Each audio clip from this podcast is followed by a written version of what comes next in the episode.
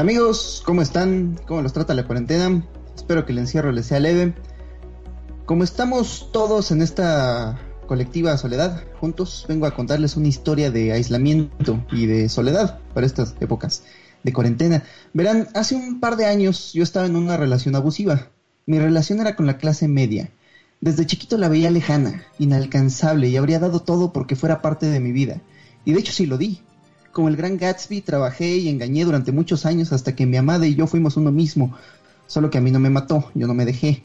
Y al principio me trataba muy bien, ya ves cómo empiezan todas estas historias. Ella me dejaba comprarme todo lo que yo quisiera, me llevaba a comer a lugares bonitos, me presentaba gente interesante, pero con el tiempo cambió. O quizá yo cambié, quizá le exigía demasiado. Con el tiempo me exigía más y más de mi vida, trataba de controlar mis acciones, mis amistades, lo que hacía con mi tiempo libre. Eventualmente sentí que yo ya no era yo, sentí que todo lo que hacía era para satisfacerla y en mis breves momentos de libertad ya no sabía qué hacer de mí mismo, porque poco a poco comenzaba a olvidarme de quién era yo mismo. Eran tiempos más sencillos, mi mayor preocupación en el momento era ser libre, imagínense. Así que a sus espaldas ahorré todo lo que pude, dejé de frecuentarla, dejé de ir a sus restaurantes bonitos y de comprar sus cosas caras, solo para construirme una balsa con la cual escapar de esa relación tóxica. Y un buen día, cuando aún no tenía lo suficiente de ahorros, pero sí de ella, y su actitud y sus exigencias, decidí escapar y me fui al bosque, donde por primera vez en mucho tiempo estuve solo. Pensé que esa absoluta soledad iba a ser fácil, mis requerimientos sociales siempre fueron muy bajos para empezar, pero no tenía idea de esta hambre social con la que nacemos, que es inescapable. Acabé en una casa en medio del bosque, en medio de otras casas donde vivían otras víctimas de la clase media que decidieron escapar de ella, refugiados de la ciudad que llegaron a Tepoztlán buscando comunidad y naturaleza, pero habían pasado tanto tiempo en la ciudad que ya no sabían cómo construir comunidad o cómo apreciar la naturaleza.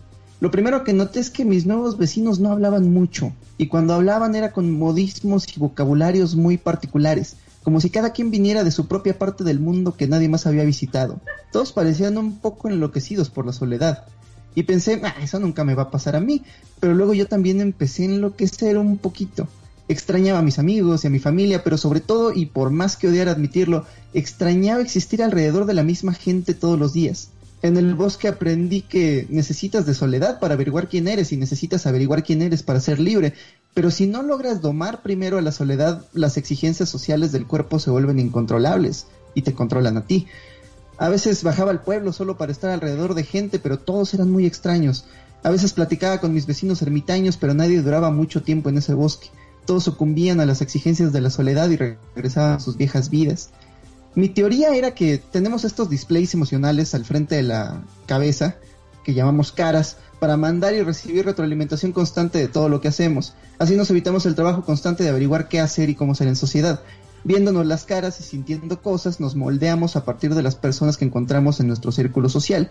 Para ser yo mismo, pensaba, para no convertirme en todos los demás, debía abandonar mi círculo social y rodearme de gente muerta, de mis autores favoritos, dejar que sus palabras me hagan compañía y convertirme en un destilado de todos mis héroes literarios.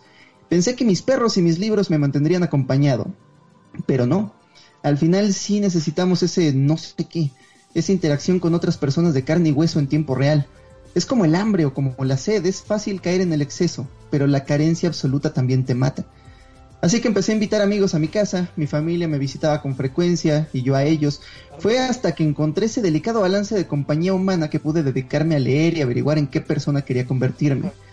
Tuve que admitir que sí, al final todos necesitamos de todos, pero aún estaba bastante aislado de la sociedad, así que pasaba semanas enteras en una especie de ayuno social, leyendo, trabajando, haciendo videos, solo para volver un par de días a la ciudad a atascarme de cuanta compañía y conversaciones pudiera, como un hambriento depredador social. A todos los que conocí durante esta solitaria etapa les pido mis más sinceras disculpas. Pero luego se me acabó la suerte, luego se me acabó el dinero y tuve que volver a casa de mis padres. Fue triste, no lo niego, admitir que mis planes habían fallado, pero en el fondo sentí un profundo alivio de ya no tener que estar solo todo el tiempo. Pero ¿sabes qué? Pasó algo bien curioso. Cuando volví a la sociedad sentía otro tipo de hambre. Hambre de la voz interior que escuchaba cuando estaba completamente solo. Qué pinche difícil es ser humano y estar vivo. Meses más tarde volví al bosque a trabajar en este equilibrio de soledad y compañía para darle al animal que habito suficiente compañía para que dejara el ángel de la razón hacer su trabajo. Y ahí aprendí que la soledad no es algo accidental, no es algo que te ocurre. La soledad es, la soledad, eso que alimenta el alma, es algo que debes conquistar. Tienes que buscarlo deliberadamente.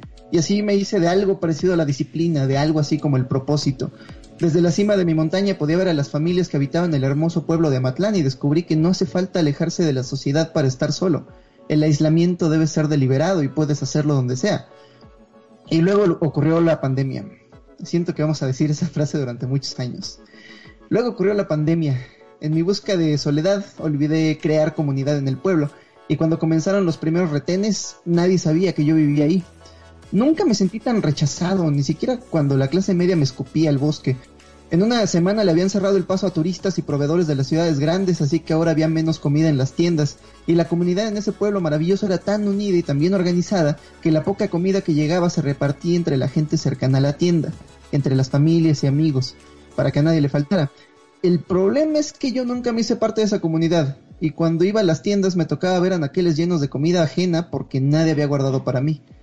Antes de que esta pandemia llegara a la fase 3, pensé, ojalá no pase, pero la gran mayoría de este pueblo son adultos mayores y ojalá no pase, pero el hospital más cercano queda a 5 kilómetros y ojalá no pase, pero si lo peor pasa, si el pueblo se contagia y todos estos amables vecinos míos a los que el miedo los hacía decir fuera a todos los tepostizos, si ellos empezaban a ver morir a sus familiares más cercanos y empezaban a buscar culpables, ¿quién se vería más culpable que este muchacho de postizo que nadie sabe quién es? Así que me regresé a la ciudad una vez más. Eh, acaban de decir el Santo y el David que el verano es la época de migración de hobbits. Primero fue la pobreza y ahora es la enfermedad la que me arrastra de vuelta a mi hogar. Y la verdad odio, odio admitirlo, pero siento un gran alivio y no nada más por la rapidez del internet, sino porque la soledad es una bestia muy cabrona para domar. Ya ni sé quién es más violenta, si la soledad o la clase media porque la sociedad aspira a controlar todas tus actividades y si no te cuidas te convierte en su esclavo. Pero la soledad, si no le prestas atención, te destruye. Estar solo es un juego peligroso, de grandes riesgos pero grandes recompensas, porque al otro lado del silencio te encuentras tú mismo, tu libertad y el infinito potencial de lo que puedes hacer con tu vida. Y eso es algo que, la clase media nunca pudo ofrecerme. Pero pues a eso venimos hoy, para hablar de la sociedad, cómo domarla, cómo sobrevivirla, ahora que no tenemos otra alternativa que convivir con ella. Y para ello me acompañan a distancia este par de solitarios. ¿Qué pedo, Santo? ¿Qué pedo, David? ¿Cómo los trata la cuarentena? David, tienes que poner tu micrófono porque te lo quité. Entonces ya tienes ahí el botón de silenciar micrófono. Porque ahora tengo todo el poder, muchachos, como Alfaro. Ya no. Hola, ya vine. ya no tengo necesidad de consultar nada. Ni Hola, nada. ¿cómo te fue de regreso en el en el camión. ¿Qué tal estuvo tu viaje de vuelta aquí? No me querían dejar ir. Bueno, no querían dejar pasar la mudanza. O sea, sí querían que, te fueras, pero no dejaban que te movieras. No, pues no dejaban pasar la mudanza, pero eh, se puso muy intenso el pedo ahí en Amatlán. Este, ojalá esté ya todo bien. Porque no pertenecías ahí, esa es la razón. Pues no. Fundamental. Este, pero pues tampoco aquí, ¿o sí?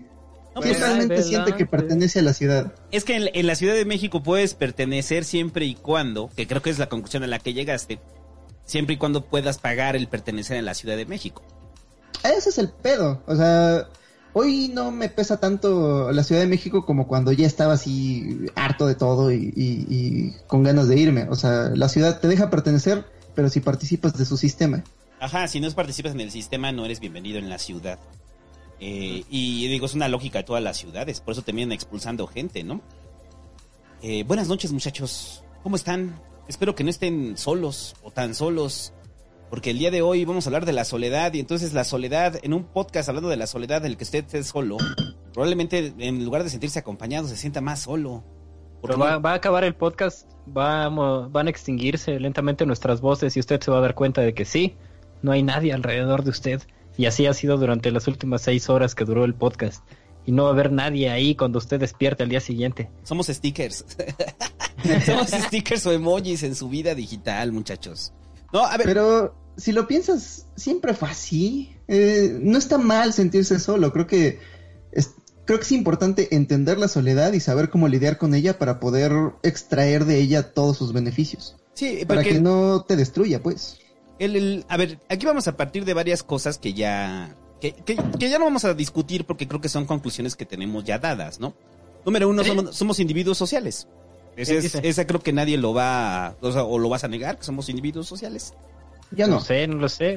Vamos a discutirlo, vamos a aceptar aquí tajantemente, porque la gente no está aquí para escuchar nuestras razones, nuestros argumentos. Está para que nosotros digamos determinantemente si es mejor estar solo o es mejor estar acompañado completamente. Así que, ¿qué dices tú, Santo? No, no es cierto, continúa. Lo mejor, muchachos, es estar acompañado, como diría Roberto Carlos, que dice, yo quiero un millón de amigos para todos silenciarlos en Facebook, güey.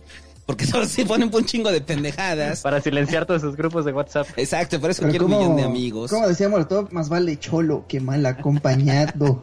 No se valien, ven. A ver, pero sí, sí creo que el, sí hay que partir de eso. A ver, la- la- porque sí, sí hay un argumento, yo lo reflexionaba hace rato, que eh, hay un argumento que sobre todo es en época adolescente. En las épocas Ajá. adolescentes, que es de los periodos de mayor soledad, sobre todo El por los... romanticismo, el romanticismo emocional, ¿no? Sí, hay un romanticismo emocional de pues estoy solo, nadie me entiende, yo estoy bien solo, los seres somos este, los seres humanos somos solitarios por naturaleza, no necesito de nadie, no dependo de nadie. ¿Sabes hasta cuándo cambia? Hasta que tienen novia, güey. O sea, tienen novio. Es cuando ya de repente descubren que, ah, pues no, no, no, no, no, no está bien estar solo, está chido tener a alguien ahí al lado, que sea tu novia o tu novio, que te acompañe. Porque sí es una condición, pues, me atrevo a decir que natural de la adolescencia, o sea, este sentimiento de soledad, que responde a múltiples factores, o sea, falta de identificación con el núcleo familiar, falta de identificación social, hay una confusión con respecto a tu lugar en el mundo, estás abandonando la infancia y al momento que estás abandonando la infancia donde todo el mundo te protegía, pues te están arrojando al mundo hostil eh, con las Sí. pocas herramientas que tienes, entonces tienes ese sentimiento de soledad. Y- Pero hay un spoiler, mi estimado Santo. Eso no se acaba en la adolescencia. Ahí in- inicia quizás en la adolescencia, pero... Inicia. Pero, pero, Pero es donde no se se siente acaba, más, ¿no? güey. En, en general, mientras tienes cambios de paradigmas, todo, todo va siendo islas de soledad y una tras otra. Más bien como... ¿Nunca, nunca les pasó después de ese momento de la adolescencia? Me pasó después que- del otro momento. Después de este, este momento de la adolescencia que tengo aquí en mi mano, este... Ya no, te voy a molestar ese- con eso, Jovita. Habla como quieras, me vale verga. Después de ese momento específico en el que dices, ay no, siempre sí necesito chava. ¿Nunca te pasó que te rompen el corazón y después regresas a tu soledad habitual y dices, no, sí, la vida es mejor solo, todo está triste, ¿por qué no? estaba, estaba hablando con un amigo que me, ay, lo digo como si la conversación hubiera sido ayer, pero eh, fue una conversación que tuve hace años, donde él me platicaba cómo aprendió a tocar la guitarra y se había vuelto muy bueno y tenía una banda y, y habían tocado varias, eh, varios conciertos en lugares y dijo, pero luego conocí a las chavas y entonces ya dejé la guitarra. ¿A cuánta gente le pasó que nunca conoció a las chavas y siguió practicando en la guitarra hasta volverse así experto? Creo, creo, creo que ahí hay, hay un dato que, que nos revela mucho acerca de la, la naturaleza de la técnica y la práctica, que sí necesitas de cierta soledad para volverte como maestro de tu, de tu arte. Sí, es como la historia de Elton John, esa, ¿no? Ahora, apenas vi la película del hombre cohete de Rocketman en inglés, que significa hombre cohete en español para los que no saben inglés. Este, y, eh, habla acerca de la historia de Elton John. Este vato, pues, es tremendamente puto, entonces nadie lo pelaba y ahí andaba el güey solito en la vida. Y era una verga, ¿no? Para cantar, para tocar el piano y siempre ahí solito en su soledad, haciendo lo único que él quería. Pero ¿sabes qué? No hizo ser un maestro de su propia vida y siempre fue valiendo verga en la vida. Lo único que tenía era el piano, habilidad en el piano. Precisamente por eso necesitamos ese, ese extraño balance, ¿no? Sí, es que el... el- por, por eso digo que el, el- asunto de idealizar la soledad... O sea, la soledad tiene sus ventajas y eso no lo vamos a negar aquí. O sea, hay ventajas, lo, ya lo, ya lo señalaba el Hobbit. Eh, el asunto de enfocarse sobre un arte, una técnica, eh, se, se permite más en soledad. Por eso, precisamente, atletas de alto rendimiento, eh, músicos, este, cabrones, o sea, todos aquellos que están dedicados completamente a su habilidad, eh, les prohíben las relaciones sociales. Es como cuando los concentran a todos los futbolistas antes de un partido muy cabrón y se van de pedos, güey. O sea, es como- ¿por qué se van de pedos, güey? Es- Uno pensaría, de, no, yo tendría disciplina, yo me quedaría ahí. No, pues ¿por qué se van de pedos? Porque ya no se aguantan y ya no aguantan estar con ellos y necesitan el contacto de otra gente. Necesitan estar en, eh, o sea, necesitan estar en contacto con otros seres humanos porque ya están hartos de su equipo, ¿no? Y se sienten solos aunque están acompañados de otros 11 pendejos. Oye, Entonces- Javi, tú que estuviste en la Primera Guerra Mundial, ¿hay anécdotas parecidas al respecto de eso en las trincheras? Pues es que la gente nunca estaba sola, siempre, siempre estaban todos como con su unidad y así. De hecho, un, un argumento muy clásico de los soldados es que extrañan el frente y extrañan la batalla. Y no es tanto que extrañen estar matando cabrones, esa es como la peor parte del frente. Lo que extrañan es que tienes una tribu, tienes un grupo de gente muy unido que siempre cuidan sus propias espaldas y que cada momento tiene significado. No hay, o sea, sí estás aburrido y así, pero cuando alguien te dice eh, necesito munición, es porque necesita munición. Cuando alguien se comunica contigo es de vida o muerte, pero regresas aquí a la sociedad y si alguien te dice necesito hablar, pues no es que necesita hablar, es que te quiere decir algo, pero, pero te lo dice como en, como en, como en capas. Entonces, eh, la comunicación en tiempos de paz siempre es más complicada y los soldados extrañan eso, la comunidad y lo directo del lenguaje. Me encanta que el Hobbit lo cuenta todo casi en primera persona, cuando estás ahí en la trinchera. Y estás en la trinchera, y sientes la sangre de tu mejor amigo. No, ¿cómo y, se- y le dices, hermano, necesito munición. Es porque de verdad necesitaba munición en ese momento. No, es bueno, como entonces la- recapitulando, bueno, dinos, Santo, dinos. No, es como la que se avienta Homero de, de cuando estás en el campo de batalla y sientes en las manos la sangre de lo que fue tu peor, lo que fue tu mejor amigo. No sabes lo que es eso. Olvídalo, March. Esto es el barrio chino, así es el Hobbit, güey. Esto es Amatlán, perro. Esto es Amatlán. Sientes en las manos las- la- lo que fue la sangre de tu mejor amigo, güey, es lo que dice el Hobbit. Pero bueno. Cuando Es- estaba- Empatía, estaba puedo recapitulando aquí. cómo se siente. Yo también, joven, sí, por eso te imagino ahí imaginándote, entonces tengo tu empatía. Este- imaginando cómo se Sí. la vida. Fea. empatía de tu empatía, güey, que sí, que se me hace chistoso es otra cosa. No, no es O sea, ya, ya la No, ya en serio, o sea, ya vamos sí a está- recapitular. sí No, a mí se me, hace, se me hace muy interesante estar, estar aquí lloriqueando por la soledad. Cuando hay gente en el campo de batalla, hoy en día, mientras hacemos este podcast. Eh, saludos a todos los que están ahorita llevando una guerra injusta en este mundo, a todos esos drones que están sobrevolando Damasco. Saludos. No, y, y quienes están enfrentando la pandemia solos, que esa es una de las, también una de las tragedias ahorita, sobre todo en la Ciudad de México, no nos tenemos que ir lejos para quienes están enfrentando la pandemia solos, que están ¿Sí? ¿Conoces mucha gente completamente... no, pues es el, todo, todo el caso de los, hom- de los homeless. O sea, los homeless hacen comunidad entre ellos, ¿no? Entonces, eh, hay muchos homeless que frente a la pandemia, pues no tienen a dónde ir. Entonces, la mayoría de los refugios se están cerrando porque se pueden dar contagios ahí. Entonces, tienes a un chingo de homeless eh, durmiendo afuera de Hospital General, que se ha hecho su rutina. Van, trabajan ahí, recogen unas monedas para el activo, güey, o sea, o para la droga que puedan sacar, para una de Tonayan. Y van y se aíslan. O sea, es, o sea, y no es lo mismo afrontar la pandemia con un familiar que está al lado tuyo que afrontar la pandemia sin casa, sin dinero, sin derecho a salud y, eh, y durmiendo eh, irónicamente afuera de un hospital, ¿no? O sea, Sí, está o loco. sea, ejemplos de soledad, no digo, yo creo que no le tenemos que irnos tan lejos. O sea, nuestro país está lleno de soledad. O sea, no tenemos que irnos a la Segunda Guerra Mundial, ni siquiera a la primera. No, ni siquiera no, no, no tenemos que recordar los, no tenemos que recordarle este al hobbit en las trincheras de la primera en, en Verdún, güey, porque Pinche hobbit, todos, agáchense, y ese güey, estoy parado. bueno, trinchera, chaparrito.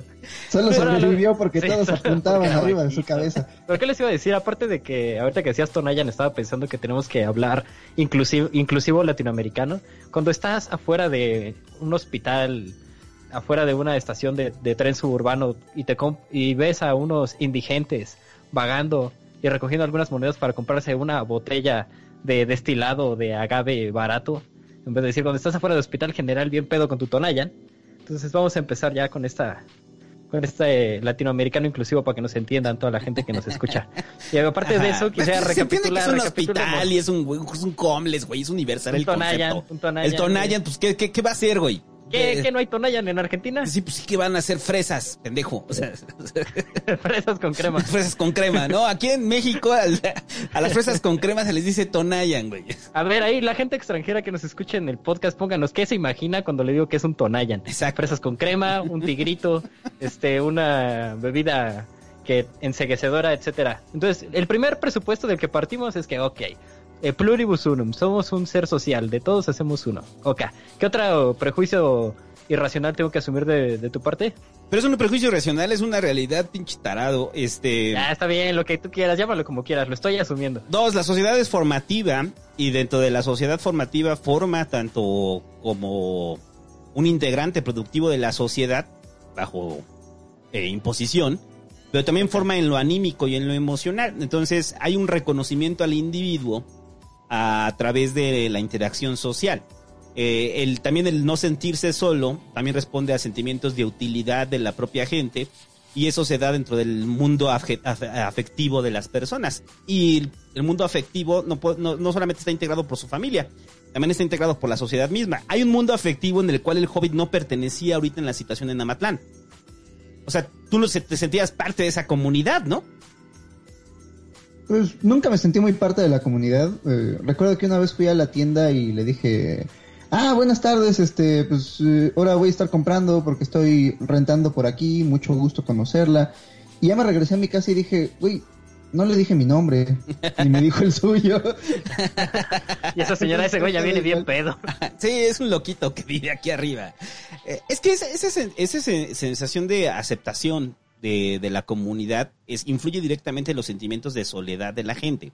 O sea, eh, el, porque cuando, a ver, yo quiero aclarar algo ahí.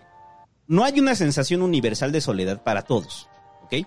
Probablemente para lo que sea el hobbit soledad extrema, para mí no lo sea o para el David no lo sea. O sea, cada quien tiene como niveles de tolerancia a la soledad.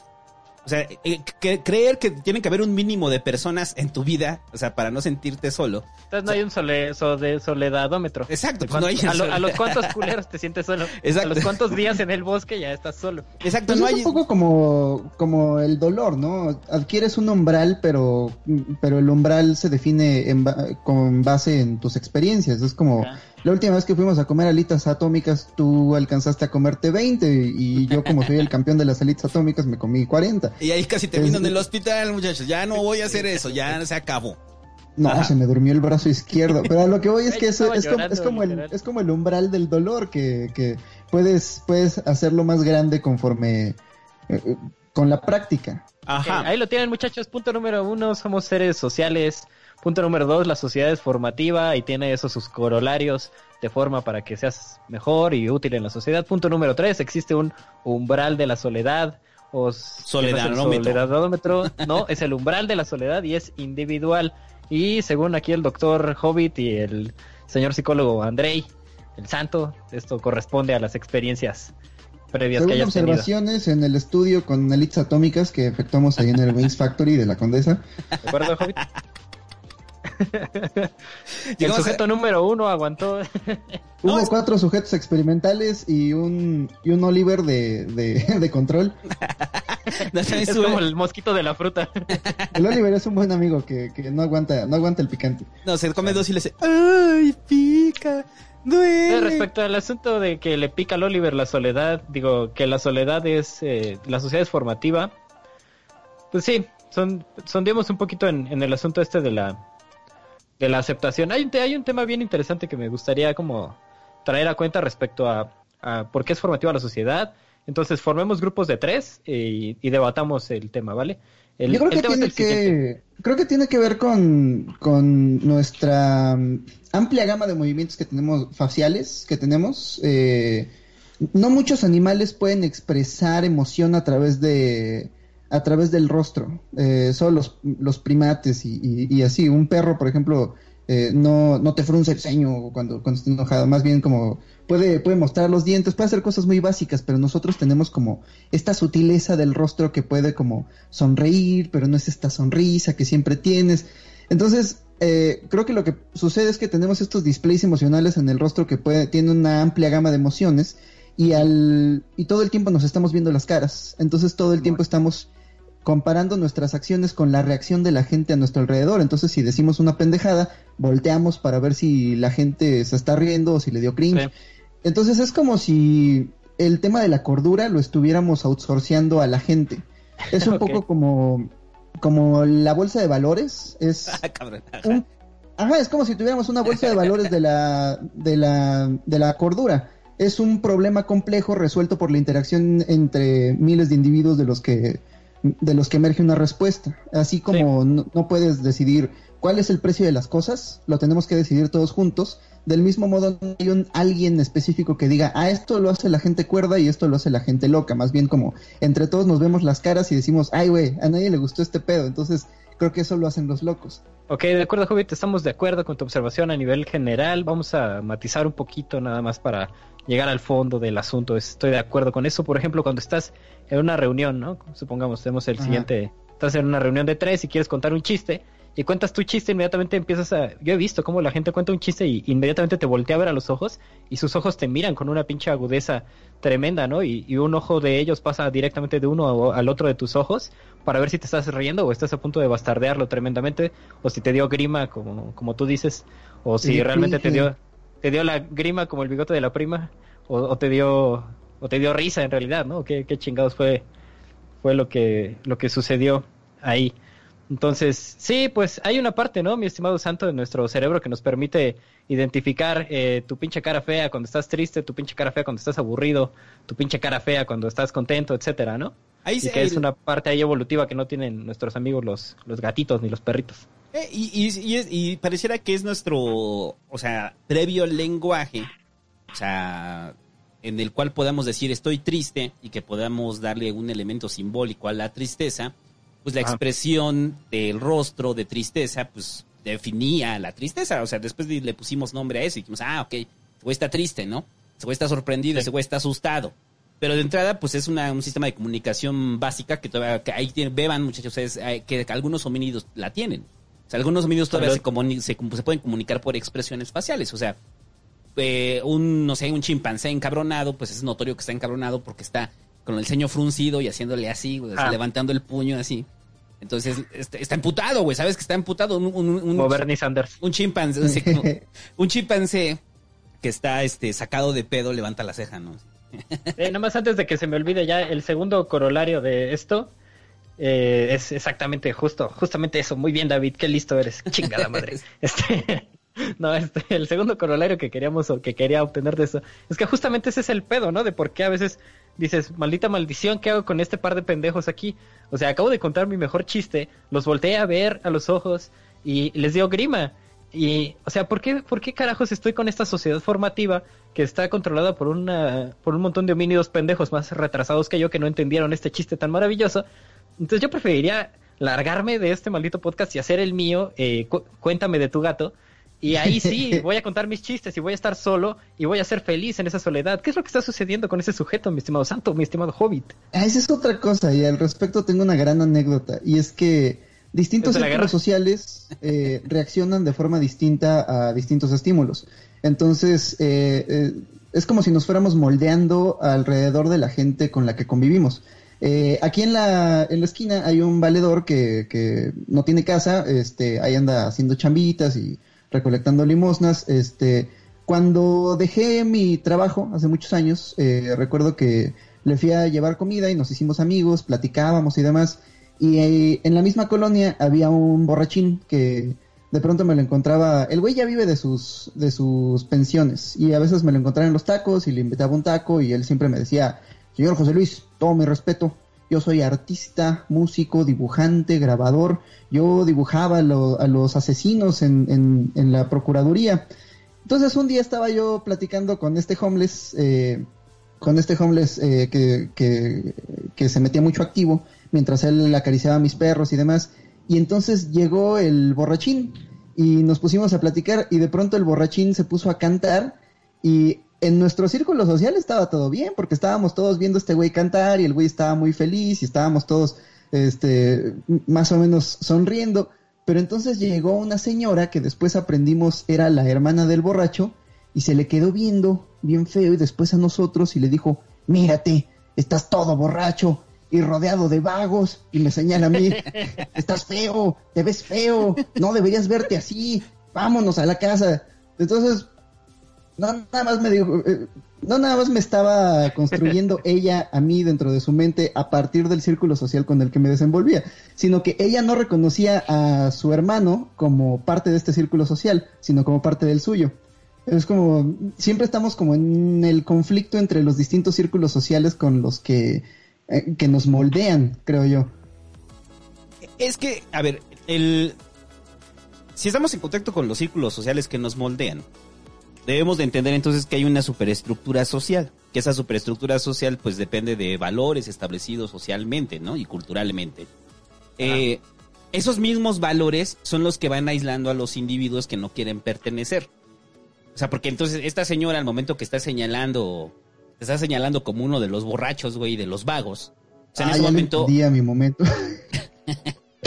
Pero estás, estás de acuerdo que hay un grupo normalizador y ese grupo normalizador te va a poner un freno y te va a aislar. Entonces, en ese momento es uno. Y, y como ustedes son grupo, ese grupo de tres borrachos ahí en la banqueta o de tres vagos en la banqueta dicen, señora, usted está mal. O sea, la realidad es esta, ¿no? O sea, cuando la realidad es que la gran sociedad que podría llegar junto con esas señoras a todos los vecinos dirían que ustedes son los borrachos y los vagos, ¿no? Es- Ándale, le podía gritar como en Once Upon a Time en Hollywood. Él no es el ciego, tú lo eres. es simple. Sí, es- Usted es la que se ve fea. Y, y eso es, y eso es algo que, que- que es, es normal para entender la soledad. O sea, porque también para entender la soledad hay que entender que si vamos a hablar de, de individuos que se están aislando, ¿por qué se están aislando y es producto de qué? O sea, ¿qué es lo que los está aislando? O sea, hay un sistema normalizador que está aislando a los individuos y que los está orientando a una situación de soledad. Por eso, por eso cuando, cuando hablamos de lo, lo- lo que hablábamos mucho con Pascal, ¿no? O sea, de, de la, las culturas urbanas, eh, o que lo veías con los arquetos y con los punquetos y demás, pues son grupos sociales que al final fueron excluidos de una normalización de la sociedad y que terminaron formando su propio grupo. O sea, el, esa es una Con juegos respuesta. de azar y mujerzuelas. Sí, y es una respuesta natural a la soledad. O sea, eh, la, la respuesta natural a la soledad es buscar individuos que son más afines a ti. Regresando al ejemplo de cuando cuentan un chiste, probablemente contaban un chiste de darquetos y pues nadie se reía. y, y, y vampiro- vampiruelas. Sí, con, con juegos de rol y vampiros. Y nadie se reía. Y ese güey era un hijo de un pastor, ¿no? O sea, de una iglesia pentecostés, güey. Entonces todo el mundo lo veía como raro, güey. Entonces, este. Pero este güey de repente llega al circo volador y cuando llega al circo volador cuenta el mismo chiste y ve la reacción de la gente y la gente se empieza a reír. Entonces, la soledad. O sea, lo, lo que quiero dejar claro aquí es que la soledad. No existe un tipo de soledad. Existen tipos de soledades de acuerdo a las propias estructuras sociales, ¿no? O sea. O sea, Pero, Santo, eh, la gente no está aquí para escuchar tus razones. Migala no es el podcast descriptivo. Migala, la gente quiere que Migala sea el podcast prescriptivo. ¿Está bien aislarse si la gente son una bola de pendejos? Es que el- no se van a aislar del todo. O sea, el, el, el- decirse aislarse es me voy a aislar y ya no, no permito que entre nada aquí. O sea, es me aíslo, sí, probablemente un tiempo, pero estoy buscando gente que es más afín a mí. O sea, para no sentirme solo. O sea, el, el hecho de aislarse no implica que voy a estar solo eh, en los hechos. Es que estoy esperando a alguien con quien realmente tener esa empatía, ¿no? O, probablemente a muchos de los que nos escuchan les habrá pasado en algún periodo de la escuela, o sea, ya sea la secundaria, la prepa o los que están en la universidad, que probablemente en la secundaria no se hallaban y entraron a la prepa y no se hallaban, o sea, y no encontraban a gente con quien compartir y de repente entran a la universidad y se hallan con algunos. O a la inversa, ¿no? Se hallaban perfectamente bien en la prepa y entran a la universidad y no se hallan con los nuevos con la nueva gente. Les puede pasar también en situaciones de trabajo. O sea, en un trabajo te hallas perfectamente bien con los que estás trabajando, llegas a un trabajo nuevo y no te hallas ahí. Sí, Entonces, estoy de acuerdo. entonces las decisiones de la gente de aislarse es me aíslo de mientras en lo que estoy esperando encontrar gente con la cual tenga afinidad para no Fíjate, sentirme eso, solo. eso- o sea, eso está muy interesante y le puede hacer como mucho clic, sobre todo al- a, la banda que nos está escuchando, que está buscando como su grupo, ¿no? Me parece que eso es algo que se manifiesta de manera primordial en sociedades con muchos individuos. En sociedades pequeñas como Amatlán no te puedes dar el lujo de ser darqueto, me imagino. No sé si estoy partiendo de mis prejuicios. tú eras pero hobbit, andabas con tus botas. Ese era el pedo del hobbit, que era el vampiro del monte. No, ni siquiera te puedes dar el lujo de ser como hippie, porque los hippies allá se juntan con los hippies y el resto de la gente no los admite dentro del círculo social. Sí. O sea, trata como ah, es son gente privativo. que se droga y así. Pero eh, eso prima en sociedades con muchos individuos donde sí puedes decir, bueno, soy un, un outsider, soy parte del 1%, pero cuando ese 1% representa a un millón de culeros, en una sociedad de... ¿Cuánto es el 1% de 100? Cuando en una sociedad de 100 millones de culeros, El 1% de 100. Ah, muchachos, espérense, se cayó la, la, la- se trabó el Skype y espérense. No se vayan, que yo estoy improvisando en lo que regresa la llamada porque se cayó. Ah, improvisa, les voy a contar un chiste. apunta de- Bonifaz Nuño en un libro que Espérense, tiene- espérense, se cayó la llamada y obviamente si, si yo estoy teniendo la transmisión, no se escuchó lo último que dijeron. ¿Nos están escuchando, amigos? Ya, ya, ya, ya no Pero- están escuchando, ya, ya, ya. O sea, ahorita no, yo, Bueno. es que yo me quedé como Por eso payasito de es mejor estar solos, fin. Adiós. Se acabó el podcast, muchachos. Adiós. Gracias.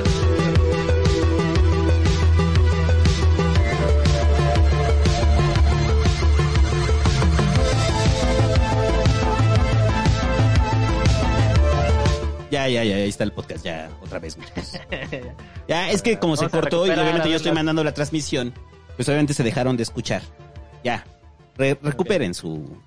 Recuperen Entonces, su nos comentabas que en una sociedad grande te puedes dar el lujo de pertenecer al 1%, pero en una sociedad más pequeña pues no hay mucha mucha libertad para la soledad. Sí, es mi hipótesis, o sea, no te puedes hacer para, para muchos, muchos lados y tienes que compartir el bien común de la mayoría. El bien común es una de las dos causas que, según Bonifacio Nuño, hace que la gente se junte.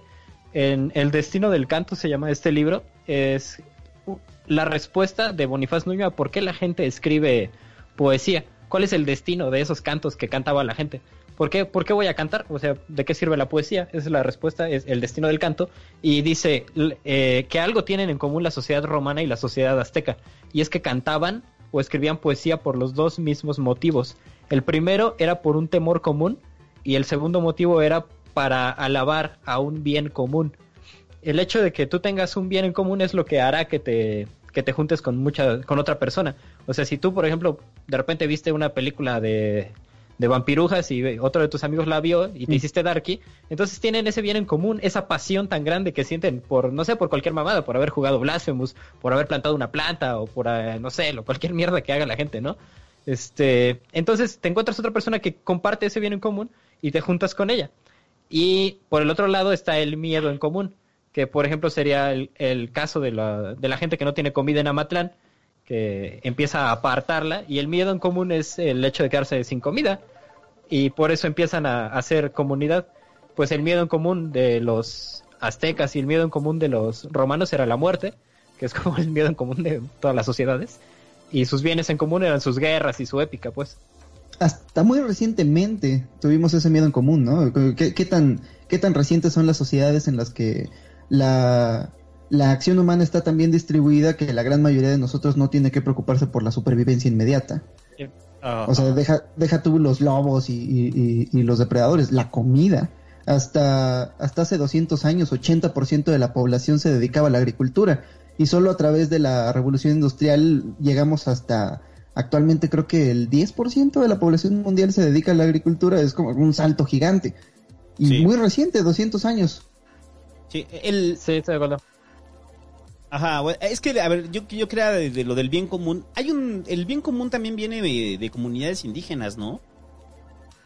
O sea, el, el, el concepto del bien común eh, ha, sido utilizado sobre todo en Latinoamérica, este, para darle sentido de pertenencia a las comunidades, pues, a las comunidades indígenas. O sea, trabajamos por el bien común. El bien común, pues, es lo que nos beneficia a todos, ¿no? Ajá. Entonces, El conforme- Hobbit antes lo mencionaba como el centro espiritual o una mamada así decías, ¿no, Hobbit? El Eh, objeto trascendente. Quizás el objeto trascendente, pero por ejemplo hay un río en tu comunidad o hay una escultura significativa o no sé, cualquier mierda ahí, el pinche sorete de Quetzalcóatl, lo que fuere, el sagrado sorete encopetado eh, que dejaron ahí. Este, Todavía con tipo de plumas. cosas, ¿no? Ajá, un perro visco, no sé. Cualquier tipo de cuestión que pueda haber en ese lugar y se vuelve el, objeto en común, ¿no? Lo que nos, lo que nos, nos une, nos vincula. Ese hecho, pues, es geográfico, es, es un cualquier cosa, ¿no? Que, que puede estar ahí. Y eso se, o sea, de nuevo, regresando a una sociedad industrializada, moderna, capitalista gore, así esta ciudad en concreto, una ciudad muy grande, pues qué bien en común tienes. O sea, yo qué bien en común tengo con la gente de mi edificio. Si se va el agua y no se me va a mí, me vale verga lo que les pase a los demás. El de capital y el individuo. Es que ahí nos vamos a meter a un punto, pero que creo que los demás, o sea, ya de, de que establecemos los cimientos sobre la soledad, o sea, y que creo que lo que muchos están esperando es que hablemos de pues, la vida moderna, o no, la vida posmoderna, y cómo la soledad nos va, a- o sea, la soledad pareciera que es la característica de la vida posmoderna. No, Eh. yo sintonicé para ver cómo se sentían solo los aztecas. Cámara, Tonatiu, alégrate, como dijimos, o sea, ¿cómo está la descripción? Échale ganas. Échale ganas, Échale Tonatiu. ganas, Tonatiu. Pero, a ver, sí creo que hay un falso romanticismo. Eh, con. Romantización de la, de la soledad. No, no, no, no de la soledad, sino del bien común. O sea, el, Ah, ya. hay un romanticismo en el, en el, en el imaginarnos como sociedades primigenias en las cuales pues todos íbamos al campo, todos comíamos de la cosecha, vivíamos en comuna, porque pues era nuestro sentido de ser, o sea, así el, hombre primitivo lo fue y las primeras ciudades así lo fueron, hasta antes de que se establecieran las castas o se establecieran los grupos de poder y después ya hubo dominación, pero aún así siguieron viviendo en comunidad, ¿no? Cuando viene ya el mundo industrializado, pues obviamente las sociedades empiezan a desaparecer, ¿no? O sea, empieza a desaparecer esta unidad social el bien común deja de desaparecer porque pues ya está muy especializado el trabajo. Entonces, el, en, el, en la época moderna, el, también se romantiza el bien común como si hubiera posibilidad de regresar a ese tipo de comunidades. Y no hay posibilidad, por lo menos en las ciudades, que es donde se dan las más grandes este, sensaciones de soledad, eh, de regresar a ello. En las ciudades no sé, pero ahora que mencionas la destrucción de las comunidades eh, medievales, esta destrucción se dio a partir de la destrucción de un bien común, y no era un bien común eh, metafísico, de la moral, no, eran bienes eh, físicos, tierra. La tierra que, por ejemplo, en Inglaterra le llamaban los comunes, que eran como, eh, como pedazos de tierra donde todo el mundo podía llevar a sus vacas a pastar, y como tienes tu vaca, pues ya intercambias ahí carne por leche o leche por queso, y, pero son bienes comunes de los que todos, de los que todos participan, entonces todo el mundo los puede cuidar. Pero cuando llegó la revolución industrial, con ella llegó un nuevo tipo de pensamiento y uno de los trucos del pensamiento moderno era eh, lo que ellos llamaban la tragedia de los comunes, eh, que era un ejercicio mental que ellos inventaban para justificar la privatización de los bienes comunes, que decían, pues es que mira, tenemos esta tierra en común en la que todo el mundo lleva sus vacas, pero si alguien culero como yo lleva más vacas de las necesarias, entonces se va a acabar todo el pasto. Y si todo el mundo viendo por el interés individual lleva muchísimas vacas, entonces nos vamos a acabar todo el pasto y nadie va a ser, y todas las vacas se van a morir, todos van a ser pobres. Entonces, en lugar de que todos sean pobres, privatizamos esto y nada más yo soy rico, ¿cómo ven?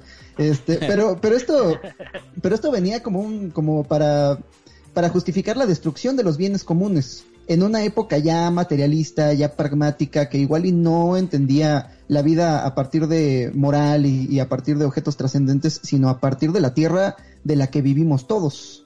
y como resultado de... la destrucción de estos bienes comunes, mucha gente que vivía de del pasto de, de, de, sus de sus rebaños y de sus y de sus granjas de pronto se quedó sin nada que hacer y tuvo que emigrar a las ciudades donde ahora estaba inmersa en estas sociedades de millones de personas donde no había comunidad y donde lo único que quedaba era el capital y el individuo. Y creo que hasta la fecha en las ciudades es un poco así. Es que... Ah, bueno, dile, dile, dile. Sí, este, gracias, Santo.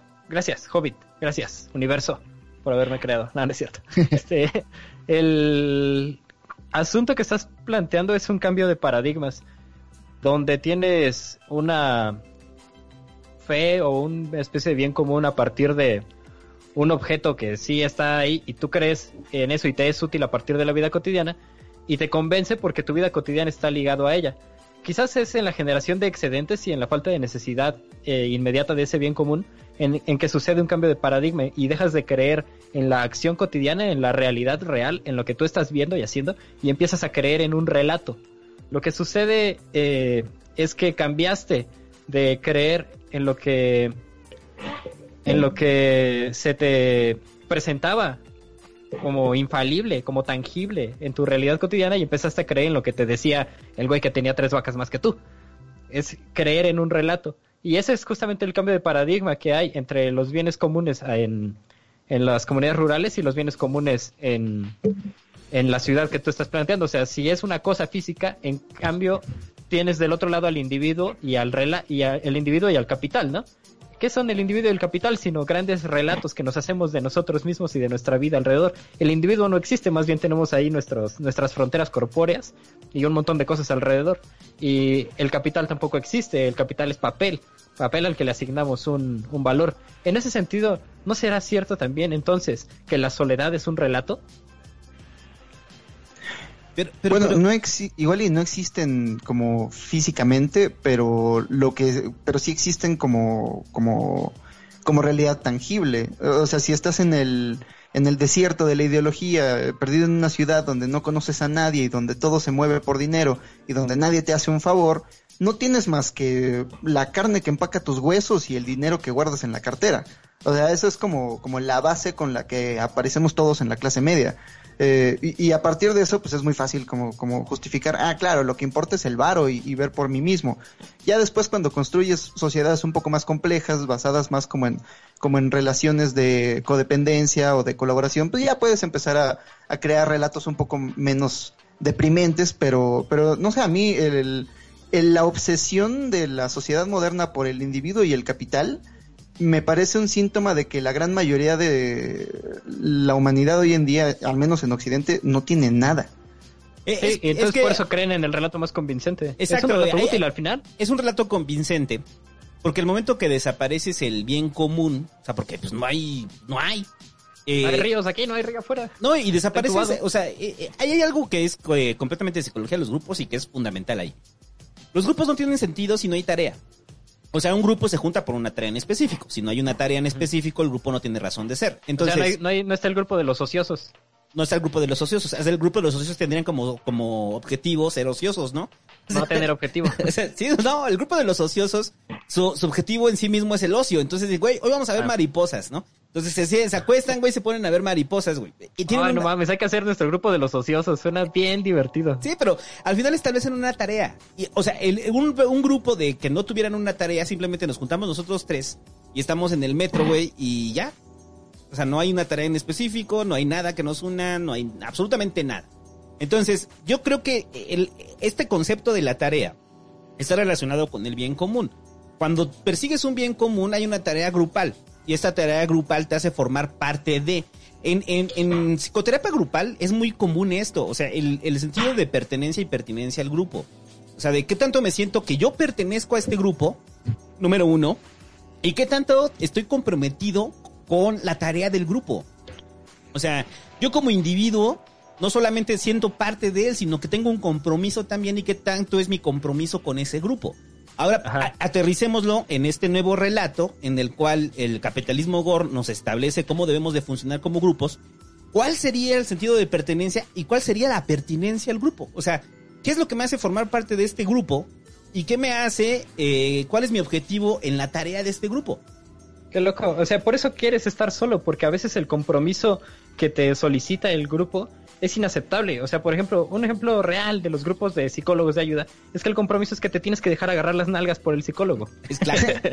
manosear, así directamente, muchachos. Te tengo que manosear para que sepas que estás en este grupo. En la terapia junguiana, o sea, oye, en la terapia transpersonal sí se permite, güey, el abrazo y el toqueteo. Hasta te Ajá, puedo besar. Para pertenecer al grupo, te porque hace, tienes un fin en común, que es curar falta, tu pinche mente enferma. Sí, pues te hace falta que te abracen, güey. No, pues no hay pedo. Yo te abrazo, aunque sea tu terapeuta, ¿no? Este. Pero, o sea, el compromiso del grupo llevado más allá del, de que tu psicólogo te quiera manosear y, y, se la pase vapeando mientras te ve el culo. Este. puede, o sea, puede llevarse como. Así se da la terapia aquí. Si no, si no con un cognitivo conductual, aquí es junguiana. ¿Cuál es el, cuál es el compromiso del, del relato capitalista? El compromiso del relato capitalista es que tienes que sacrificar eh, de lunes a viernes, de 9 a 6 trabajando para poder pertenecer al grupo. Y por eso tantas por eso empresas estar invierten... Solo. Ajá, y por eso las corporaciones invierten tanto en estos esfuerzos para hacer sentir a los empleados parte de la familia. Como no solamente trabajas aquí, sino que eres parte de una familia y por eso te dimos un ping pong y un área para comer, que igual y nunca tienes tiempo de ir a verlos, pero es, pero es tuyo y, y, y te hacemos y te hacemos sentir parte del grupo para que no nada más vengas a tomar el dinero y, y correr, sino que, que, que des el 110%, que, que, que, que te sientas comprometido con la tarea común de generar capital para los inversionistas. Y es bien Ajá. fácil establecer tareas para las sociedades, o sea, una de las fundamentales es el enemigo, ¿no? O sea, tenemos un enemigo en común, entonces yo formo parte de McDonald's y debemos de tener mejores cifras que Burger King, ¿no? Entonces, como tenemos, debemos tener mejores cifras que Burger King, o tú las de haber visto, o sea, por ejemplo, agencias de publicidad que dicen, no, pues tenemos que tener mejores cuentas que esto, o medios digitales que tenemos que tener más visitas que estos. Entonces, hay un sentido de pertenencia, porque formas parte de ese equipo de trabajo, y de pertinencia también con la tarea. ¿Cuál es la tarea? Pues tener más visitas al puto sitio web. Y esa es toda tu tarea. Entonces, el, el, ¿cómo se vincula esto con la soledad? Un individuo que se siente solo, pues no siente un compromiso con el grupo, ni siente, o sea, no siente ni pertenencia al grupo ni pertinencia al grupo, o sea, ninguna de las dos. O sea, ¿qué, qué, qué pertenencia vas a tener con, con, con, con hacer el pan más chingón, güey, de bimbo, güey? O sea, el hobbit prefiere hacer Sí. su pan, güey. O sea, que, que... Pero es el relato, o sea, es el pinche relato de que cuando el relato empieza a volverse inverosímil, o cuando dices, este relato ya no me está convenciendo mucho, y empiezas a ser crítico con el relato, pues vas a intentar o crear tu nuevo relato, o el relato va a intentar actualizarse para volverse más atractivo a tu parecer. Una vez estaba, estaba platicando con mi papá, en una de esas veces que fue a Tepoztlán a visitarme, y recuerdo que le hablaba yo acerca del metro, acerca de cómo los últimos días que, que yo iba a, a trabajar, ya cuando había decidido que iba a dejar el trabajo, yo ya no me sentía parte de esa comunidad ni de la Ciudad de México para esos fines. Yo les decía que veía el metro como como esas cosas que vamos a poner en los libros de historia, como las cosas que nos hacen sentir avergonzados de ser humanos, como, mira estos trenes llenos de esclavos, mira Sí. estos trenes llenos de gente que no quiere ir a trabajar, pero que se tiene que ir a parar temprano para ir ahí toda apretada a trabajar. Y él me decía, mira, esa es tu perspectiva, pero yo siempre he visto el metro como una cosa bien bonita, porque ahí va toda esa gente bien desvelada, ahí va toda esa gente a chingarle por la gente a la que ama. No era Salinas, no, no, no era ellos- Salinas Pliego, güey. Tururu. no, no, no, él, Tu jefe él no era Salinas esta- él, él tiene mucho esta filosofía de el trabajo duro y demás, pero no tanto el trabajo por tu, por tu empresa, sino por la gente a la que amas. Porque si el único modo que tienes para proveer para tus hijos y para tu familia y para la gente que depende de ti es ir y desvelarte y meterte al metro para ir a trabajar para Salinas Pliego, pues ni pedo lo haces. Y eso a él le pareció una cosa hermosa, que, que estemos dispuestos a soportar tanto dolor por la gente a la que amamos. ¿Han visto los comerciales de Electra? Ajá. Güey, es la cosa más triste, donde salen todos estos güeyes con cara de ya valió verga, diciendo, pues sí, aquí seguimos al, al pie del cañón, este, pues sí, seguimos abiertos para ti, pero ni uno sonríe, nadie sonríe. Es que sí, yo creo que es lo maravilloso del sistema, en el cual logran cambiar el relato para que no, o sea, el, el caso de la gente que trabaja para Electra, no se den cuenta o no analicen que lo que están haciendo es trabajar para Salinas Pliego y enriquecer a Salinas Pliego, y piensen esto de que están trabajando por sus seres queridos, ¿no? Entonces, esto obviamente les produce sensación de, o sea, y para los que, esos son para los que están comprometidos, o sea, y a ver, aquí eh, también en el asunto de la soledad no hay que hacer juicios, o sea, eh, ¿por qué no hay que hacer juicios? Porque la gente que sí tiene esta sensación de que estoy trabajando para sacar adelante a mis seres queridos y que tienen ese sentido de pertenencia con su propio grupo, este, y que están comprometidos con él, pues obviamente no se sienten solos. O sea, se sienten como parte de. O sea, ¿nunca has visto una empresa donde todos están comprometidos con la pinche empresa? O sea, que Sí, se es vuelve. aterrador o sea, es traen la aterra- camiseta. Claro que es aterrador, pero también tienen, o sea, y, y es una, una confronta que tienen, porque si, ¿cuál es la opción, cuál es la alternativa para ellos si no se comprometen con la empresa? Soledad. Y nadie quiere estar solo, güey. O sea, ese es como un pedo. O sea, sí, a ver, si, si yo no, o sea, no tengo ni el talento, ni la, ni, no, no puedo desarrollar talento. Este, Ah. no puedo hacer otra Sí cosa. puedes. Para que, no, no, no, dado mi situación económica, social, Ajá. política. Dado que soy un pendejo y no, y me sería muy difícil desarrollarlo. Soy Ramiro Ramírez, ¿no? Soy Ajá. Ramiro Ramírez. Y mi compromiso es con mi despacho de abogados, güey, porque es lo único que conozco. Entonces, lo único, el único que me permite evadir la sensación de soledad es estar en mi despacho de abogados, donde todos somos abogados, Oh, qué loco. todos le vamos a los Pumas y, Y le pegamos y- a una piñata de una feminazi. y le pegamos una piñata a una feminazi y el sábado nos vamos al partido de los Pumas, nos ponemos bien pedos y nos vamos a bailar a la Noria. Ahí, Ramiro Ramírez tiene un grupo de amigos que lo que está haciendo es evadir esta sensación de soledad, pero no tienen tiempo de reparar en ella.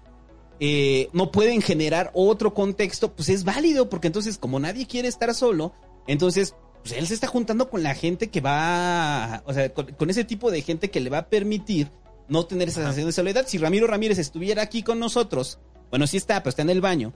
Este, y ahorita que entrara Ramiro Ramírez, güey, pues obviamente Ramiro Ramírez se siente solo Venga. aquí.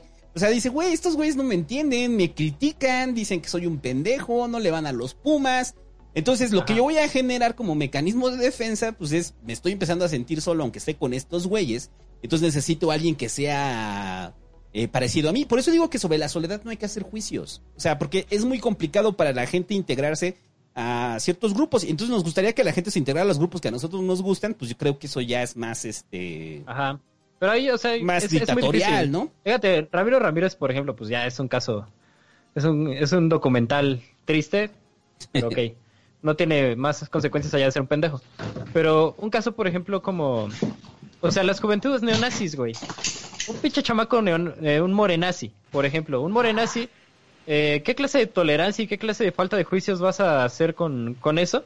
¿Y cómo actúas al respecto de ese pedo? O sea, uno de los problemas que más me perturban actualmente, además de la caída del, del, del precio del petróleo, naturalmente. Ajá. Despiertas en las noches gritando, no mames, volvió a caer la mezcla mexicana.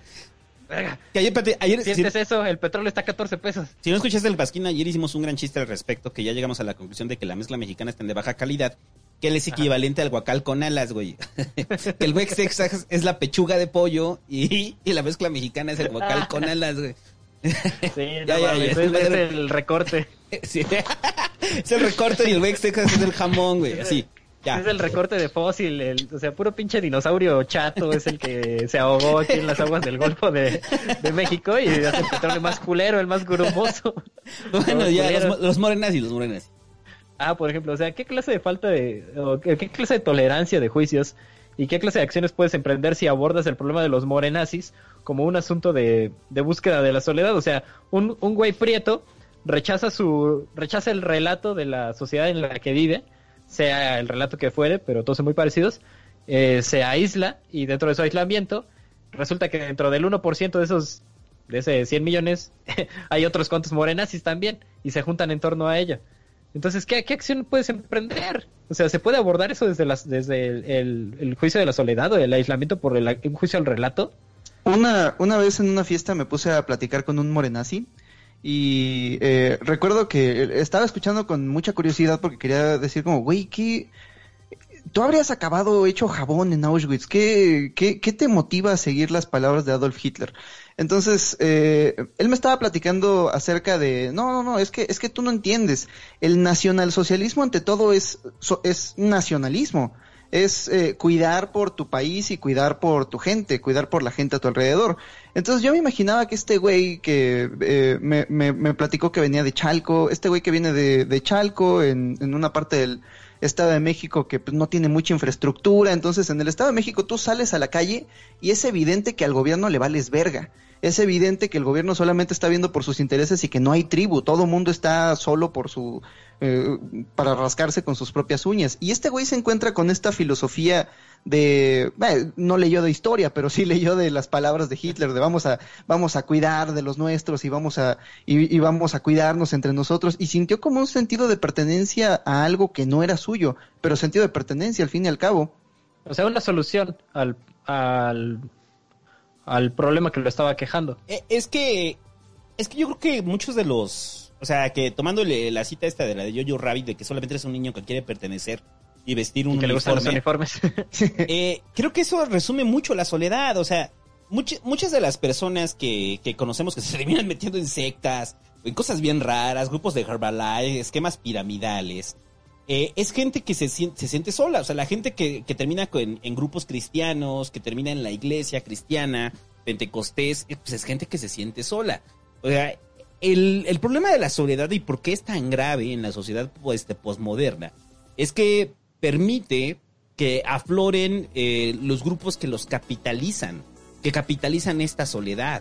Entonces, pues por eso tienes a Para de Sufrir. O sea, tienes a Para de Sufrir todas las noches en el infomercial. Y si existes porque hay alguien que ve Para de Sufrir y se siente tan solo y dice, güey, estos güeyes me están prometiendo este, que voy a dejar de sentirme solo y que voy a estar en unidad. O sea, eh, un, Muy literalmente, ¿no? No, Para de sufrir. pues sí, o sea, Eh, o sea, un día póngase a ver para de sufrir y vea, analícelo desde una perspectiva solitaria, que hasta los Simpson tienen ese chiste, güey. O sea, de, papá, ¿quién ve televisión a medianoche? Los desempleados, los solitarios. O sea, sí, güey, ¿quién ve televisión a medianoche? Pues sí, los solitarios, ¿no? O sea, esos son los que ven tele a medianoche. Entonces, hay un, hay un, el- en la vida posmoderna es muy fácil eh, lucrar con la soledad. Y, lo vemos en todos los grupos eh, que terminan, eh, o sea, que terminan en tragedias y que terminan, tra- tragedias que terminan sacándole todo el dinero a la pobre gente y que terminan hasta en muerte, ¿no? O sea, de sectas, o sea, la, la, la misma sociedad o el mismo, sí, el mismo sistema te orilla la soledad y después te da una solución que te venden a meses sin intereses o dejando todas tus propiedades. O sea,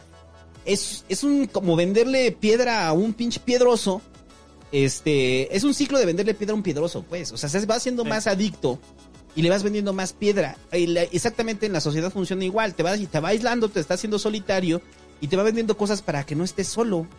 Eso sonó tan pinche Dogman que no mames. O sea, una, so- una sociedad, un sistema que te vende un, que te vende la soledad, que te genera soledad, te hace sentir solo y te hace sentir después necesitado de compañía para después venderte la solución a meses sin intereses, no mames. Sí, pues estos son unos Desde, pinches desde genios, esa, ¿no?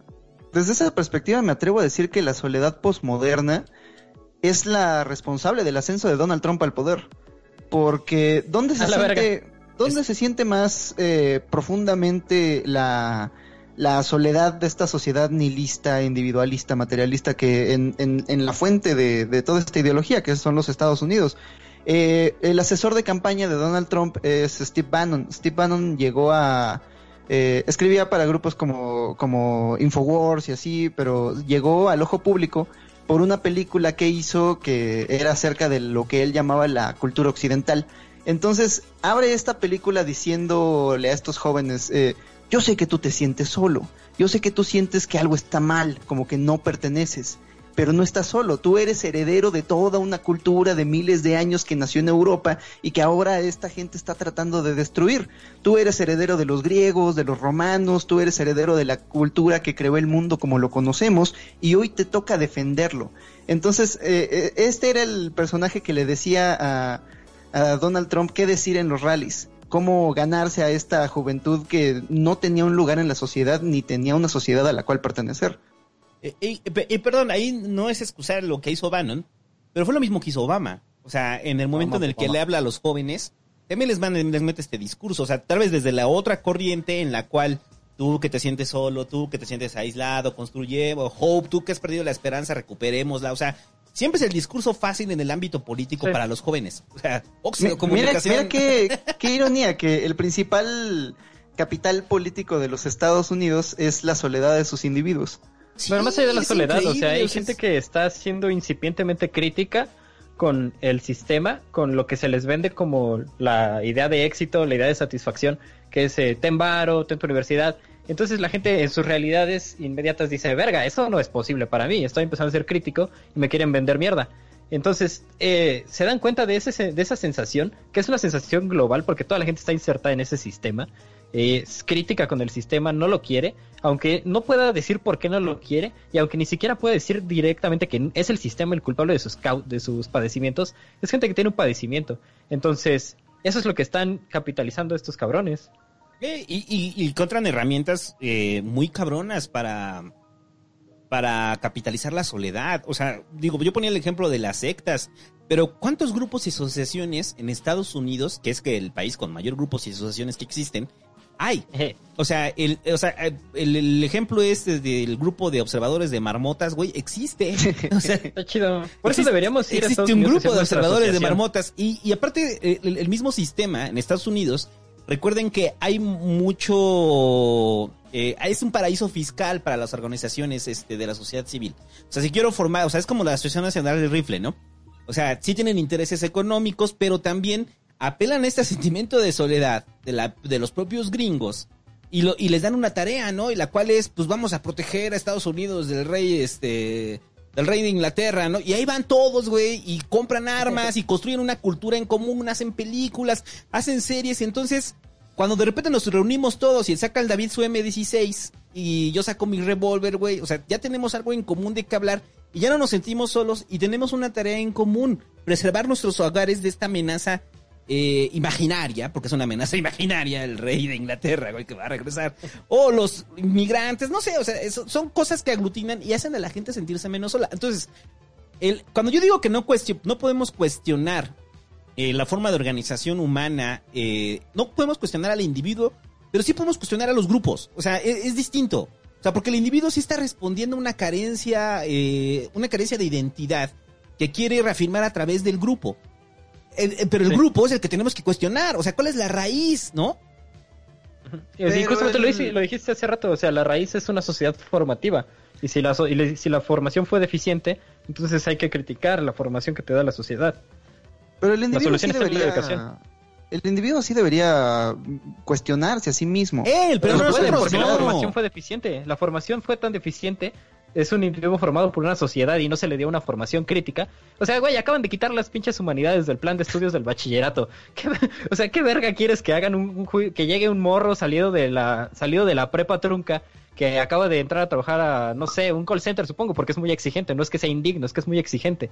Y entra a trabajar a un, a un empleo que no le gusta, que es súper exigente con él. O sea, ¿qué vergas quiere que se le pare enfrente al par de sufrir y le diga, usted no me puede vender la pinche agua del río Nilo, porque uno, ni es agua del río Nilo, y dos, el hecho de que me la venda no me va a curar ningún puto milagro, váyase usted a la santa verga, y, si quiere le cobro para llevarlo en un pasaje. Ajá. Entonces, es Eh. muy difícil. Si hay una si hay una carencia de argumentos que se pongan a debatir acerca, acerca de esta sociedad que los está oprimiendo. ¿Ya vieron Midnight Gospel? No, no lo he visto. Oh, no mames, está hermosa. Hay un, hay un diálogo que, con el que me quedé que decía que eh, e- era un güey que habla de magia y estaba citando a Beethoven y decía que el punto de estar vivos es acercarnos a la divinidad y luego repartir esa, esa energía entre el resto de la gente. Y suena como a pura basofia hippie, pero cuando piensas que Ralph Waldo Emerson dijo que ser uno mismo en un mundo que trata de hacerte como todos los demás es el más grande logro. Y yo no lo entendí hasta que lo leí. Y cuando lo leí es como, ah, se me abrió una ventana a una forma de la realidad que yo no entendía. Es como, güey, sí es cierto, la sociedad está tratando de hacerme como todos los demás. Ahora, Eh, ¿cómo chingados me hago yo mismo? Y Pero, No, y, y- y ahora cómo te haces a ti mismo y cómo encuentras otras personas que también Ese quieran hacerse a sí mismos. Ese es el pinche riesgo, porque, o sea, hay dos, hay dos vertientes. Una, te haces tú mismo y lo primero que te encuentras es un pinche libro de Bradbury y de repente te metes al taller de Pascal y ya la chingaste y ya eres súper crítico. Y- eh, pero la otra es que en vez de encontrarte un libro de Bradbury, te encuentras el La libro secreto y te lees el pinche secreto y te vuelves darqueto y te vas al chopo y luego ya estás en una pinche asociación de vampinazis, cabrón.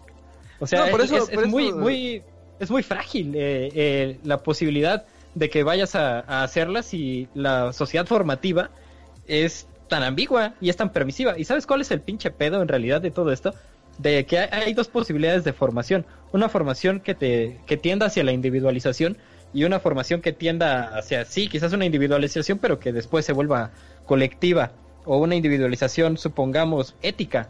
El pedo de una individualización inética y una individualización individualista, valga la redundancia, es que solamente te vas a construir a partir de lo que puedes consumir y de la diversidad acrítica y la diversidad ecléctica que hay en el pinche mundo. O sea, si te da igual escuchar a Ramstein, y te da igual escuchar a Beethoven, y te da igual escuchar a Wagner, y te da igual escuchar este a Paulina Rubio, y eres ecléctico y eres acrítico porque hay un chingo de cosas que consumir, o supongamos que eres ecléctico con, con las ideologías que asumes, porque esto es lo que hay, o sea, tú te formas con lo que hay en la televisión y que hay un chingo de cosas ahí para consumir, o te formas con lo que hay para comprar en la tienda, o te formas con las ideologías que hay para leer en Facebook. Eh, al final esto está creando individuos eclécticos e individuos sumamente encerrados en esferas de sí mismos. Ya no hay una realidad ideológica en común. Donde antes nada más había un centro de conocimiento, ahora hay un chingo de centros de conocimiento que están irradiando conocimientos completamente incompatibles entre ellos. O sea, en este momento te puedes ser budista, como te puedes ser New Age, como te puedes ser cristiano, como mañana te puedes volver eh, judío nazi, güey. Como Es la ecléctico. Acabas de definir nazi. el 90% de la gente que habita la condesa, güey. Sí, o sea, te puedes volver con Dechi. Y, y este pedo es Son esta budistas New está Age. creando está creando eh, eh, realidades individuales. Eso es muy grave porque si tú no tienes un bien en común que compartir con las demás personas, ¿qué chingados te van a importar? Eh, Es que le acabas de dar el clavo, o sea, si, si no tenemos un bien común y no hay una tarea en común que nos aglutine como grupos, pues obviamente nosotros vamos a tener de que buscamos esa necesidad de conexión y si esa necesidad de conexión no la encontramos en individuos, terminamos fetichizando la, o sea, nuestra necesidad de conexión a través de cosas o a través de símbolos, ¿no? O sea, probablemente yo no encuentro a nadie que sea budista, New Age, nazi, este, este, budista, New Age, nazi, gamer, güey, ¿no? O sea, y- las cuatro, este, pero de repente me abro un canal de YouTube y entonces empiezo a tirar cosas budistas, New Age, este, nazis, gamers, ¿no? Y entonces va a haber cinco güeyes que me van a ver. Y entonces esos cinco güeyes que me van a ver, aunque no tenga un contacto físico con ellos, y aunque estoy encerrado en mi propia burbuja ideológica, estoy creando una nueva realidad que me está dando propósito y que a lo que está haciendo es mitigar este sentimiento de soledad, cuando sabes que en la realidad estás, sigues estando solo. O sea, ese, esa persona sigue estando sola. Pero, ¿qué tal si nos aventamos a buscar aquellos valores que... aquellos valores comunes que se repiten a lo largo de las civilizaciones? Esta... mm, eh, no, no sé si Beethoven haya leído muchísimo de budismo, eh, lo dudo, pero esta idea que él tenía de acercarse a la divinidad y luego eh, repartir esa energía entre el resto de la humanidad, se acerca un chingo a la idea del bodhisattva. El bodhisattva, que era el güey que alcanza el nirvana, sale de la rueda de la vida y la muerte en la que estamos todos inmersos y luego vuelve con el resto de la humanidad y comparte ese conocimiento. Hay ahí como, lo que entendí de esta idea es que si encontramos un camino, una forma de ser humano eh, y pensamos que es una manera de existir en el mundo que es efectiva y que nos garantiza más libertad, eh, creo que es nuestra responsabilidad eh, decirle al resto de la humanidad que, oigan, pues es por acá. Eh, sí, pero, yo digo que el, cuestionamiento va sobre los grupos, no sobre el individuo. Porque cuando llegas con el individuo y le dices, a ver, tú eres un pendejo por unirte a los grupos de los morenazis, gamers, este... Judionazis. budistas, este, New Age eh, el individuo en ese mismo, en ese momento va a sacar sus mecanismos de defensa y te va a decir, güey, pues tú no me entiendes. Entonces. Eh, porque no hay nada más poderoso que la tribu. Al final él está defendiendo su tribu. Y aunque sea una tribu inexistente, ¿eh? o sea, aunque sea una tribu inexistente que seas de cinco monitos en, YouTube, este, o de un foro en Reddit, eh, él está tratando de defender esa tribu inexistente. ¿Por qué? Porque te siente a ti como una amenaza. Además, vale para pura verga que tú llegues y le digas, ¿sabes qué? Eres demasiado chaparro para ser un New Age budista eh, morenazi judío, güey. Eh, eres un pendejo, le comentas ahí en su YouTube, ok, intentaste modificar al individuo, gracias, su problema no está resuelto y el problema de la sociedad que lo, que lo orilló a creer en ese relato tampoco está resuelto. Bueno, pero eso es un problema de retórica, ¿no? Si acercas, si te acercas a una persona y en lugar de ofrecerle respeto y tratar de ver la realidad desde sus ojos, llegas y le dices, mira, tú eres un pendejo y te voy a decir cómo está la cosa, pues no te va a escuchar, lo primero que va a decir es, ah, pues, yo no soy un pendejo, tú eres un pendejo porque tengo que escuchar lo que tú me estás diciendo. Exacto. Sí, sí, sí, sí, Es que ese es el, el punto, o sea, por eso yo cuando digo no podemos criticar lo que lleva a la gente a hacer por soledad, eh, o sea, no hay que criticar ahí el individuo, hay que, criticar qué es lo que está llevando ese individuo a sentirse solo. Y es que se está llevando el individuo a sentirse solo, pues es el sistema. El sistema mismo es el, que lo está haciendo eh, aislarse, ¿no? O sea, o sea, el individuo, o sea, no es ponerlo en el rol de víctima, pero es el individuo no tiene la capacidad de analizar cómo este sistema lo está orillando a esta sensación de soledad. Sí, o sea, no hay una tendencia homicida eh, todavía detectada al menos, o sea, no, no existe una tendencia homicida en los genes.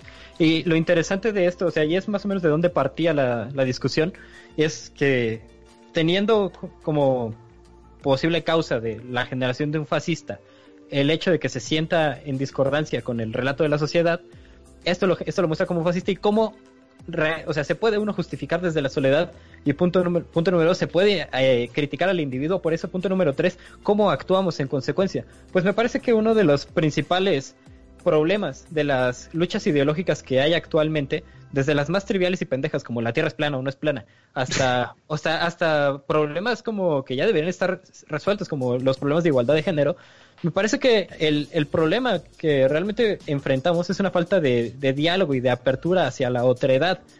Y si bien el, el, sistema no nos está formando para ser críticos con el sistema mismo y con otras y con los posibles relatos que nos hagamos de este sistema, pues creo que sí es mucho más fácil eh, encaminar a, los individuos hacia la curiosidad por el otro.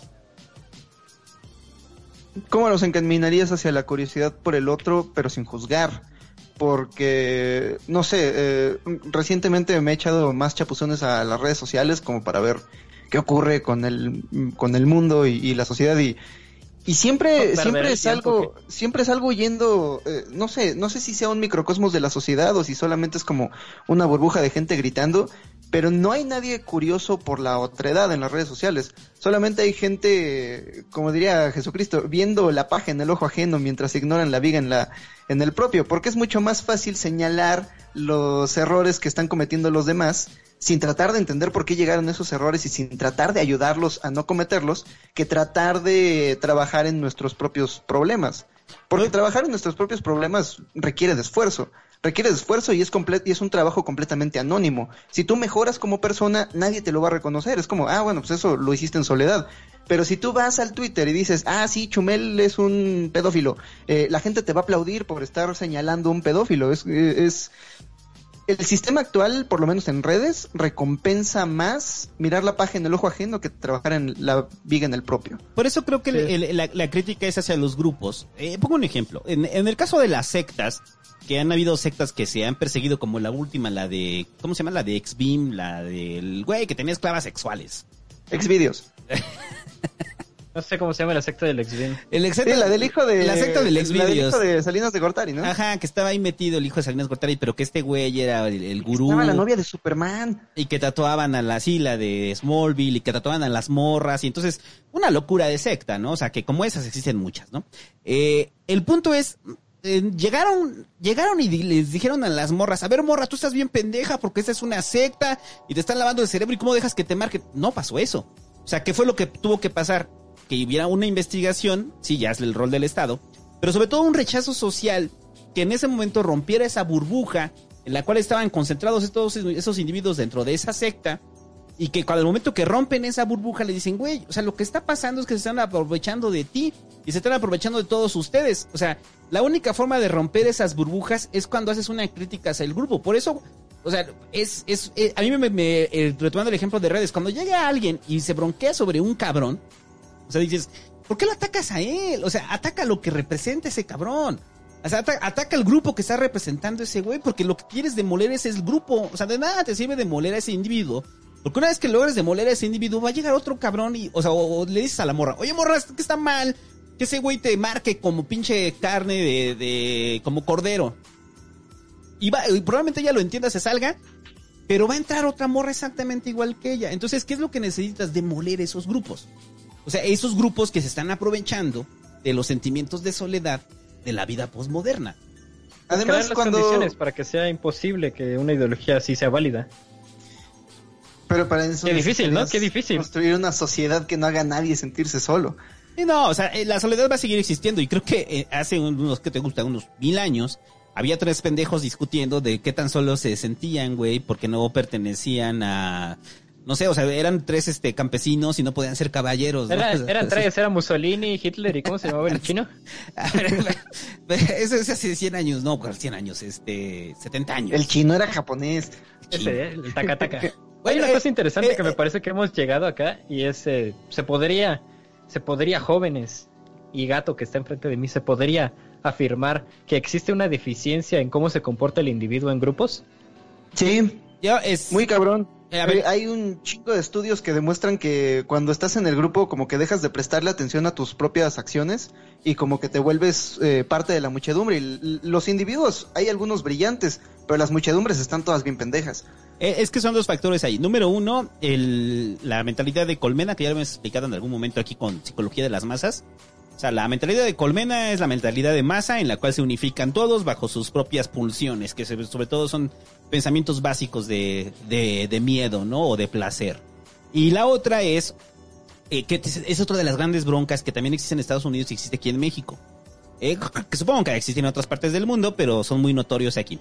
La forma en la que se desenvuelven en su núcleo familiar, muchas personas también les orilla a buscar eh, suplantar esa soledad que tienen dentro del núcleo familiar.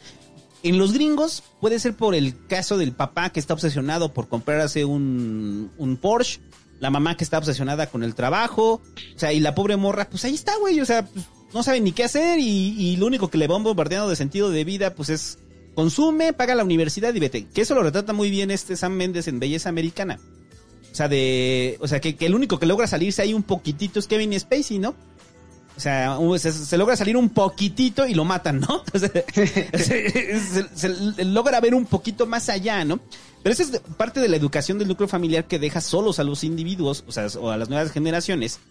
Y en, México es un fenómeno parecido, porque están preocupados por la solvencia económica, pero también un fenómeno muy marcado de maltrato y violencia en, las familia, en la familia mexicana.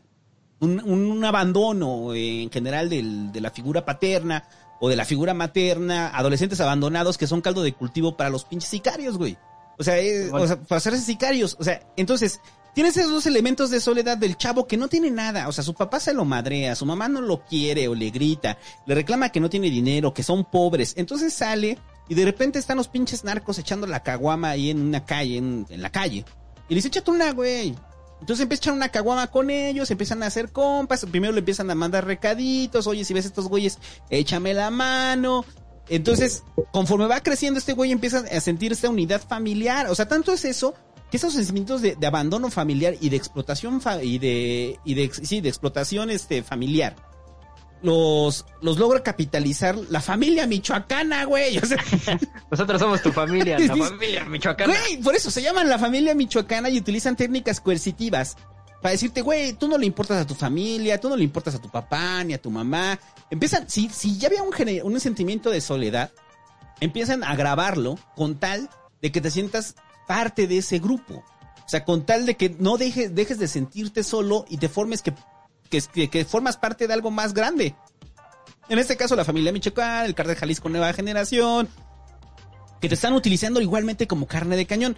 Para mí, digo, son los ejemplos que conozco, México y Estados Unidos, donde es notorio que frente a los sentimientos de soledad se da un nivel de explotación muy fuerte en los individuos. O sea, no sé si sea igual, o sea, supongo que en Japón han de, estar, han de estar exactamente igual, en Corea han de estar igual, pero los ejemplos más cercanos que tenemos es México y Estados Unidos, y en los dos, el abuso sobre las personas que están en soledad y que dependen precisamente de, de su soledad ha sido formativa gracias a esta estructura social que termina este, dándose en, pe- en pensamiento de colmena, pero sobre todo a la estructura familiar. La estructura familiar Sí. es la que cimenta, número uno, el, el abandono y el sentimiento de soledad absoluto del individuo.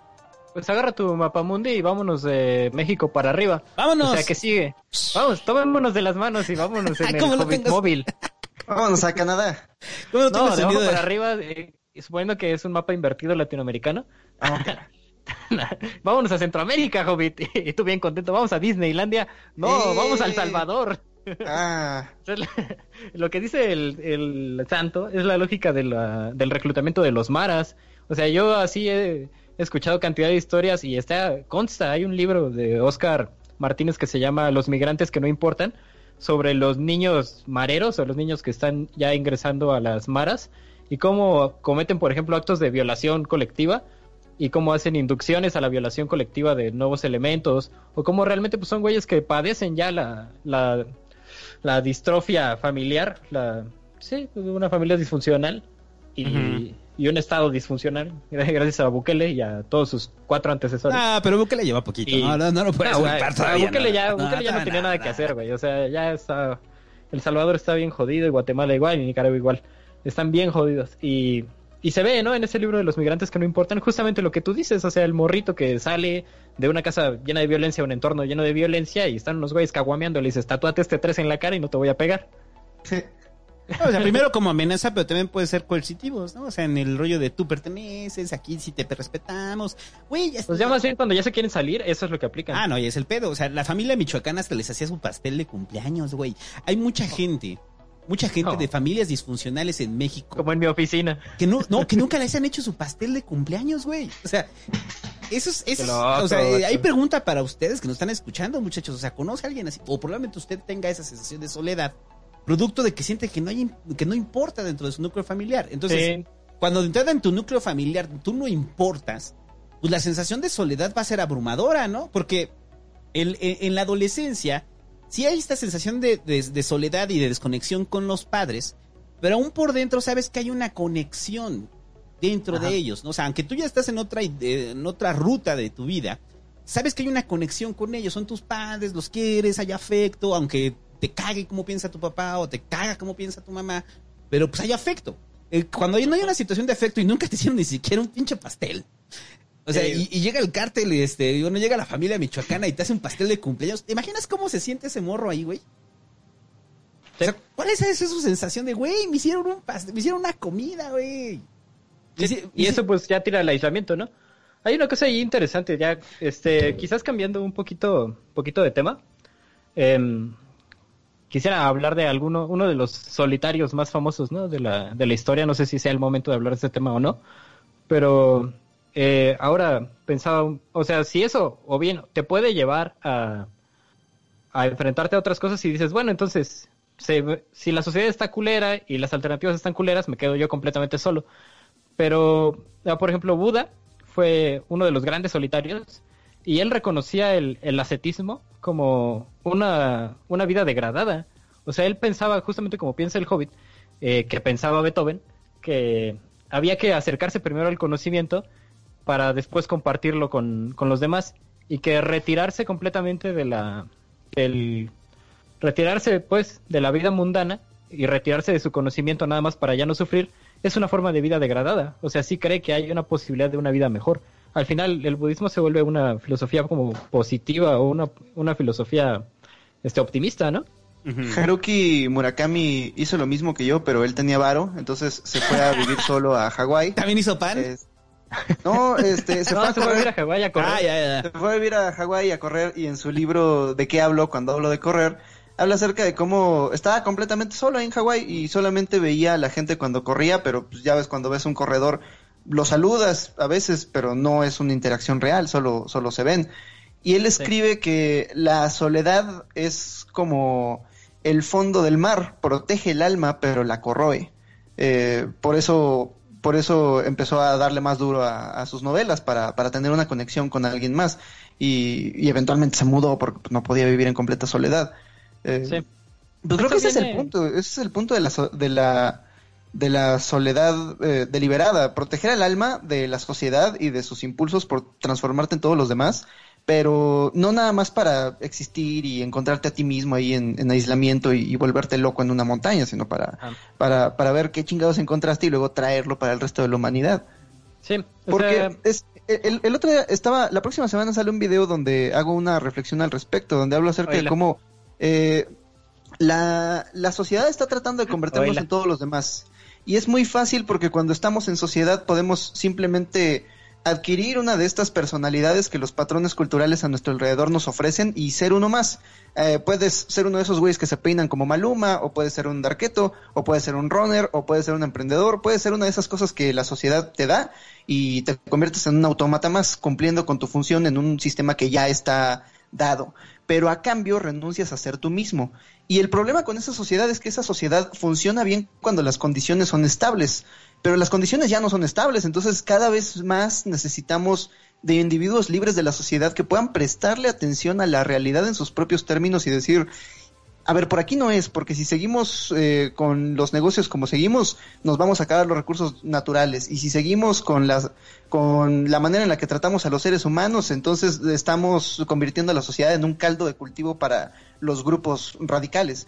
Eh, creo, creo que es eh, importante que una sociedad saludable tenga cierto número de gente solitaria, pero solitaria a propósito, que vaya a buscar sus propias maneras de... ¿tú piensas que deberíamos tener realidad. ahí una, Eh, perdón, es- piensas que deberíamos tener una especie de acetas financiados? Pues, pues ya desfinanciaron al Fonca, pero sí. Sí, una- Exactamente hay, pensé en el este, Fonca, güey. Hay dos verdades. ¿Hay acetas Eh, en el Fonca? Sí, es- o, o nada más las, las hacían los que, los que hacen su Había- libro de ensayos, ¿no? ¿Quién había es? un güey, había un güey que no, que no tenía amigos y que vivía completamente solo y que su proyecto para el Fonca era juntar todo el dinero que le daban en billetes este y ponerlo en, en el Zócalo. No, no es cierto, en la Plaza de Bellas Artes.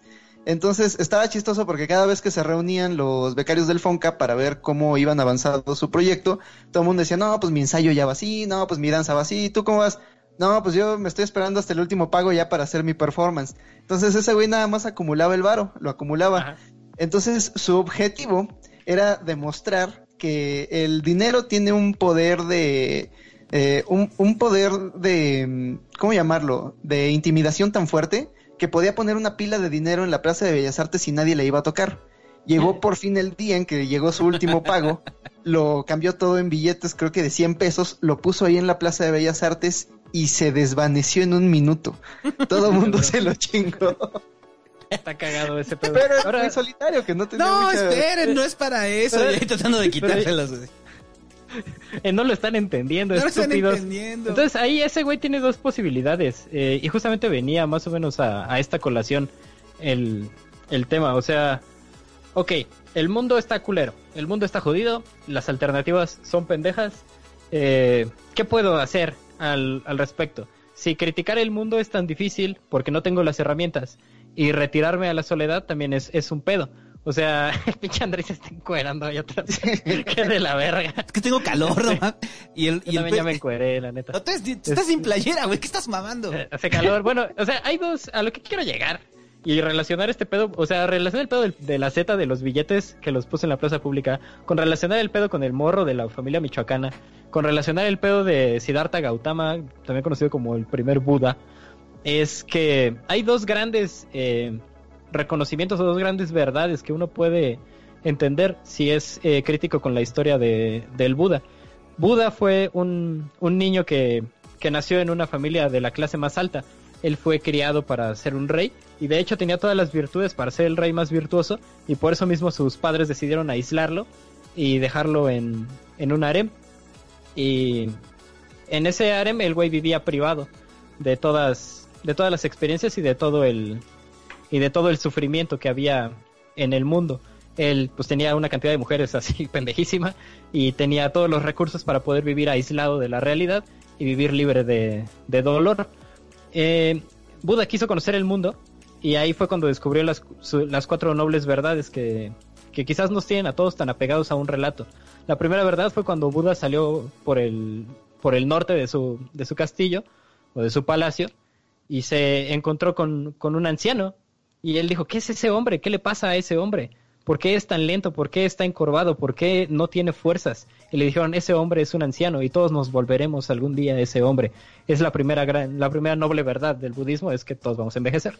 Después Buda regresó a su castillo y salió por la otra puerta y se encontró ahí un güey todo giotudo, eh, como vestido para bailar thriller de Michael Jackson en una plaza pública. Y, pregunta, ¿qué, ¿qué es ese hombre? ¿Qué le pasa? ¿Por qué no tiene fuerzas? ¿Por qué, se, ¿Por qué llora? ¿Por qué sufre? Le dijeron, ese es un enfermo. Y la enfermedad eso es entonces otra de las nobles verdades del, del budismo. Todos nos vamos a enfermar.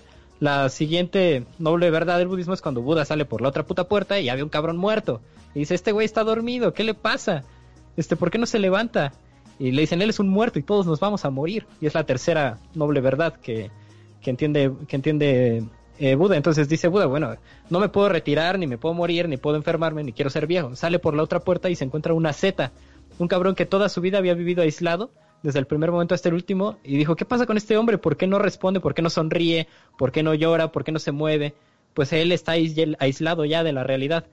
Y eh, Buda entendía el ascetismo como la cuarta, la cuarta noble verdad del budismo, o sea, tampoco se puede ser asceta, entonces se retiró a la meditación de la vida, encontró el conocimiento y lo compartió con las demás personas como una manera de, de vivir, o sea, tú conoces tú conoces el mundo que te rodea y una vez que lo has con- conocido, que has obtenido la iluminación, compartes esa iluminación con quienes te están rodeando. Entonces, los dos, eh, las dos cosas que podemos rescatar de la leyenda del Buda me parecen muy interesantes para y que sí aplican a nuestra realidad es la primera que el ascetismo y retirarse de la, de la vida y negar la realidad no va a modificar la realidad y no, no, no va a cambiar nuestras vidas, las va a hacer vidas también indignas y aburridas y, y sin sentido. Entonces tenemos, uno, tenemos que enfrentar la realidad. Y punto número dos, y quizás es la enseñanza más cruel del budismo, es que Buda era un aristócrata y solamente él tenía el privilegio de poder ir a meditar y encontrar el conocimiento. El 99% de las personas no tienen ese privilegio. Y, y que creo que aterrizándolo a épocas modernas, o sea, es lo que iba a pensar, o sea, de, o sea, todos los güeyes que se van a su retiro espiritual de un año, güey, más un te, güey, para encontrarse a sí mismos, güey. O sea, en Amatlán, güey. o sea, me estás diciendo que, esos güeyes, este, no van a cambiar absolutamente nada. O sea, porque a eso van a cambiar algo, porque que después se van a reinsertar a la sociedad para llegar con una nueva forma de ver a la sociedad.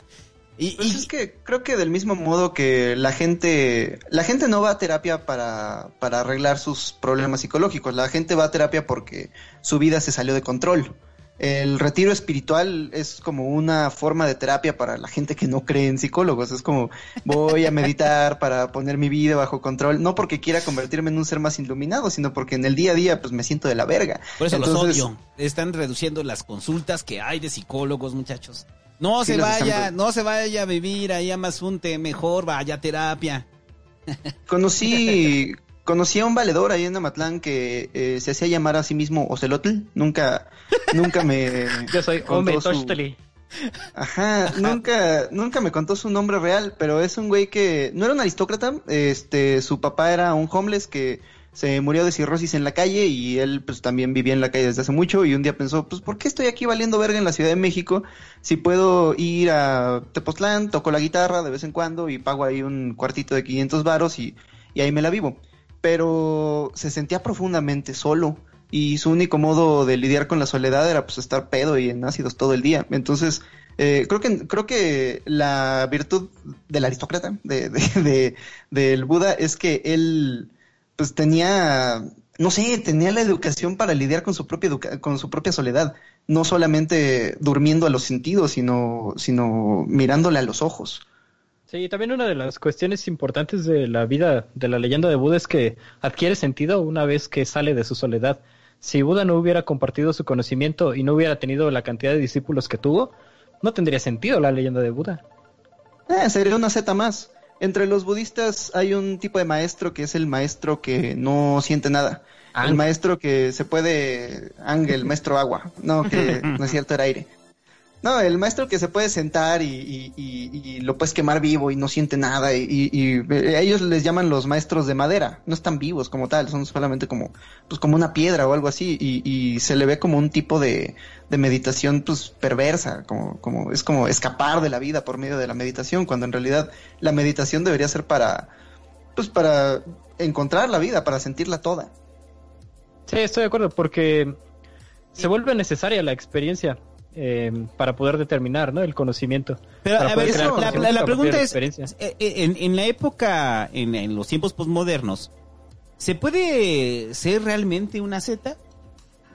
O sea, si, si, si, hay quienes, este, o sea, digo, gozan el privilegio de poderse sí, aislar. Es más fácil. Pero yo conocía muchos, pero ni uno era feliz. Es que fíjate, en la cuestión del ascetismo durante el la época hindú. A ver, pero además es, una pregunta. a la época actual, porque durante esos tiempos tenías una tenías responsabilidades inmediatas que atender y realmente no podías estar solo, ni podías, incluso no podías darte el lujo de hacerte pendejo un ratito al día en tu casa por dos cuestiones, o porque tenías que trabajar, chingarle y obtener la comida del día siguiente, o porque no tenías los recursos para educarte.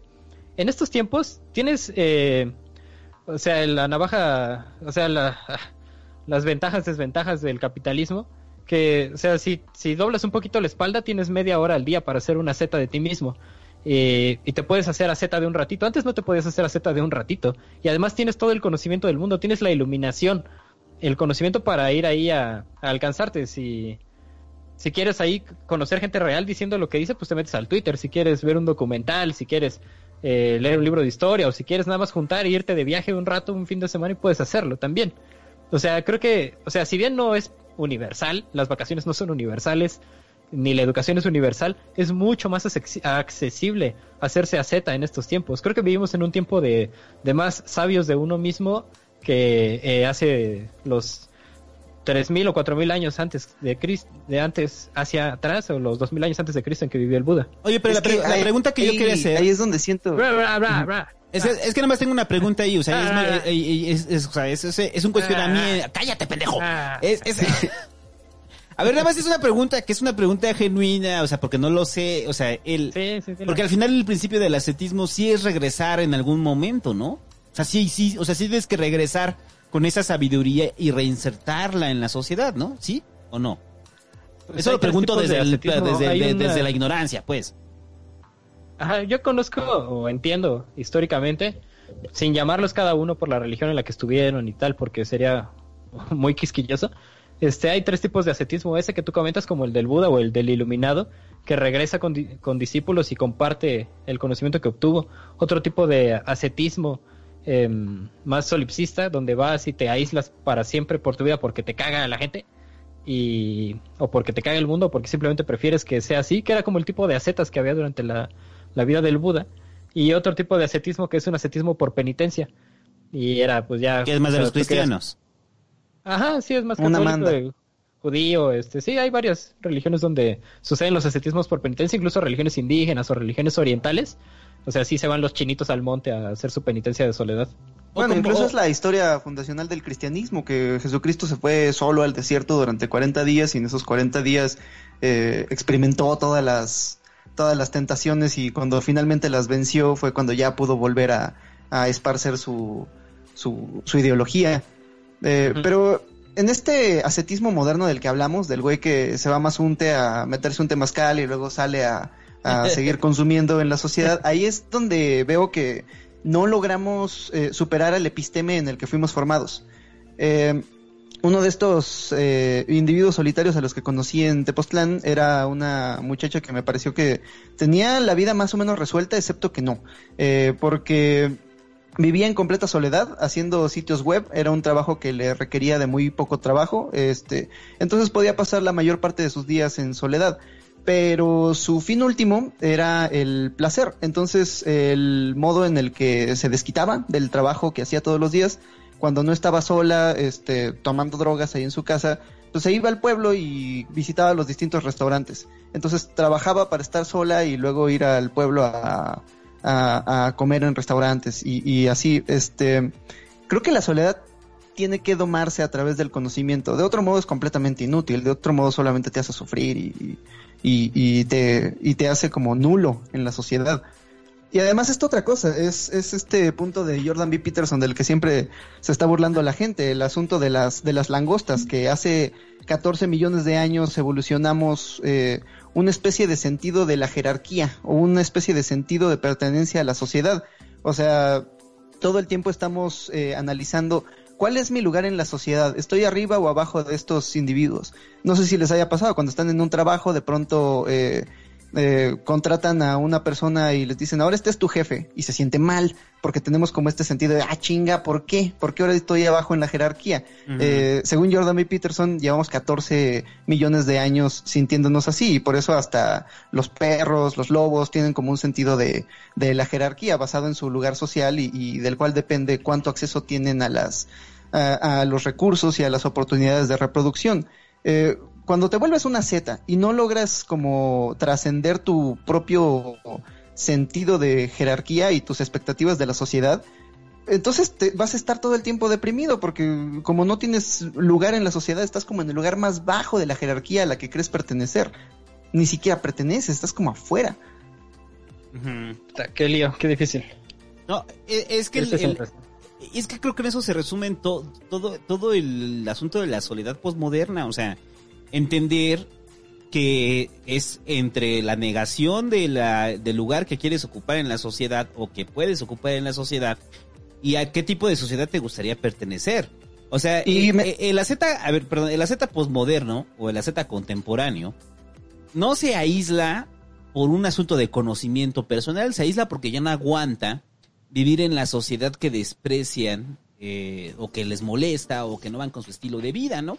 O, o, o el estilo de vida que ellos quieren llevar. O sea, el, es, es, es, la raíz es netamente egoísta. No es una raíz de vamos a cambiar al, a, a, estas estructuras sociales. Me aíslo Ajá. porque ya no lo aguanto. O sea, me aíslo porque me siento solo en esta sociedad, pero solamente sí. voy a, a, transformar, o sea, voy a llevar mi sentimiento de soledad, pero a otra situación. O sea, en el caso que pones, o sea, por ejemplo, de la chica, pues probablemente se sentía sola, este, o sea, se sentía sola eh, haciendo páginas web, ¿no? O sea, pues era, el momento en el que estaba sola. Pero también tenía una sensación de soledad de no pertenecer tampoco allá. Y eso lleva una pregunta clave. Para, ¿qué pasa con aquellos que no encuentran dónde pertenecer? Eh, ni siquiera en su, en la sociedad de origen donde están, y ni siquiera aquella que se tratan de integrarse. O sea, porque todos conocemos casos así, o sea, de individuos que sí. pareciera que no hay dónde peguen, o sea, no hay dónde... Siempre valen sea, verga, ¿no? Sí, siempre valen verga, no hay forma con qué se unen. ¿Y sabes con quiénes se unen?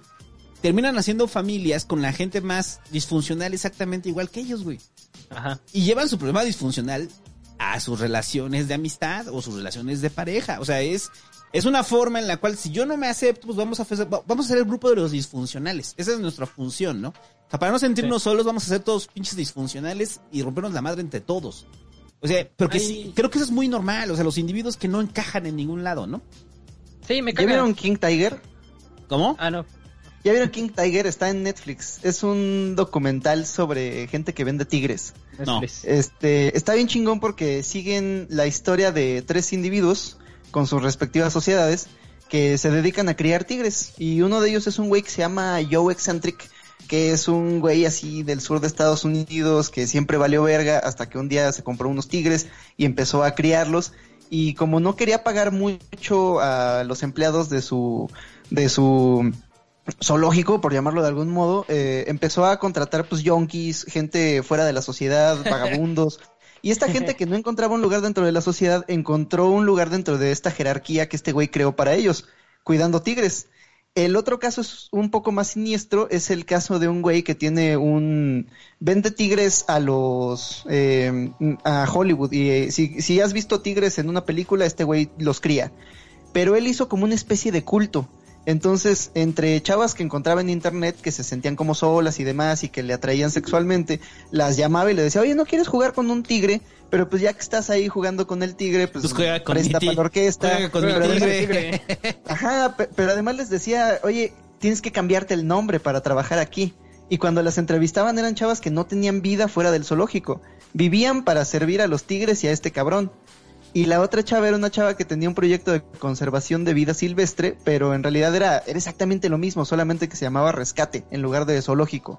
Y tenía a grupos de voluntarios, no les pagaba nada, no les pagaba nada, pero era gente que encontraba una especie de sentido de la vida y sentido de pertenencia cuidando de estos tigres y Ahí lo tienen. salvándoles las vidas. Ahí lo tienen, muchachos. Si se siente solo, Cuide tigres, tigres. cuide este tigres, Vaya eso- eso es lo que a tiene que hacer, cuidar Vaya a tigres. predar la fauna que... Entonces, lo que yo, ahí. lo que Es yo que- rescato de esto es que como, como el ser humano es tan versátil, somos ¿Qué como no era el punto vender animales. tigres? Este, ¿qué? ¿No era el punto vender tigres? No, no, no, es que, es que somos como anim- animales de... Tigres por catálogo. So- somos como an- an- animales de usos múltiples, así como las computadoras de uso múltiple. Ya ves como antes había computadoras que nada más suman y esta nada más resta y esta nada más calcula trayectorias. Y ahora ya tenemos computadoras a las que les puedes instalar el Total War, el Photoshop, el InDesign, tienen usos múltiples, es un poco así.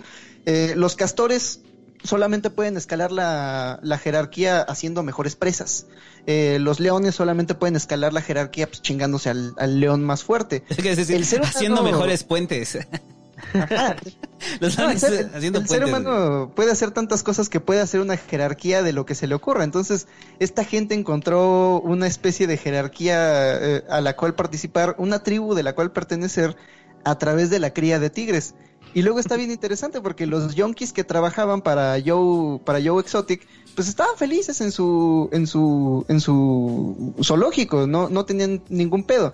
Los que tenían pedo eran los tres eh, protagonistas de esta serie, porque ellos se veían a sí mismos dentro de una jerarquía en la que el poder estaba siempre en fluctuación. Y era como, ah, no, tú me quieres quitar el poder a mí porque yo tengo el zoológico más grande, pero yo te lo voy a quitar a ti y voy a acusarte de que asesinaste a tu esposo y se lo alimentaste a los tigres. Está, e, es, es una dinámica bien interesante.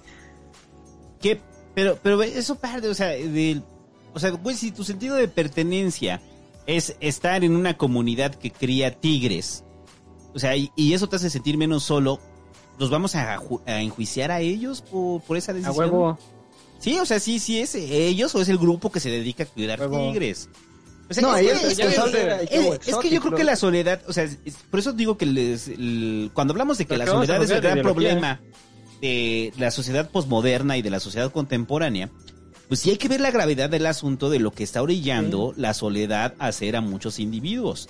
Yo tenía Entre la ellos meterse a esta pinche secta de planteamiento, tigres. pero, pero me la paso diciendo pendejadas en vez de dar la pinche respuesta. Vale verga. O sea, A- seriedad, a ver, ¿no? Pues dila, pendejo, o sea, o sea, ¿por qué te tardas tanto en dar tu puta respuesta? Porque te digo que me la paso diciendo pendejadas en vez de dar la pinche respuesta. ¿Y por qué no tienes sea. playera? Ay, ¿Por qué no traes playera, güey? Bueno, yo estoy en calzones. La verdad es que estoy haciendo que el ventilador me pegue en las piernas y porque está bien chido, güey. O sea, no mames, está bien cabrón, sudas de todos lados, pero bueno, ajá. Ah, bueno, una de las... te- o sea, ¿qué hacemos, no? Con estos individuos que no encajan. Era tu, tu Ajá, ¿qué pregunta. Y antes con de ellos? que el hobbit dijera, échenlo a los tigres o no sé qué. No, Ah, no cierto, vendan tigres, vendan tigres. Si usted siente que no encaja en ningún grupo humano, venda tigres, güey. Eso es lo que dijo el hobbit. Maldita No, sea, no puedo terminar una grupo. idea. Ajá, crea tu propio grupo bajo tus No puedo lógicas. terminar una puta idea sin decir una pendejada. Bueno, ya, Este, a ver, verdad, ya, a ver, a ver, tu gran Ajá. verdad antes de que digas pendejadas. ¿Cuál es tu gran Hagan verdad? cebras. A ver, pon el contador de pendejadas a ver si logro superar los 30 segundos de aquel día. A ver, a ver. Este, no, ya valió verga. Este, bueno, Tigres, no, no es cierto. El, el, el asunto con nuestros individuos disfuncionales o los que fracasaron en la sociedad, Sí, eh, pienso que caen en una en uno de los vacíos del, del sistema actual de, de la sociedad posmoderna, como, como lo mencionas. Antes había más o menos un plan de un plan de acción un- una manera de cachar esos errores del sistema eh, ya inculcados en la tradición. O sea, si bien la tradición era espartana y era aventarlos por la, por la montaña, o la tradición era, era, era católica, abrámica, y tú eres Abraham y, y tu esposa es Sara, entonces tienen que amar a su hijo porque Dios se los dio así de cuchito como es y así de rarito. Y la tradición, o sea, tú al final de cuentas vas a tener a tu familia y la tradición era lo que los, los salvaba. Cuando surge la sociedad posmoderna y con la sociedad posmoderna se acrecenta la, la posibilidad de consumo, la posibilidad de consumo crea individuos eclécticos, como ya habíamos dicho, que tienen realidades individualizadas completamente. Entonces tienen tradiciones individuales, tradiciones únicas. Entonces ya la tradición de la familia pues empieza a valer un poco verga y empieza a surgir, por ejemplo, una crítica a la familia, a la, a la familia eh, judeocristiana, que es muy criticable de muchas maneras, pero que por otro lado deja desamparados a los individuos disfuncionales. La sociedad posmoderna no tiene un plan de escape para estos individuos disfuncionales más que capitalizarlos. Y hay tres ejemplos ahora con el ejemplo de los tigres del Hobbit.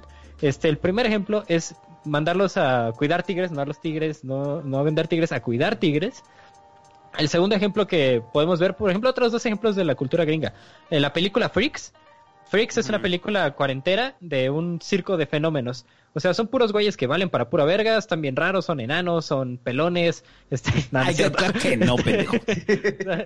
no hay pelones, pero sí hay enanos, este, hay mujeres barbudas. no hay pelones porque eran muy feos para el circo. Porque ni siquiera en ese circo admiten a los pelones. Este, ahí está en la religión, si su hijo es pelón, sí aviéntelo por la, por la montaña. Es el onceavo mandamiento, después del doceavo, que es no estorbarás. En fin, el tema con la, la película de Freaks es que sí, es un circo de fenómenos y valen verga, y lo único que está haciendo la sociedad posmoderna con estos individuos, antes de que fuera posmoderna, pero ya tenía ciertos dejos de individualización, era pues ya aislarlos y hacer un circo de ellos, capitalizarlos, como tú decías hace rato, eh, Santo.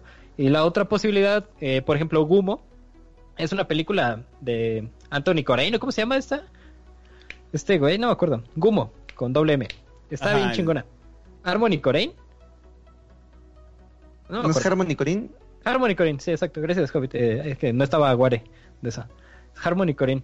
Entonces, eh, en Gumo se, se dedica esa película a grabar a güeyes ahí que viven en la en los Estados Unidos, en el área rural. Y pues, o sea, valen para pura verga. Esos güeyes no tienen ningún oficio ni ningún beneficio, pero no se pueden morir. El sistema los está capitalizando porque al final estos güeyes, a pesar de que no sirvan para nada y no tengan ningún objetivo en la vida, pues van y roban, roban autopartes o tienen chambitas así pendejas, venden hamburguesas, lo que sea que hagan, y consiguen varo para el activo y consiguen varo para las armas. Y de alguna manera el sistema está utilizando a estos pinches fenómenos, a estos inadaptados, para seguirse nutriendo. O sea, el, el plan de rescate del sistema posmoderno con los desadaptados no es "Oh, vamos a escucharlos, vamos a darles una educación especial, vamos a hacer un club de ocio. No, a la verga. O sea, no vamos a poner ni siquiera un pilares ahí donde van a poder ir a jugar o hacer zumba. No. Este, zúmbale a la verga, güey. Y ponte a. ponte a sistema. Precisamente, güey, estaba. hoy- estaba escribiendo el de la. El de lo geek me. Que. Y, y hacía un- una reflexión sobre eso, o sea, de. De cómo la falta de identidad y la necesidad de pertenencia al grupo hace crear el concepto de la cultura geek. O sea, es como. ¿Por qué la cultura geek tiene que ser eh, cultura geek? Entonces, ¿Me cuando estás podíamos. diciendo que yo no soy un Saiyajin? No, güey, es que... Eh, mi pared de Funkos, a ¿no ver, te pero- gusta? pero la cultura geek está, está cimentada en el consumo. Entonces, el... Podría haber la cultura del Choco Crispies, güey. O sea, y, y, ten- y podría ser la, igual de mente válida que la cultura geek. O sea, la cultura del Choco Crispies, en la cual todos nos juntemos, este, nos vistamos de Melvin, güey, nos tomemos fotos como Melvin, o sea, y que todo sea temático de Choco Crispies, y le llamaríamos cultura, pero aún así está cimentada en el consumo. Ahora, si estos individuos no les encontramos un lugar donde pertenecer y donde paliar su soledad, pues lo que podemos hacer es volver los grupos de consumidores, ¿no? Digo, la cultura que es un ejemplo. Entonces, el, es muy fácil. O sea, solo para instrucciones para crear una cultura de algo. Punto número uno, encuentre una encuentre un objeto que tenga pluralidad de manifestaciones. Ok, con Flays. El cereal tiene distintos animalitos. Ajá. Hay de distintos sabores. Hay de distintas presentaciones. Punto número dos, haga la cultura de eso. Es así de fácil, güey. Sí, O sea, es que nada más ¿sabes qué? un chingo de diversidad Y el crear principio básico más, es- más diversidad. y el principio Ni básico sigue siquiera- siendo el consumo, ¿no? Ni siquiera es tan difícil porque cuando hay un hay un lugar en Los Ángeles que se llama Skid Row En Skid Row es donde vive toda la banda, pues la banda Yonky, la banda Homeless y demás. Ahí te das cuenta de que ni siquiera tienes que pensarle mucho para darle algo que, que consumir a esta gente. Como esta gente no tiene un lugar en la sociedad, esta falta de lugar les provoca un dolor constante. Y este dolor constante los lleva a consumir drogas constantemente. Este, entonces, en Skid Row puedes ver como las grietas en la armadura de la sociedad que ya no sabe qué hacer con esta con esta gente para, para que no puede ni consumir, no puede ser incorporada al sistema, no pueden aventarlos por la por la montaña. Entonces lo único que hacen con ellos es eh, de vez en cuando hay grupos que les entregan jeringas y condones para Ajá. que se mueran y no se reproduzcan jeringas y condones. Como Gumo, qué loco. Sí, pero bien, eh, es que es el rollo. eh, Hay categorías, o sea, para paliar la soledad, el sistema mismo siempre le va a ofrecer categorías para que usted logre paliar su soledad y encuentre otros pendejos. A ver, si, si usted es suficientemente idiota para no saber a qué grupo pertenecer, no se preocupe. El sistema le va a decir dónde va a pertenecer. O sea, el sistema le va a dar el camino al cual va a pertenecer a través del consumo y eso lo va a unificar. O sea, y entonces Exacto. así tenemos convenciones de todo. O sea, nunca han visto cuando pasan aquí en la Ciudad de México por el World Trade Center, güey, que hay convenciones de las cosas más inimaginables. O sea, neta, inimaginables, güey, que puede existir y dices, güey, hay una convención de eso. O sea, hay una con- Sí. una vez iba pasando, perdón, iba, iba pasando, güey, y había una convención de productores de pegamento para pasta de dientes, güey. Y, eh, pues no, para, para dientes, o sea, de odontólogos, o sea, de Ah, pe- pegamento para dientes, güey. Y una convención ahí, güey. Entonces es un chingo de güeyes que obviamente hasta contratan un comediante que tenga que hacer chistes sobre el pegamento de dientes. Los gringos tienen ejemplos de eso así encabronados, de esas tipo de convenciones en las cuales los juntan por un elemento en común. Entonces no se preocupe, si usted se siente solo, el sistema mismo le va a otorgar a dónde pertenecer para que no se sienta solo. El problema es que cuando le ofrecen todo eso, y todo eso no le basta a usted y se sigue sintiendo solo, ¿no? Entonces, si, ya el mercado me dio mi, mi- mis opciones de, de opción múltiple, güey, y ninguna de ellas me gusta. ¿Qué ya estás no? Cabrón, es- está jodido. Está O sea, ya cabrón, te- ¿no? Yo creo que más que no te guste ninguna, lo que sucede es que te aburrieron ya todas. Y ese es otro tema aparte que vamos ahí a, a- que estaría chido que abordáramos en algún momento de esta calurosa noche en la que yo no tengo playera y tú no tienes pantalones, este, que abordáramos esa- Pero yo postaba un güey, posteaba un güey que dice, de los tres no se hace un hombre vestido. claro que sí, miren, yo no traigo pantalones, pero el David no trae playera, entonces, este, así nos juntamos, o sea, me pasa, le paso, este, me pasa sus pantalones y le paso Ajá. mi playera, muchachos, así. Y así lo logramos. O sea, en esta noche calurosa de primavera, donde el polen empieza a surcar nuestras narices y donde la enredadera cubre la savia del árbol, Espérate, lúbrica savia del árbol. Espérate, antes de cualquier cosa, espérate. Es que estoy viendo un comentario de un güey que dice, no seas mamón, la adhesión de los materiales dentales tiene un pedo muy cabrón. La adhesión dental es un tema serio No sé. y también lo geek. Oye, Sato, no mames, ese es un tema en Sí, serio. sí, Sato, Tiene no que haber sí. convenciones sobre eso, güey. Bueno, está bien ya. eh. Ahora sí, puedes hacer chistes de tigres, pero chistes de gringos, pero chistes del pegamento dental, eso sí que no, Santo, tú sí que no, te no, pasas. tú sí que te pasas. Eso es- le estás pegando a mi gremio, güey. Es mi tribu, nosotros pegamos los dientes como nunca nadie los ha pegado. Ah, no, se hizo reír Bueno. mucho ese cabrón, güey, ya. Hay Ajá. dos temas ahí, aparte del pegamento de dientes, que es un tema serio. Hay otros dos temas también serios, que son como dos de las grandes, dos de las nobles verdades de la posmodernidad, llamémoslas así. Eh, este, la primera es que es más probable que, que pruebes todas y que te aburras de todas antes de, de que te quedes sin, sin un lugar en cual caer, sin una tribu o sin un subgrupo en el cual caer. La segunda es que eh, el sistema eh, utiliza las líneas de fuga de los individuos para, para crear eh, núcleos de atracción o para crear para absorberlos a partir de esas de esas líneas de fuga. Por ejemplo, individuos de clase media, aburridos y críticos, este hacen un podcast y eh, ah, pues vamos a empezar a vender eh, insumos para podcast. Y te venden el micrófono, te venden que el software para hacer Mm. podcast, te venden que la consola. Es una eh, gran idea, es una gran idea. podcasteros, Expo tu podcast. Expo tu- Expo tu podcast con Invitamos Carto- al Carlos Vallarta para que haga chistes de podcast y, y, y ya lo armamos, güey. No mames, eso sí sería un puto éxito, porque, o sea, es, es- se volvió una línea de fuga. Y cuando, ¿qué es lo que sucede? Pues una línea de fuga se, de- y esto está relacionado íntimamente, es que una línea de fuga es absorbida y se crean las líneas de fuga a partir de tu nivel socioeconómico y de tu estatus eh, social y, y geográfico, tu ubicación geográfica. Entonces, si eres pobre, pues está el grupo de los monosos. Eh, si eres pobre pero no eres monoso, está el grupo, no sé, de los... La iglesia. de la iglesia, güey. O están las doñas que se juntan para coser. Doble o A. están los dones que se juntan para jugar baraja. O si eres un poco más de varo, pues te juntas y haces tu podcast. O si ya eres un- asquerosamente rico, vas con otros ricos horribles como tú y juegan golf. O ese tipo de pendejadas que hacen los ricos. Este. o, o haces una convención de pegamento. No lo sé. Eh, pero, o sea, te aburres de eso y conforme te aburres, pues vas creando nuevas líneas de fuga y el sistema las va absorbiendo. Esa ha sido la historia de la absorción del sistema de los últimos 150 años, no lo sé. O sea, desde que Kurt Cobain se aburrió de... o la gente se aburrió de Kurt Cobain y de que hacía hacía música gronchonzona y empezamos a escuchar música electrónica o lo que sea que escuchemos. Y antes de eso, cuando Kurt Cobain se aburrió de escuchar a, a Elvis Presley y empezó a hacer música grunge. Y antes de eso, cuando Elvis Presley se aburrió de escuchar Big Band y empezó a hacer rock and roll. Y antes de eso, cuando la banda de Big Bang se aburrió de estar escuchando la, la música que sea que escucharan y empezaron a hacer Big Bang o jazz. Así ha sido hacia atrás el camino de la absorción del sistema. Y siempre va a haber algo nuevo, siempre el sistema va a tener algo nuevo que venderte. Y, y- y meterte en una categoría para que no te sientas solo. O sea, el Por eso es tan importante hacer una crítica del entretenimiento en contra de la soledad. O sea, a veces estar solo es, es necesario también estar aburrido. ¿Qué les parece si ya nos vamos con lo pastoso de la soledad posmoderna? Pero primero, superchats.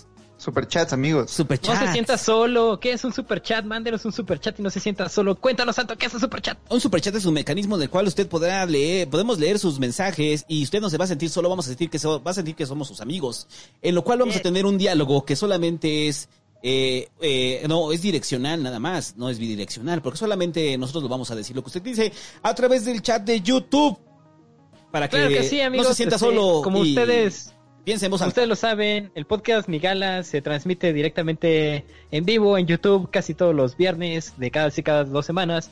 Para los que nos escuchan desde Spotify, para los que nos escuchan desde Evox y para los que ya nos escuchan en YouTube, escúchenos también en Spotify. ¿Dónde más estamos, Santo? En todos lados donde escuche podcast, ahí estamos, en todos pinches lados. Que No por se sienta cierto, solo, ahí, ahí, la otra vez este me llegó ahí el eh, porque ves que el, el- cuando di de alta la feed este estaba es dado de alta en Himalaya y hay algún cabrón, güey, bajó todos los podcasts incluyendo los videos de YouTube y los subió a Himalaya, güey, o sea, los de Migala. Ahí estamos en Himalaya, O amigos. sea, gracias a ese en cabrón. no, pero en, Himalaya hay dos videos, o sea, hay dos podcasts, el, el que tenemos nosotros que es nuestra feed y el otro que ese cabrón agarró y subió todos los videos, güey. ¿Qué es el Himalaya? Himalaya es una plataforma de podcast que nadie escucha, pero ahí estamos. O sea que los millones y millones de podescuchas que escuchan el Himalaya no nos están escuchando nosotros, están escuchando el feed de ese güey. Exactamente. Hijo de su puta madre. Y aparte subió los, Eh. tus videos, Hobbit. O sea, tus videos producidos los subió en audio.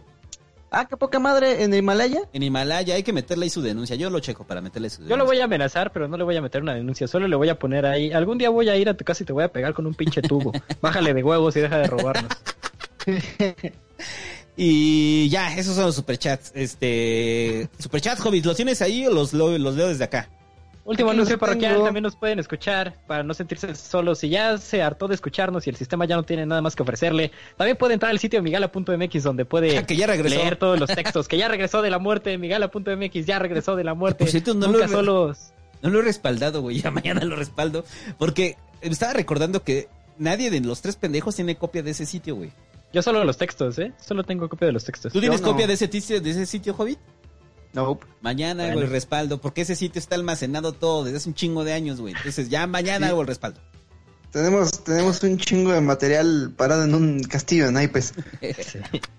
Muy valioso, güey. Te voy a contar una anécdota rápida nada más. O sea, porque aquí fue Bluehost simplemente que se desconfiguró, pero no- a diferencia de cuando lo traíamos en Don Web, que de repente llego y digo, ay, güey, no sirve Don Web, y busco Don Web en Ah, Twitter, y de repente se incendia el edificio de Don Web, y yo ya valió verga. Se quemó el sitio, literal. literal se quemó el sitio porque se quemó el edificio. Pero ya, superchats. Dani Castro Cisneros donó y dice, saludos, andamos juntos compartiendo la soledad. Eh, más o menos, pero sí, ahí estamos, Dani. juntos. Saludos, Dani. David Ibarra Aranguré dice, apoyándolos como siempre, migalones. Hablen de los pescaditos de oro del coronel Aureliano Buendía. Es un buen Ah. ejemplo sobre el tema. Saludines. Pues sí, es este, es esta metáfora de que uno hace cualquier pendejada cuando está solo solamente para mantenerse ocupado, ¿no? Además es una maldición que tenían estos vergas de la familia de los Buendía. ¿Cómo se llama el libro? Cien años de soledad, ¿no? Está maldito por Melquiades para estar 100 años solo, 100 años sin encontrar ahí alguna correspondencia con nadie y pues haciendo pescaditos de oro muy bonitos, por cierto, yo quiero uno. No, y además te habla de la futilidad de su esfuerzo, porque primero los vendía, pero luego la gente ya tenía tantos pescaditos de oro que no había quien se los comprara, entonces el güey hacía pescaditos de oro y luego los volvía a fundir para volver a hacer pescaditos de oro. Sí. Estaba bien triste. Alejandro Anguiano donó, muchas gracias. Martín, Martín Pachecano donó y dice, los quiero mucho, mañana los escucho en podcast. Gracias Pachecano, qué padre tu nombre. Ay Luis, ese se llama. Pacheco. Ay Luis. Dice, Sueño Húmedo, podcast con Enrique Serna. Sí estaría padre, ¿eh? Ah, un podcast loco. de política con Enrique Serna. Falta que él quiera. Javier Alejandro López Guzmán donó y le damos muchas gracias. Eh, Aarón dice, "Ju- jajaja, justo apenas me mandaron a la verga y pensaba en alcoholizarme, pero mejor escucho el podcast. Sí, no entres en el vicio, mejor este, entra a una secta. No es cierto. Ulises Pérez Montiel dice, para el micrófono nuevo, muchas gracias. Gracias. Felipe López dice, güey, Midnight Gospel es pura belleza. Sí es, está bien hermoso. ¿Ya lo viste? Yo no lo he visto, joven. Yo me apenas estoy viendo la del caballito triste. Está chida, está padre, me gusta. Yo estoy a favor del caballito siempre. Eh, ¿Y qué más? Eh, nada, nada, es la única serie que estoy viendo. Está bien chida. ¿Cuál? Voy a Horseman, ¿no? Sí, Está bien chida. Kitsia O nos donó una carita feliz. Muchas gracias. Gracias. Kevin Pérez dice, pues estar rodeado de gente y aún así estar solo. Pues sí, eh, más bien es como la comunidad a la que perteneces, ¿no? Y viceversa. Neftalí Casares dice, manden saludos a Chava Hernández, se moja con ustedes. Pues saludos a Chava Hernández. Saludos, Eh, chava. ahorra el agua. hazte una pensando en mí. Julio López donó, muchas gracias. Sefirotic Rocha dice, hola mi amor, ¿cómo estás? ¿Estás viendo mi gala solo? y yo luego de eso le quiero dar like con la mano tonta al video. Ah, muchas gracias, guacala. Sergio Barajas dice, ¿qué es lo que más ama cada uno de ustedes? Uta, ¿qué es lo que más amas tú, David? Ah, la poesía de Alberto Caeiro. ¿Lo que más amas así en toda la vida? Pues más bien lo que dice, o sea, estoy de acuerdo con Alberto Caero en, al- en amar esa sensación de la vida. El que ama no sabe lo que ama. Eh, sí, el que ama no sabe lo que ama. Pues amar es la única inocencia que nos queda. Entonces vivir en inocencia está bien chido. Ah, me gustó esa frase. Yo iba a definir una cosa así como bien vaga de el propósito, lo que sea, pero creo que sí, es... el que ama no sabe lo que ama, qué bonito. Me- me imagino como mi gato, está chileado ahí en el calor, acostado, feliz, amando la vida. Está padre ese, ese sosiego, está de poca madre. Lograr ese sosiego, pero lograrlo también de una manera consciente, pues no podemos brincar de, de un salto, de, como dice Mayakovsky, no se puede brincar, no se puede abandonar el corazón de un brinco. Yo pienso que no se puede abandonar la conciencia de un brinco y no nos podemos volver entes animalescos, pero creo que sí podemos lograr el sosiego a través de la comprensión de las cosas o si no de su aceptación y de, de entendernos en coexistencia con lo demás. Entonces quizás esa sensación de sosiego, de saber estoy aquí en este pinche planeta dándole la vuelta con toda esta bola de culeros al universo, pues sí, eso me encanta. Bueno, que uno de los principios de la meditación es justamente prestarle atención a cosas arbitrarias como el mantra que estás cantando o tu, o tu respiración, cosas que te anclen al presente, precisamente porque tu cerebro eventualmente se va a distraer y vas a empezar a pensar en pendejadas, porque todos tenemos muchas pendejadas en qué pensar, pero eventualmente el cerebro se, se cansa y entonces es como esas cosas que cuando solo se aparecen cuando dejas de buscarla. Eh, por eso tienes que hacer una práctica de la meditación, porque cuando cuando meditas buscando un resultado específico, pues no pasa, pero es hasta que ya lo haces durante tanto tiempo que ya no esperas nada de ello, que de pronto, ah, mira, ya estoy aquí, y ahora. Sí, Y hay una chido. frase chingona de Alberto Cairo que dice, pensar es no comprender. Justo Pensar es no comprender, qué loco, ¿no? Simplemente estás ahí y ya. chingón. Felipe López dice, Hobbit, te mandé un DM importante, no me ignores, carita feliz, digo triste, este, lo voy a revisar, es que luego mandan muchísimos Hay comentarios, un chingo ahí muchísimos. de cosas que tenemos pendientes. Tú la semana pasada levantaste una convocatoria para la gente que quisiera que quisiera sacar clips de los podcasts pasados y nos están llegando, me están llegando al correo. Tenemos pendiente la entrega del premio del niño y la mar. Güey, y el niño cosas. Marimar, ¿qué pedo? No lo sé. ¿Ya lo decidimos hoy? Pues ya, ¿no? Estaría bien ahorita que está un poco más relajado el tema. Vamos a dedicarle un tiempo al ratito y vamos a determinar ahora sí los ganadores. Ahora sí. Ahora sí, para publicarlos mañana, a más tardar, pasado mañana. o en dos semanas. Entonces, Fernanda Martínez dice, ahí les va por una coca de piña, los amo, gracias Fernanda Martínez. Vulgarcito 1 dice, apréndanse mi nombre porque siempre voy a, donar, Bolaños. Pues, gracias, Vulgarcito. Gracias, Bolaños. Eh, Luis David Esponda Cervantes donó, muchas gracias. Romeo Manuel Hernández Obando donó y luego retiró su mensaje, mira qué, qué, misterio. Ah. Saint Aeris Ryusa me imagino que le gusta el anime, y él dice, Guerra parte 2, lo espero como el sí de ella. Este, pues como el sí de ella va a llegar tarde, porque antes estoy haciendo otro video. Mauricio García Ortiz dice, ahí está para un 50 de café. ¿A qué, ¿A qué correo les mando el PDF de Armas Silenciosas para Guerras Tranquilas? Para que le echen un ojo. Saludos de RR. David arroba migala.mx. David arroba migala.mx, ahí lo puedes mandar. Muchas gracias. Cristian Duarte dice, podré guachicolear al pasquín, pero no a mi gala, qué puto. puto ¿Cómo tratar a los niños que no les gusta interactuar con otros, respetando su ser o incitarlos a convivir? Ay, qué pedo. No, sí es este... Perdón. En la psicología educativa... Disculpenlo, me lo estaba chupando. Sí, hay este, técnicas para que incitar que los niños convivan. Porque sí es necesario que los niños convivan. Pero cuando un niño no quiere convivir, eh, sobre todo se tiene que analizar cuál es el trasfondo del por qué no quiere convivir. O sea, más que, más que ver que el niño está mal, es porque el niño no quiere convivir. O sea, ¿qué pasó, no?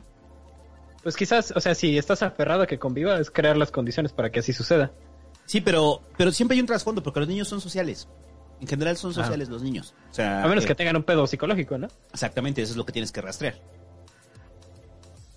Mm, Tecnes Campero dice, canta la rola, mi pan no esponja, a mi novia. Este, ya no me acuerdo cómo iba, ¿ustedes se acuerdan? Pero no esponja. Sí, nada más me acuerdo del coro. Pero no esponja. Pero no esponja, ya. Samuel Berrios dice, Hobbit, ¿qué opinas de The Midnight Gospel? Güey, está hermosa. Y me acabo de enterar de que todas las conversaciones de esta serie vienen de un podcast. Entonces ahora que estoy editando los visuales del nuevo video, me estoy dando el podcast. Está bien bonito. El, último capítulo es con Dan Harmon, el creador de Rick and Morty, y habla de su propia espiritualidad. ¿Pero qué podcast es? Es el podcast de Duncan Trussell. Eh, en familia con Duncan Trussell, algo así se llama. Este, Duncan Trussell es como... Es como si es como si a Joe Rogan no le gustara ir al gimnasio. Este es como mucho más espiritual, es igual de cagado, pero menos de derechas. Está bien chingón. Ajá. Este, sí, vean todos eh, Midnight Gospel, está muy bonito. La voy a ver. Ángel Sánchez Coraza dice, para unos cigarros y que no les dé COVID, gracias por los podcasts muchachos, gracias a ti por la nicotina. Gracias. Ricardo Avelar dice, de Bienvenido de vuelta a Clase Mediópolis, Hobbit. Ah, pues muchas gracias. Clase Mediópolis. clase Mediópolis. Aplausos, se los ganó, se los ganó. Aplausos. ¿Qué que me perdí? ¿Quién dijo algo divertido? Dicen que bienvenido de vuelta a Clase, Medio, clase Mediópolis. Ah, Eric Solano, Pantaleón, dice, la soledad es la carencia del alma. No sé, ¿eh? porque muchas veces es el único lugar donde encontrar tu propia alma. Ajá. Javier Torres. Y soledad vale. Hay que sí, sí, nada más tienes que hacerlo deliberado. Javier Torres Cordero donó y le damos muchas gracias. Sefirotic Rocha volvió a donar y dice, soledad es lo que sintieron las mandarinas del Hobbit al ser tiradas con crueldad e indiferencia. Hablen de Edward Hopper y de sus pinturas. Este, primero huevos, se me cayeron, no las tiré. Y segundo, pues sí, estaría chingón, ¿eh? Edward Hopper creo que es de esos, de esos autores que capturan muy bien el tema de la soledad. Sí. Decía Edward Hopper que si pudiera decirlo, pues no lo pintaría. Y, y creo que aplica muy bien para sus pinturas. Saint Eris Rusa volvió a donar, muchas gracias. Iván Mosqueda volvió a donar y dice, ¿qué tan probable es que los suicidios o la violencia en casa aumenten debido a esta cuarentena? Eh, no, no, o sea, la violencia sí, los suicidios no. Eh, pero la violencia no, no, no es probable, ya aumentó. O sea, los casos de violencia contra las mujeres eh, que están sucediendo ahorita en los hogares por la cuarentena son, son horribles. ¿Ya encontraste cifras de eso? Sí, o sea, el han salido varios casos, o sea, tuvieron que haber una línea de ayuda para varias mujeres que tienen que salir corriendo de sus hogares porque están sufriendo violencia. Entonces, las organizaciones de la sociedad civil y el gobierno sí está teniendo vínculos para asesorar mujeres. Sobre todo en los refugios aquí en la Ciudad de México ya hay como 10 casos, cabrón, de mujeres que salieron de sus casas por la violencia. No mames. Pero ¿por qué los suicidios no? Porque el suicidio yo no creo que va a venir ahorita, va a venir después, va a venir en la crisis. Es que, es que ahorita no estamos en la situación de crisis, o sea, la crisis grave va a venir cuando venga la, eh, la recesión económica. Oh, sí, voy a escuchar el podcast de mi gala para alegrar mi día. no, no, no quieres que todos se van a matar, o sea. Pero si puede haber un índice de suicidios alto, pues sí puede ser ahí. Tampoco es tan alto, ¿eh? O sea, después de la crisis del 94, o sea, no hubo un, un repunte de los, suicidios, de los suicidios, ¿no? O sea, no... O sea, no garantiza, pues. No es un condicionante. Ricardo Vega dice, la soledad es la sombra humana de la entropía. De todas formas, en el último segundo estaremos solos. Saludos, saludos, migalanes, cuídense. Este, ay, Ya se subió ahí el Sick Boy. Este, no, yo tengo un punto eso con el, el- lo que dicen que vamos a estar solos. Y que venimos solos y morimos solos. Yo creo que está malentendido. Cuando decimos que vivimos solos y morimos solos, yo creo que es más una referencia a la subjetividad de- del individuo, o sea, que el individuo crea la realidad. O sea, no es precisamente de, oh, sí, estoy solo en el universo y siempre voy a estar solo, porque al final, si muere tu conciencia, mueres. Yo creo que eso se hace referencia. Mueres, pero mueres en soledad, porque tú estás creando la realidad a través de tu conciencia. O sea, no es como un- el tipo de soledad que nosotros estamos hablando, ¿no?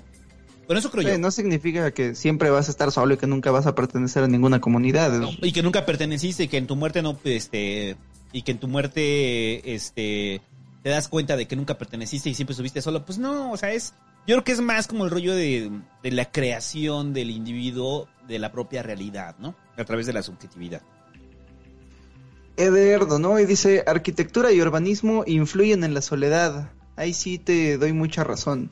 Eh, Sí, porque, ¿sabes qué está muy cabrón? Eh, el- hay, hay un fotógrafo mexicano que publicó dos fotos, una junto a la otra. Una eran un chingo de gente toda apelmazada en una estación del metro y la otra eran todas las calles vacías y lo que él decía es que, mira, le estamos dando el 80% del espacio urbano a- al 20% de la población que puede costearse un carro y el resto pues que se chinguen y ahí todos, eh, todos apretados en, en el transporte público al que ni siquiera le invertimos para la para el mantenimiento. Entonces creo que sí tienes razón, la, la arquitectura nos está alienando.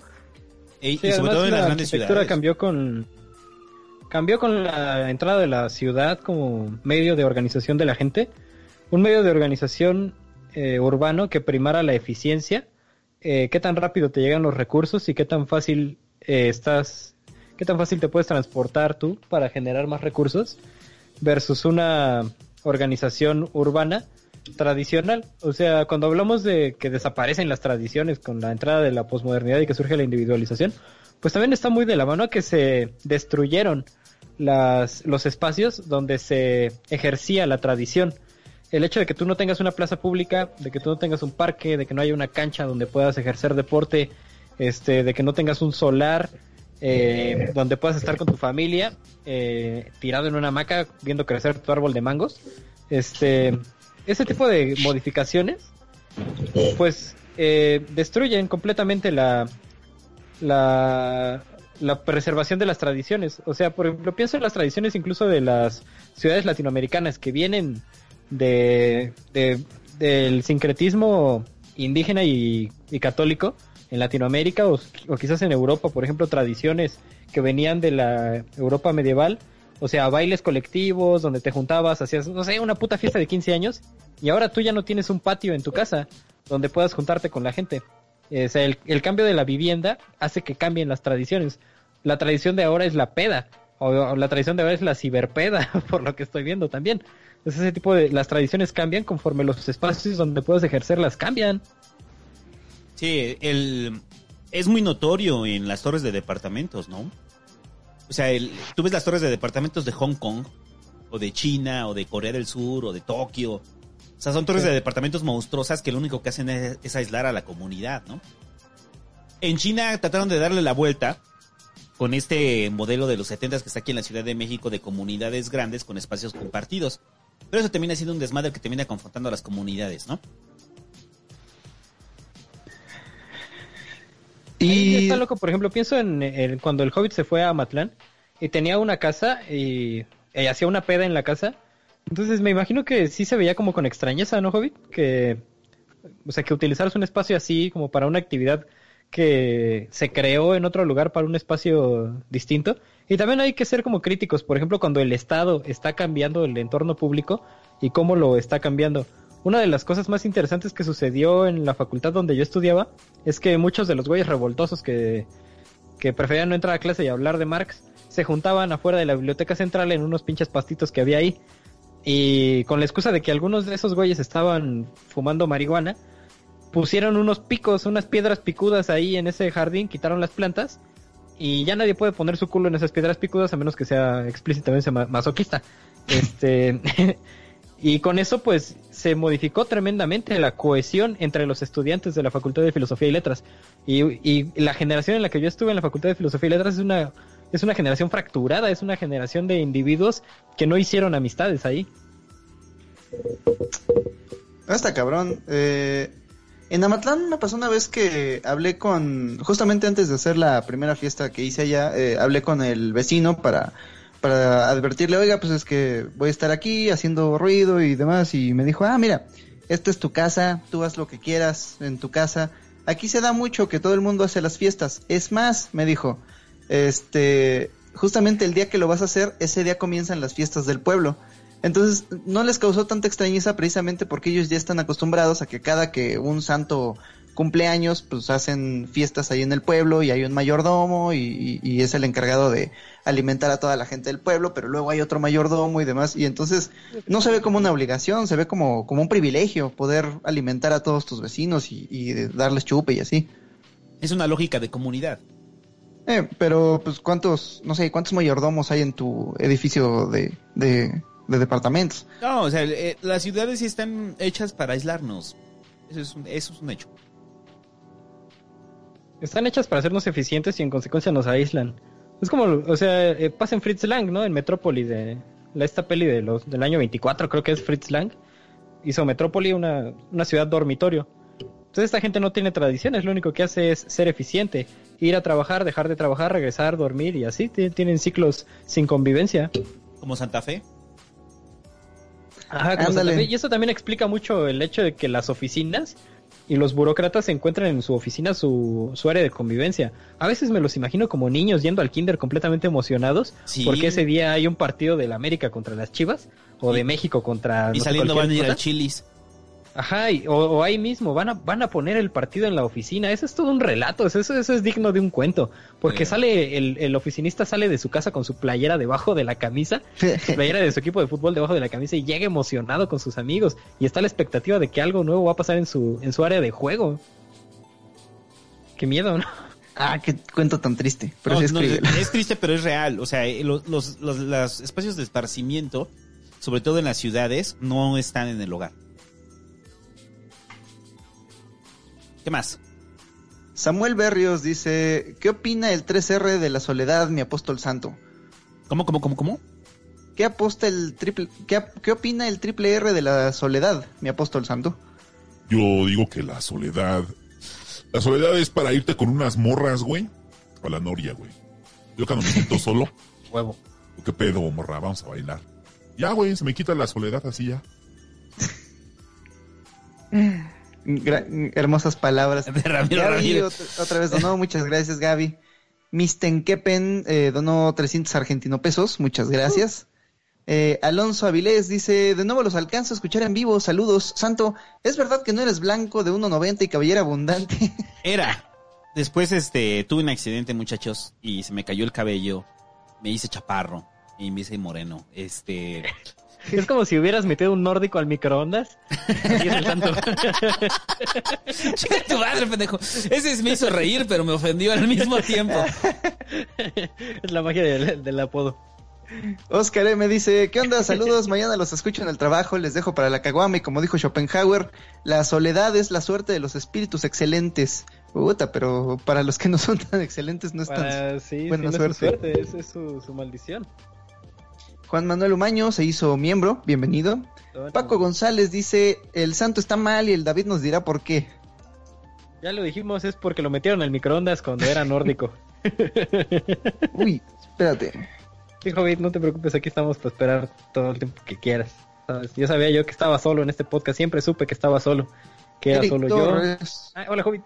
Eric Torres dice, quisiera ver nuevamente el hermoso rostro del Hobbit. Mira, nada más tienes que cerrar los ojos, Y piensa en Jesús. pensar, y ahí estaré contigo. A Y- donde dicen vayas. que el milagro se manifiesta si tomas aceite hirviendo y con él lo arrojas a tus, a tus ojos. También si los introduces la cabeza en una cubeta con cloro, el Sí. milagro se manifestará y podrás ver la cara. Ya de- lo dijo Donald Trump, si se inyectan cloro, se les quita el coronavirus y pueden ver la cara del Hobbit. Pero es lo último que van a ver. Dani Cedaño Chávez donó, muchas gracias. Alejandro Varela se unió, muchas gracias. Este, pero Dani decía, yo estudiaba japonés e iba a la universidad. Me iba bien hasta que conocí a una chica. Dejé el japonés, comencé a deja- dejar la universidad. Luego me dejó y terminé solo y fracasado. Es mi historia cuando estaba estudiando francés y conocí a N1. Ajá. Chis códigos de policía, güey. Sí. N1 pareja. N1, pareja. Tenemos un ahí viene un N1. Cierra en la calle.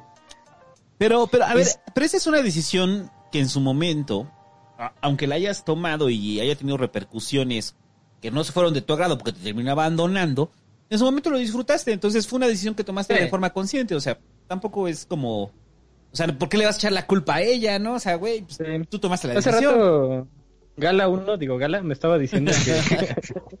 Saludos a Cierto, Mi Gala. amor, está aquí conmigo. Que está al lado Gala, la- güey, saludos a la Gala, güey. más bella del universo. Pégale Gala. un pinche Te sartenazo quiero, en la amo, cabeza Gala. que esté diciendo pendejadas.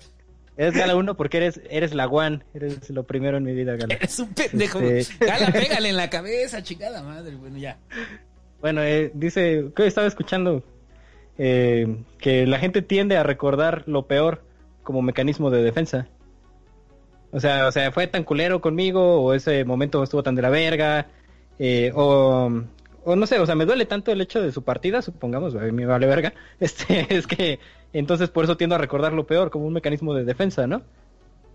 No sé si eso ocurra. tanto. Sí, sí, claro, es, es, es, que es como el, el daño fue tan grave producto de mi propia estupidez o mi propia decisión que lo asumo como exteriorizándolo hacia el otro, ¿no? Es culpa de ella, güey. No, no, no fue culpa de ella, es tu culpa. Punto. ¿Eh? Tiene sentido. Isla Azul dice, saludos muchachos, muchas gracias por tus aportes, por sus aportes, muchas gracias a ti también. Pau Soler dice, la soledad ha sido desde que tengo memoria mi mayor miedo, pero últimamente está siendo uno de mis mayores placeres. Pues así pasa. Es que sí pasa, y, y ahorita lo vamos a hablar, pero el asunto de la soledad autoinducida, pues sí, es, un, es necesaria a veces, muchachos.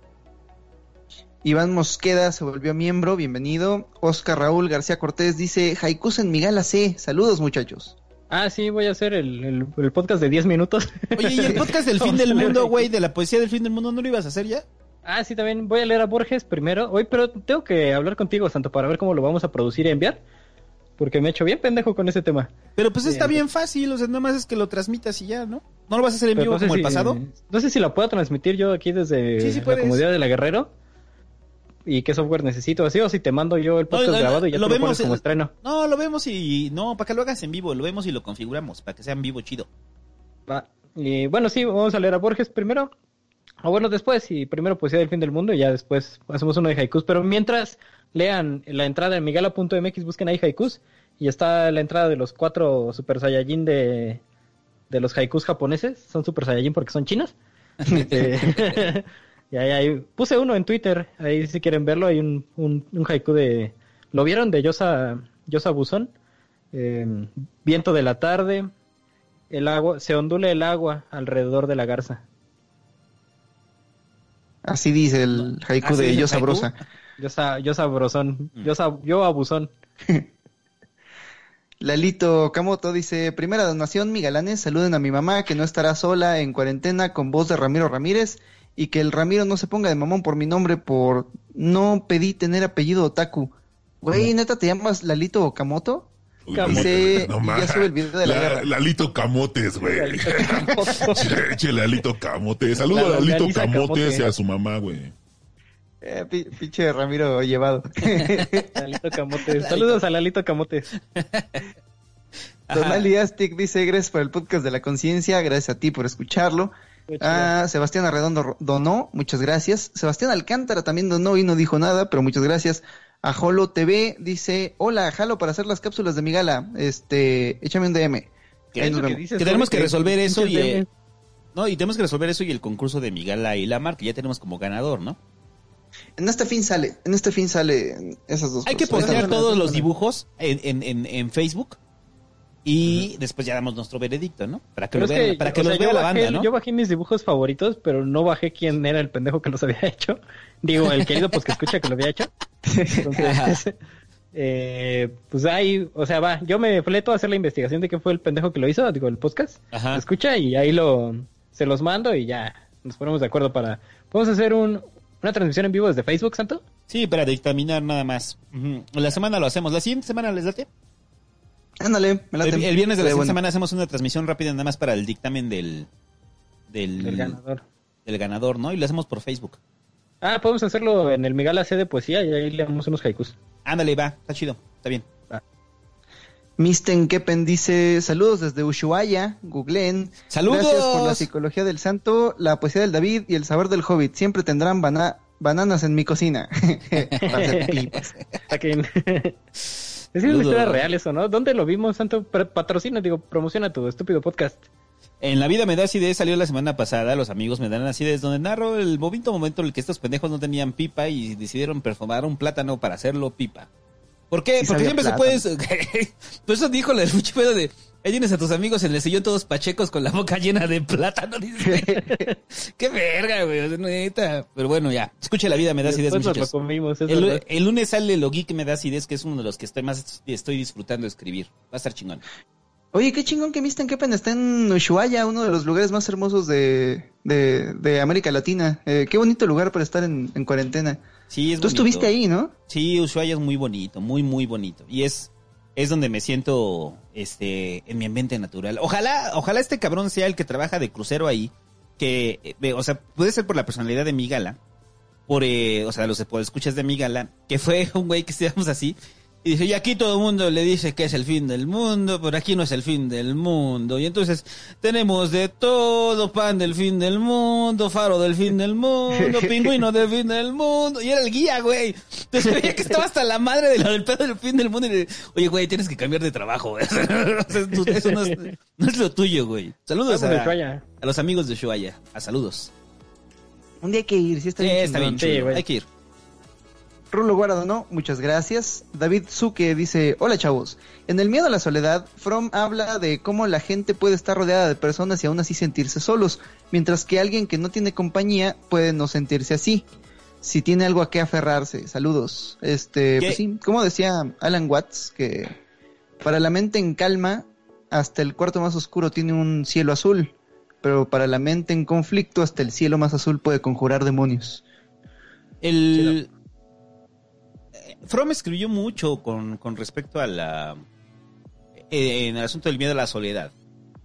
Y creo que es el precursor de esta sensación, bueno, es el que lo aterriza en, en- en la literatura, el, el estar rodeado de gente y sentirse solos, ¿no?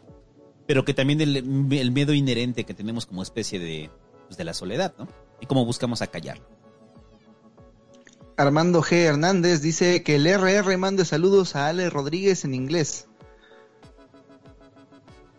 Es que, es que me da pena, güey, porque yo no sé mucho. de. Cámara, no seas puto. Hi, Ale Rodríguez.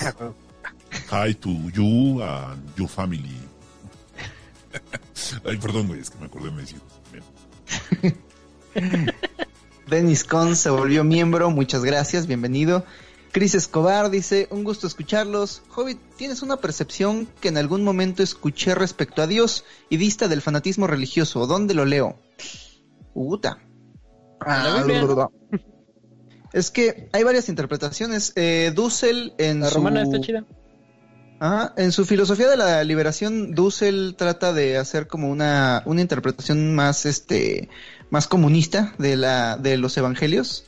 Y um, Slavoj Žižek tiene un libro sobre el cristianismo donde hace su propia interpretación también acerca de, de los apóstoles como una comunidad. Creo que se llamaba El enano y el títere. Tiene un pinche nombre horrible, pero está bien chingón el libro. Eh, y si no, ahí en el video del cristianismo, en los comentarios, ahí vienen un chingo de fuentes.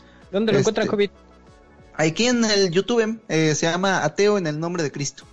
Ahí también otro libro eh, que ya me recordaron cómo se llamaba, porque no me acordaba ni del título, ni de cómo se llamaba el personaje, ni de quién era el autor, pero yo me acordaba que estaba bien verga y que hablaba de Cristo. Se llama El Evangelio de San Lucas Gavilán y es de Vicente Leñero.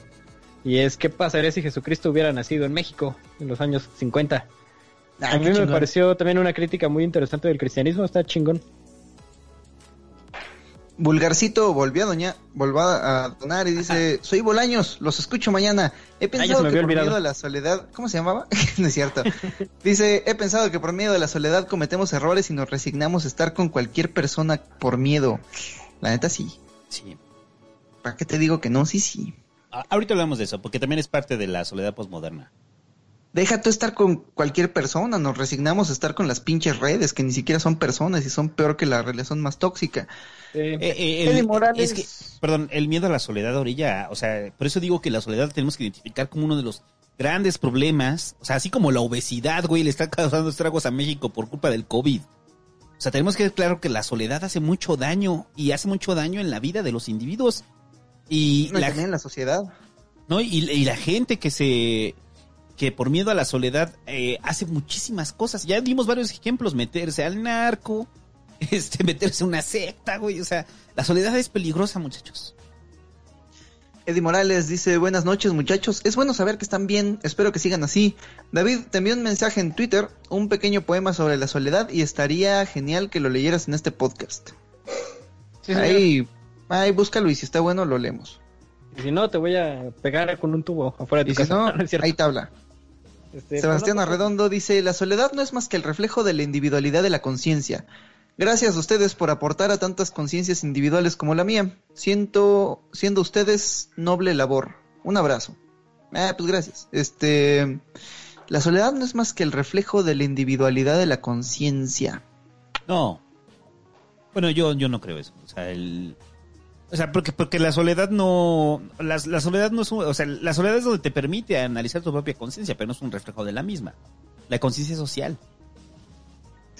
Sí, más que, más que un reflejo sería como evidencia de que nuestra conciencia está construida alrededor de los individuos, pero esa, pero eso me suena más como una concepción moderna de lo que significa ser humano. Mm. Desde cuándo nos vemos como individuo, digo, cuánta, cuánta gente, eh, cuánta gente hoy en día todavía se llama Erickson, que viene de que tú eres el hijo de Eric, entonces solamente al decir tu nombre Erickson ya dices que vengo de la familia de los Erics. Este, sí, no, es, es, eh, es, sí, es una, es un reflejo de la individualidad moderna, quizá, pero no de la conciencia. Roger El Choc donó, muchas gracias. La RT se hizo miembro, muchas gracias. Javier Prieto dice, los amo, Ramiro, manda la verga al David. Vete la verga, David. Ahorita, Ah, eh, eh, verga, mira, la ¿qué? neta no te rompo la madre por el COVID, güey. un pinche poema Por el COVID, güey, porque si de repente voy y te contagias, porque el, al contagio solamente le da a los Ya putos, güey. quisiera. Entonces, Ya quisieras pues, contagiarme, güey, me ya estás solo-. Ay, yo lamo los tubos del metro, güey. Ay, así da- la noria, la noria. Ah, sí los lamo, güey. Perreo, Ah, perreo. eh, ah. el puto. Hermosas palabras. Sebastián Arredondo volvió a Un donar y dice, un intercambio de conocimiento nunca antes dado en la humanidad. eh, me imaginé ya el Sócrates y al Platón platicando en, en la Noria. Sebastián Arredondo dice, la soledad viene de adentro, no de afuera. Respeto, amigos. Mm. Sí, Mm. tiene razón. Sí, tiene razón. La soledad sí viene de adentro. Ajá, creo que podríamos hacer una, una analogía con la luz y la oscuridad. La oscuridad, pues no es que venga de los cuerpos, es que es como el estado normal, que la luz viene de fuera y la luz es la que ilumina los cuerpos. Solamente encuentras oscuridad cuando no hay una luz de fuera que venga y los ilumine. O eso es lo que entendí, no sé, me gustó tu comentario, muchas gracias. Me gusta cocinar, dice, ¿qué onda Pasquigalanes? Me encanta su contenido y me animaron a comenzar mi canal de cocina. Muchas gracias, sigan inspirando. Gracias a ti. Es más, lo voy a abrir en otra... Ay, no puedo. Bueno, lo voy a buscar luego. Pero Busquen, me gusta, gusta cocinar, cocinar. se llama el canal. Ahí vayan, suscríbense. Este, la foto de perfil está bonita. Manuel Núñez Hernández dice, aquí un adolescente solo buscando con quién hablar. ¿Qué le recomiendan a Manuel? Fíjense que yo, yo tengo una anécdota personal que no, que no he contado. Este. Sobre la soledad y, y que creo que les puede ayudar a muchos muchachos. El, cuando, cuando yo era adolescente, este, cuando yo era adolescente, te dejo pongo música así, este. Voy a poner música emocional, ¿no? No, a ver, cuando, cuando- yo era adolescente, este, hubo una época precisamente, o sea, que, que- que- pendejo. que yo iba saliendo de la, de la secundaria y entonces iba entrando a la adolescencia, iba entrando a la prepa, me toca la huelga del 99 de la UNAM. Entonces mis amigos estaban en otro pedo, los que se habían quedado en el poli pues obviamente estaban en clases, los que habían quedado en el bacheo pues no tenía forma de verlos. Entonces la huelga del, la, la huelga del UNAM que duró casi un año, entonces yo no tenía clases, nada más tenía que trabajar. Mis amigos estaban en otro lado y entonces yo me sentía profundamente solo, güey. O sea, porque no, o sea, yo venía de una dinámica de, de muchos amigos, ¿no? En la secundaria. Entonces no tenía amigos que hacer en la prepa. Y me acuerdo mucho porque llegó un cumpleaños y yo estaba cumpliendo en ese entonces 16 años. Un pedo así. Y, este, y, y, y ya tenía internet. Y entonces fue cuando estaba en unos foros, este, a mis dulces 16 años, de repente dije, güey, me siento solo. O sea, me siento muy, muy solo. Necesito contacto humano más allá. Porque obviamente tenía al patán, bueno, a mi hermano, ¿no? Pero mi hermano andaba en otra dinámica, güey. O sea, porque cuando eres adolescente, pues ese güey andaba en otra dinámica, yo en otra dinámica. Y entonces, ahí, ya cuando lo ves al tiempo, dices, pues esa era una experiencia que necesitaba vivir porque, como bien lo decíamos, fue la época donde más leí, fue la época donde más vi, fue la época donde más me nutrí de un chingo de cosas que el, el momento que entro a la prepa, este, sirvieron eh, para construir la personalidad que yo iba a tener en la prepa y más a futuro, ¿no? O sea, o sea, ya, o sea, en ese momento lo sentías atroz, pero después cuando lo pones en perspectiva dices, fue una buena época porque me ayudó a descubrirme a, quién demonios era yo, ¿no? Y un día lo vas a extrañar. Un día, no sé, en el futuro no te deseo mal, pero pues un día vas a estar casado, vas a tener hijos, vas a tener una rutina diaria, vas a tener un lugar a donde ir todos los días y no sé, creo que vas a extrañar sentirte solo y poder hacer lo que quieras y si quieres pasarte todo un día jugando videojuegos, pues puedes. O sea, cada situación tiene pros y contras. Creo que la clave de la felicidad, o por lo menos de la alegría, es ver cuáles son los pros y enfocarte más en esos que en, que en, que en los contras. Y, y- y creo que la adolescencia, la soledad de la adolescencia es un fenómeno común y creo que termina después. Ahorita vamos a hablar más de la soledad también en la vida adulta, que esa todavía es más fea. O sea, en la vejez, Oh, sí. la soledad en la vejez, porque la soledad en la vejez ya es obligada, ya no es de que quiera, es de que es a huevo porque la gente se empieza a morir. Brian Méndez Mancha dice, pasa cuando alguien se identifica más con tu sombra. Pues es que si, si te identificas con ella, pues ya no es tu sombra, ¿no? Por definición la sombra es lo que pasas como a la parte trasera de tu mente. No, ya es tu compa, güey, ya. Francisco Brizuela dice, Migalos cambiaron mi vida, saludos a la Luz, Blas y a Angie. Saludos. Luego, Art L dice muchas gracias, muchas gracias a ti por la donación. Maverick Fuentes dice, Santo, no te estreses tanto, se te va a caer el pelo. David, ¿qué me recomiendas leer de Juan Carlos Onetti? Hashtag Team Maverick. cuando ya no importe. Bueno, pero cuando ya no importe es la última, quizás, que deberías leer de Onetti. Bueno, hay un orden para leer a Onetti para empezar, quién sabe. Juan Carlos Onetti, escritor uruguayo, hizo una región imaginaria llamada Santa María, que es un híbrido entre Montevideo y Buenos Aires, rural además. Y quizás su Santa María nace en alguno de sus cuentos. Eh, pero las primeras novelas donde sucede esto es El astillero y Junta Cadáveres. Y después la vida en Santa María se va haciendo más compleja, los personajes van como avanzando y van reapareciendo en las distintas novelas. Y para una tumba sin nombre, y cuando ya no importe, quizás sean las que tienen más referencias internas a Santa María. Entonces vale más la pena leerlas después, ya cuando eres un habitante de esa Santa María ficticia. Yo los pondré incluso en ese orden, ¿no? Junta cadáveres, este, el astillero, después la novia robada, después para una tumba sin nombre, después cuando ya no importe. Que me parece la mejor novela de Onetti y por mucho una de las mejores novelas latinoamericanas, cuando ya no importe. Chingón. Roberto Carlos donó, muchas gracias. Roberto Quiero- Carlos. Ah, ¿Ese es el del güey. millón de amigos? Sí, güey, no mames. Roberto Carlos, güey, no mames, qué loco. Se siente solo. Millón de amigos, que sí más fuerte poder. Que su millón de amigos están en cuarentena. Alan Valderas dice, para los cubrebocas chavos, Hobbit, me puse a ver The Midnight, The Midnight Gospel y el capítulo 10 nos hizo llorar a mí y a mi novia. Gracias por la recomendación. Es el de la mamá, ¿no? Creo que sí. Está muy chingón. Ah, Ardilla 001 dice que el triple R me salude al Pepe y que se ponga vergas. Saludos al Pepe. Ponte vergas, güey. Sebastián Arredondo volvió a donar y dice, bien David, siempre buscando el espíritu de los temas en la poesía. Gracias, ahí está. A huevo, papi. Un valedor que se llama Pendejez Natural dice, este comentario fue pagado para hacer enojar al David. ¿Eso qué? Me siento iracundo. no, pues gracias. Polo HR dice, Migalos son la verga y que el triple R me diga cómo verga seguir con el... eh, está chistoso porque dice, Migalos son la ver, triple R, censurado. Y luego dice, y que el triple R me diga cómo verga seguir con el negocio de los sándwiches en la cuarentena. Ya compré el pan bimbo, pero no jala. Mira, la neta, güey. ahorita sándwiches, güey, o sea, es un negocio que yo tengo, güey, pensado ahorita. La gente lo que va a querer son sándwiches, güey. Vete ahí afuera, güey, del metro, güey. Fuera del metro, güey, puros sándwiches, cabrón, y así. Y pones nombres creativos como el Kobe sándwich, güey. Que, que trae jamón, güey, y trae aguacate, güey. O sea, trae guacamole, güey. El santo sándwich, ahora sin pelos. El santo sándwich, güey, que es este queso de puerco sin, sin pelo. Polo HR, ya lo leímos. Carlos David Contreras Pedraza dice, ¿realmente vale la pena luchar por el bien común cuando una persona es aislada de la sociedad normalizadora? Saludos. Es que tenemos que construir el bien común y eso es bien complicado, muchachos. O sea, no, el bien común... Para no ser aislados. Sí, o sea, pues para eso. O sea, esa es la lógica de hacer un bien común, ¿no? Eddie Morales dice, David, corrijo, a, a buena hora, te mandé el poema al Instagram, léelo. Ah, que la verga, yo ya había buscado mi Twitter y dije, no, ojalá que no sea ese poema tan feo que me compartió un güey. y vamos a ver en el Instagram a ver si sí es ese güey que me pasó ese poema tan feo. Saludos, Chema. pero quiero leer el, el, el Corona Haiku de Paulina.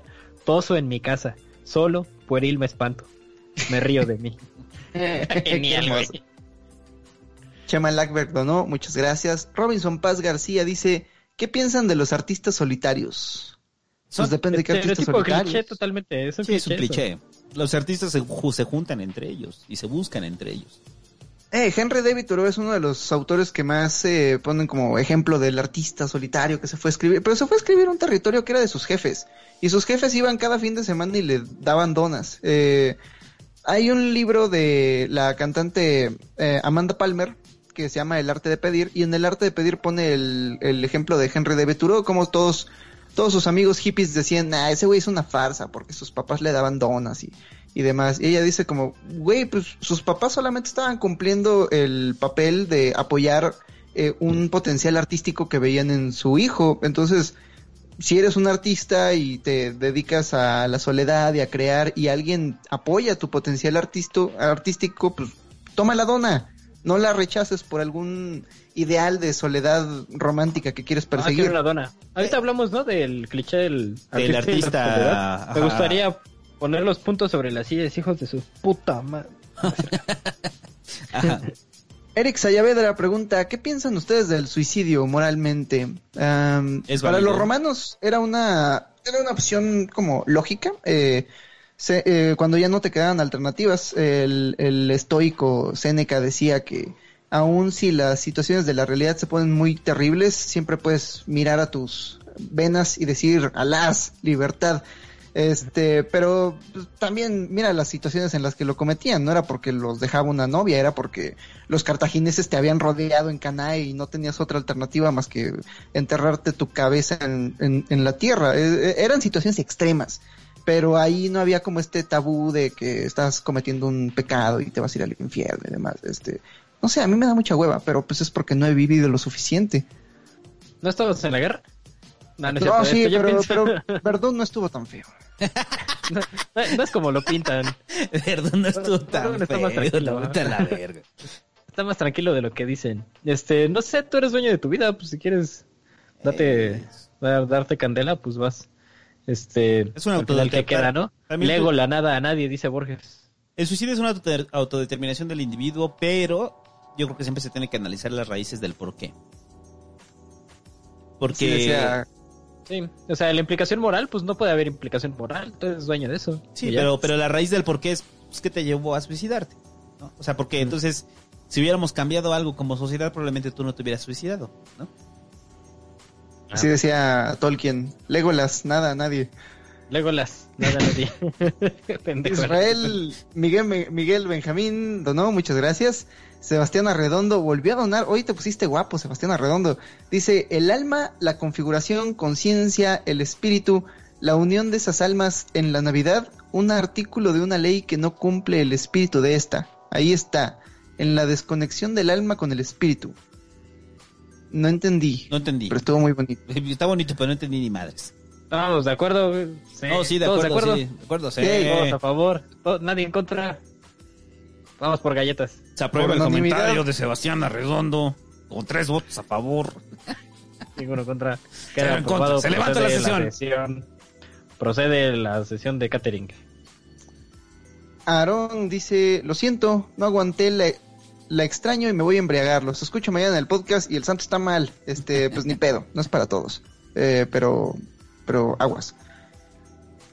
Mates del Search dice, Hobbit tiene focos de Navidad en su casa, está solo. Este, sí, así es como hablo con mi hijo que se fue al, al otro lado.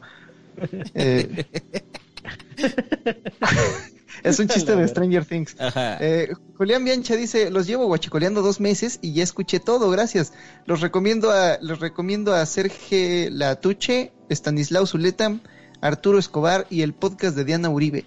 Güey, apenas una persona a la que quiero mucho me, me presentó el podcast de Diana Uribe y ahora quiero mucho a Diana Uribe.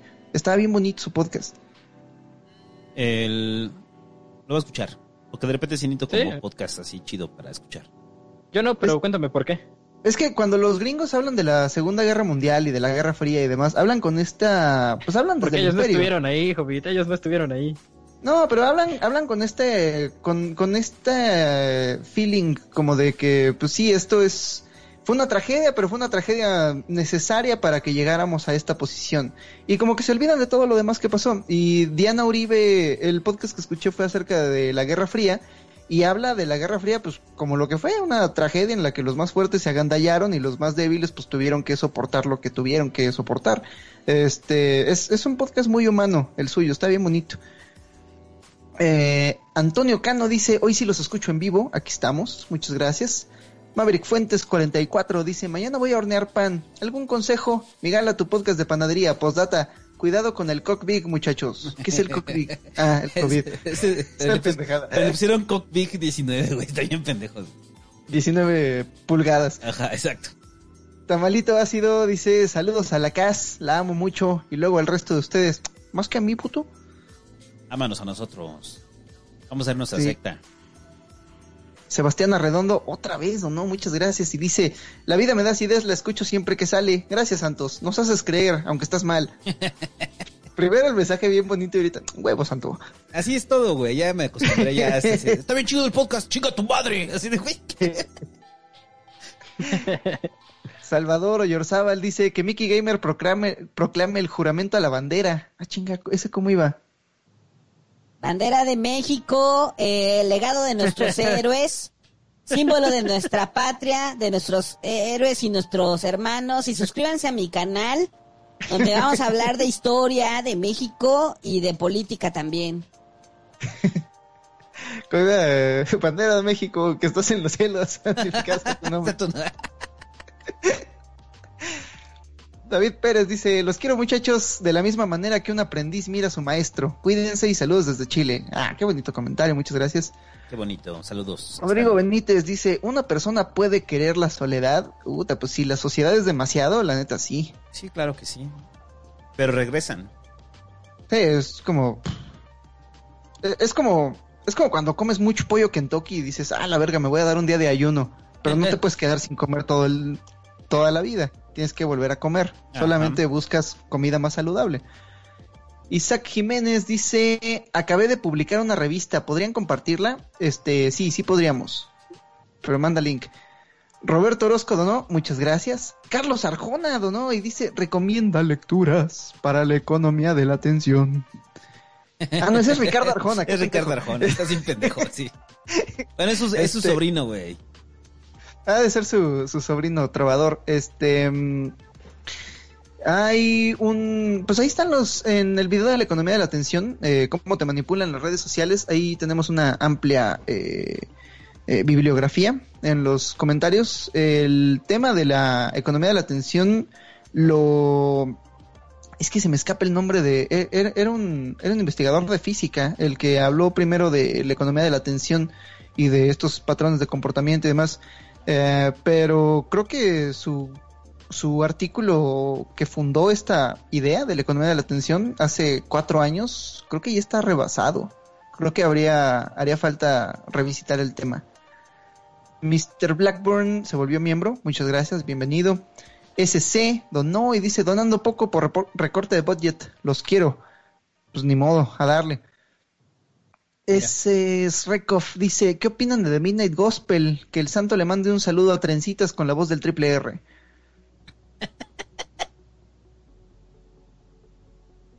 Saludos a Trencitas. Yo andaba con una morra, güey, que le decían Trencitas también. Era una morra ahí de Oaxaca. Le decían, bueno, mis compas eran los que les decían la Trencitas. Ah, todo mal. Todo mal ese día. ya, Ramiro, tus biches. No nos interesan tus ligas, Ramiro, ya. Mr. Blackburn dice, saludos migalos, muy buen podcast, apoyo su trabajo con mi 100 de valor dos pesos y manden saludos con la voz del peje a la doctora Montecita que ya salió del COVID y regresó a su hospital a trabajar. Mira qué pinche luchadora. Saludos a Moncecita, que es una representante de los médicos que están sacando adelante al país. este comentario me gustó. Dice Alfredo Aguayo, con mi gala, mi gala 6 y el pasquín hacen más amenas mis madrugadas en el trabajo. Postdata, nos reíamos del hobbit haciendo pan y ahora todos hacen pan. Panadero con... Yo, yo no sé qué pedo. con- A mí me gustó mucho ese tweet que decía, ahora que todo el mundo está haciendo pan, ¿qué sigue? Vamos a salir a, vamos a bajar a coger en los graneros, güey. Oye, eso Pero ya- sería lo ya todo el mundo hizo su- problema. Ya No, es que- hizo su cliché de cuarentena, ¿no? O Sí, sea, ya, me del- rapé, ya me dejé la barba, ya me la quité. ¿Te rapaste? ¿Dónde Ya. te rapaste? Ya no tenía pelo aquí, Gala me cortó con la del cero. Yo te voy igual. Bueno, Ah, sí, pero cierto, porque... te hiciste la de, te hiciste la de Luisito Comunica. Yo me, ra- yo me rapé y me dejé la barba. Ah, sí, sí, se te ve, Santo. Se nota. Eres un cliché, es por la cuarentena. ¿No se dieron cuenta, calvo, ¿no se dieron cuenta de que me rapé? Sí, claro, sí, no. El, el santo no está calvo, es que vive permanentemente en modo Britney pelona. De hecho, de hecho el Santo siempre está en cuarentena, vive en su casa, trabaja en su casa. A mí no me afecta, este, no me afecta y aparte soy fumada, este, como, recuerden que como soy fumador, bueno, vapeador, y con la nicotina y el limón, ya con eso, muchachos. Nicotina, limón y encerrado, no mames. Indestructible. Destructible, muchachos. Ah, Jesús Vargas dice, ahí les dejo el 20 que iba a donar al Pasquín. A huevo. Qué poca madre. Güey, bien amarronavajas. Chis culeros, güey. Chingón. Está bien ofensivo, pero es muy bueno. Ángel. Salgado dice, nuestro señor omnipotente Hobbit, uy, ya quisiera. Eh, Yos Poseros dice, hablen del hikikomori, el aislamiento social japonés. Estaría bueno, ¿eh? Ahorita para... Ahorita hablamos de eso, tema. porque es- es- también responde a la vida posmoderna. Ujú. Y sobre todo la pinche vida posmoderna Japonesa, acá. japonesa, que los japoneses son como todos los demás, pero un poco más. Está cabrón, sí, ¿no? Víctor Matadonó, muchas gracias. Jorge Todd dice, saludos, excelente tema. Gracias, Jorge. Jazz Sa dice, enfrentaré la soledad de mi cuarentena en la cocina. Pasen la receta de la masa madre del Hobbit, por favor. Postdata, aquí mi granito de arena. Muchas gracias. Ahí luego les dejo un link en el Twitter. Ken Márquez donó, muchas gracias. Ricardo Osuna, el negrito de ojo claro, dice, entonces, ¿el Hobbit sí es real? ¿No era un personaje del Santoverse? No, sí soy real. El que no es real es el David. No, ese Eh. es del Santoverse. O sea, hay dos cosas aquí que aclarar. Yo no soy real, soy una voz del santo. Si no se había dado cuenta, son unos pendejos. Está O sea, nadie puede ser tan tonto como un tal David que acabo de inventar. Y hay otra cosa que todo el mundo no sabe, pero que ya nos había preguntado, y es que el Fernando siempre está en los podcasts. Y, o sea, hay cuatro aquí en el panel, Ajá, que sí. es el David, el Hobbit, el Fernando y el Santo, y el David está inventado, entonces son tres. Pero el Pero Fernando, Fernando siempre habla. está jugando... me- Este, No, pues no habla, es callado ese güey. Eh, está jugando el. Ah, que ahorita, eh, ahorita Ay, ¿qué dijo? estábamos amarrando navajas con un gamer profesional para ver si le dan una putiza al, al Fernando. Ahí, Ah, ya se la dio el Mura. Voy a armar otra. Pero el Mura ya la- le pegó. Ya, ya le pegó el Mura. Voy a armar otra en esta cuarentena del Fernando contra el Mura, güey, para que... Ajá. sea, ahí en el se va a Twitch. llamar Péguele a Fernando. Al Saludos Fernando. a Fernando que está ahí atrás del santo sentado. Ve practicando, Mura. Recupera nuestra dignidad. Exacto. No, el Mura ya, el Mura ya lo pisó. Ya, ya lo pisó. Ya, el Mura ya lo pisó. Ah, pero con ayuda. ¿Qué? O sea, ¿los quieres ver pelear solos nada más? Eh, un- ah, sí, cierto, fue. Sí, fue con es- ayuda, ¿verdad? o sea, güey? es que ahí me metí yo. Sí, Sí, el error del. Fernando fue ir primero por el santo y no por el Mura. Sí, es verdad. David Martínez dice, díganle a mi hermano Jonathan de 13 años que ya deje de jugar Fortnite y que se ponga a leer lo que le recomienden y que eche a mi gala. Gracias por su trabajo. Este, sí, no mames, como Fortnite. Mejor juega Total War. Sí, no mames. Blasphemous, ¿no? Que es la verga. Ah, el Blasphemous, ¿ya, ya, ¿En qué vas del Blasphemous? ¿Ya lo vas a acabar? ya voy contra la última. ¿Ya ¿Es la última? ¿Una morra? Ahí. Una morra que trae armadura. Eh, esa ya voy contra esa. Es la penúltima. Ya me mató como 10 veces, pero ya la voy a matar. Noro Arroyo dice, ya cómanse la maldita naranja. Pues en eso estamos. David Zuke dice que el santo diga con voz de Stephen Hawking, mi hipótesis es que el hobbit vive cerca de un hoyo negro, por eso cuando dice dos semanas a nosotros nos parecen seis meses. Mi hipótesis es que el hobbit vive cerca de un hoyo negro, por eso cuando dice dos semanas, a nosotros nos parecen seis meses. Vivo en el planeta ese de, de ¿cómo se llama esta película? ¿Cuál? De Interstellar. Ah, ya. José Ruiz dice, primer aporte de muchos, gran trabajo, muchas gracias, Vulgarcito. ¿Cómo te llamabas? No es cierto. Eh, que el santo diga, viva el faro, soy Bolaños. es como Pokémon, siempre está diciendo su nombre. Bolaños, Bolaños. Bolaños. ¿Cómo decir eso? Gracias, Vulgarcito. Este, no, ¿cómo que viva el faro? No mames. No sé, Adrián no, Echeverría dice, Hobbit, ¿ya leíste el testamento de Heiligenstadt? Es una, ta- es una carta que escribió Beethoven poco antes de su sordera total. Escucha sus últimos cuartetos. Uf, se oye bueno, ¿eh? Lo voy a escuchar. El último cuarteto, pero el último cuarteto más que sobre una búsqueda del conocimiento es una especie de búsqueda del sentido y es súper romanticista ese pedo. Eh, no sé, les voy a contar la historia más para chingar al prójimo. El, y sale, sale referida y explicada más chido en... sale referida más chido en, en...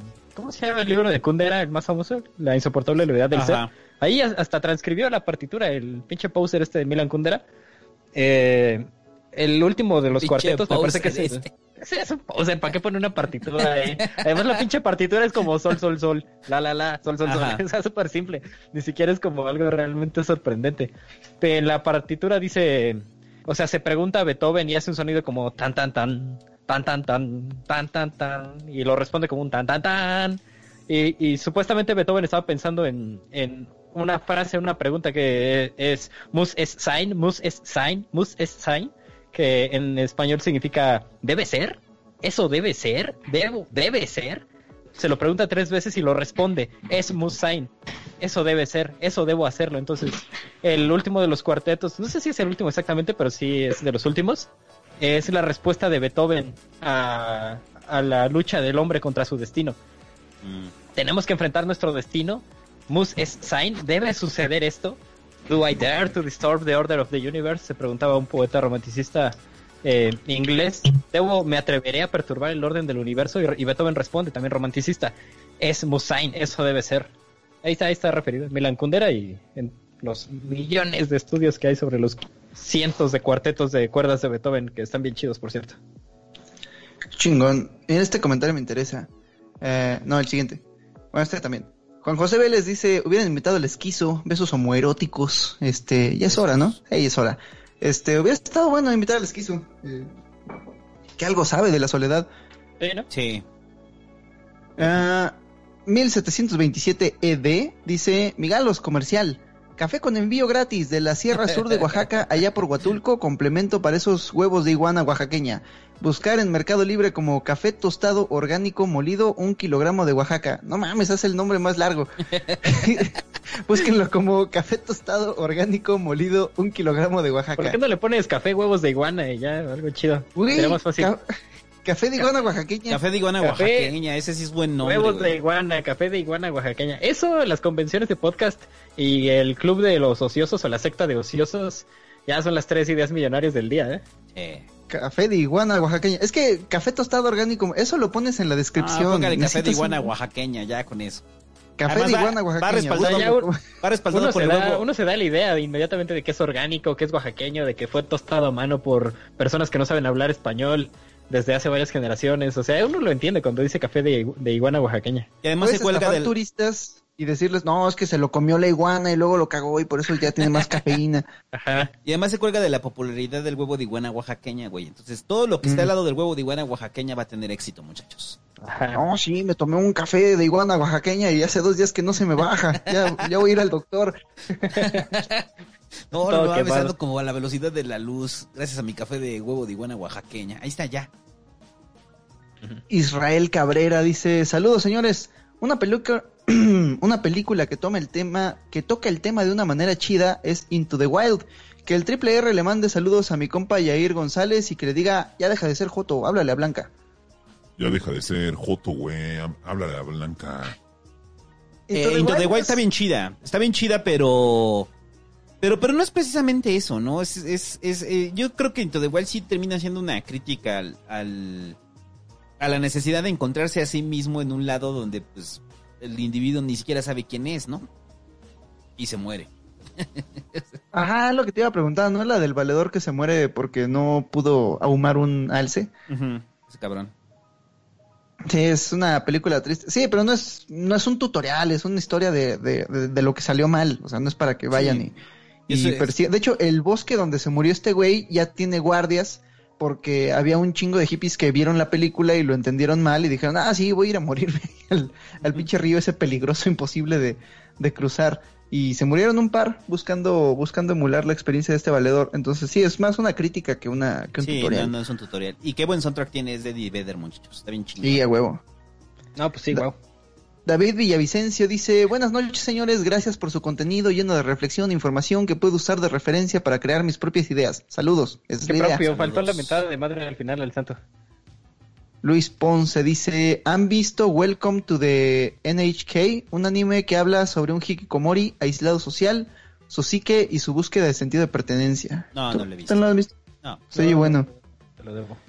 Gerardo Castellanos dice, ya no sé si esto es Midnight Gospel o mi gala, ya estoy alucinando de tanta cuarentena. Qué bonito comentario, muchas No hay gracias. traducción todavía a Midnight Gospel, ¿verdad? O sea, no hay como su nombre doblado ya oficial. Evangelio de medianoche. Es que no es El gospel medianoche. no es propiamente un eva- el gospel no es propiamente un evangelio, ¿no? Puede ser Es un canto, ¿no? es un canto- mus- un es canto música dedicada a Dios, ¿no? Entonces sería como la música dedicada son- a Dios de negros de medianoche. Ajá. Porque el gospel es de Pues- negros, güey. o sea, Pues sí. Sí, pues me sorprende mucho como la tendencia que ha habido a- a- con el auge del Netflix a presentar los nombres de las series en, en inglés. Eh, está interesante porque plantea como ya cierto asunto de involucración cultural chida y lo vi apenas en el Museo Tamayo, que antes de que clausura por la cuarentena, ya los nombres de las exposiciones ya no están traducidos. O sea, tú quieres ir a ver arte contemporáneo al museo que está enfrente del Parque Nacional más grande de la ciudad Ajá. y en ese Museo de Arte Contemporáneo, gestionado por el Instituto Nacional de Bellas Artes, eh, las exposiciones están, en, los títulos están en inglés, que les vale verga. Lo cual está bien, o sea, yo no lo veo mal. Pues no es como una barrera entre la gente que no habla inglés y la cultura. Sí, pues o sea, ¿quién chingados va a entrar ahí al museo? No, pero el, De por sí pinches exposiciones todas aburridas y luego las ponen en inglés. Sí. No, pero en el título de las de las series no lo veo mal. o sea, bien, ¿no? Es que mi- No, a mí mi- sí me gusta decirle cosas más extrañas. pero Midnight Gospel no tiene como una traducción. Oye, que el hombre ¿no? caballo. El hombre Ajá. cállate, caco. El caballo triste. El caballo triste, el caballo depresivo. Oaxaca. Oaxaca, el caballo triste. Luis Antonio Fonseca Martínez dice, ¿dónde puedo saber más de bipolaridad y si influye el pensamiento de la soledad? Un saludo, los amo y al RR más. ¿Qué más al RR, güey? O sea, no mames. Pero es que no, no, no hay como un, un material en específico sobre ello, muchachos. O sea, A mí la no- no- bipolaridad o sea, todavía de- me parece un poco como la astrología. Sí, Hasta que pero- me lo demuestren, no lo voy a creer. Es que está mal entendida la bipolaridad, o sea, no, no es prácticamente, o sea, como lo tratan en Hollywood, ¿no? O sea, de que de repente estoy... Güey, no, no. Así no es. Eres Es- el risachilla. Puede ser como trastorno límite de la personalidad, ¿no? Pero la bipolaridad en sí misma, o sea, eh, está más estigmatizada por Hollywood. Es eso, trastorno límite de la personalidad. Date un rol. Nancy LR donó, muchas gracias. MLG, Only M8, dice, hola chicos, ya escuché todos sus podcasts como idolatría. Ahora, ¿qué opinan de Jerry Sánchez? ¿Harán talleres virtuales? Triple R puede mandar a la verga, Marco. ¿Quién es Jerry Sánchez? Vete a la verga, Marco. No lo sé. No sé quién sea Roger Sánchez. Qué conciso. Fabián Yáñez Romero Talleres dice, virtuales "Saludos". estaría chido, perdón, perdóname, discúlpame. Sí, estaría bueno. Estaría chido, sí. Vamos a pensarlo. Fabián Yáñez Romero dice, saludos solitarios desde Quito. Insisto en un podcast sobre retórica para poder decirle a la gente por qué está mal. Sí, estaría bueno, ¿no? un podcast sobre retórica. Lenguaje, retórica. César González Frías dice, primera experiencia en LLCD, ¿lo recomiendan solito? Este, no, lo ideal sería que tuvieras a alguien ahí que te mantenga, que te mantenga seguro, básicamente. O sea, alguien, pues, alguien que te ponga música, que te diga que todo va a estar bien, que, que, que haga la experiencia un poco más placentera para ti, pero que te deje solo, experimentar tu pedo. Como la función de la que- chamana. Pues no una chamana, podría ser una persona en la que confíes mucho, un amigo, uh, alguien que te haga sentir seguro. Porque la Este- chamana esa es su función cuando comes peyote, ¿no? Ajá, pero el pedo de los chamanes es que a huevo te quieren meter a este pedo espiritual que ellos creen entender de no, sí, la pachamama y la verga. No, no tú, tú entiende la realidad en tus propios términos, pero, pero, pero sí, ten cuidado. Quiero Ten una cuidado playera que diga mente. la pachamama a la verga. es una playera hermosa. La pachamama a la verga. Raciel Trinidad, ¿no? Muchas gracias. Urbano González Patiño dice, Minecraft me ayuda a lidiar con la soledad. No, más bien te ayuda como a ignorarla, ¿no? Ajá, a omitirla. Diego Rivera, qué chingón, dice, ¿para cuándo nuevo podcast de poesía? El viernes. ¿Qué sigue? Hoy es viernes. en una semana. En una semana. Chris- Christopher Gutiérrez dice, Hobbit recomienda audiolibros de preferencia en español para iniciarse en la filosofía. El Tao, el Tao es un libro cortito, eh, perfecto para el formato de los audiolibros. El, el Tao Te Ching de Lao Tse-tung, este, está traducido a todos los idiomas. El, Ahí está en YouTube, búscalo Tao Te Ching en español. Yo siempre recomiendo a, a los primerizos que, que que lo hagan con amor y que lo hagan con la persona que más quieren. No, no es cierto. Le recomiendo a, los primerizos en la lectura de la filosofía que lean a Guthrie, Guthrie eh, los filósofos griegos. Eh, está bien chingón ese libro, es una introducción a la filosofía occidental a partir de la filosofía materialista griega y después cómo se vuelve filosofía de la sociedad y filosofía del individuo y de las ideas. Guthrie, los filósofos griegos. Eric Oliva dice, deberían leer un llamado, un podcast o libro, no sé, llamado Connected but Alone y un video de Dead de Torkel. Es relacionado al tema. El artículo también es de Dead. Ah, un artículo llamado Connected but Alone, conectados pero solos. Sí, bueno, lo voy a leer. Ahorita vamos a hablar de eso.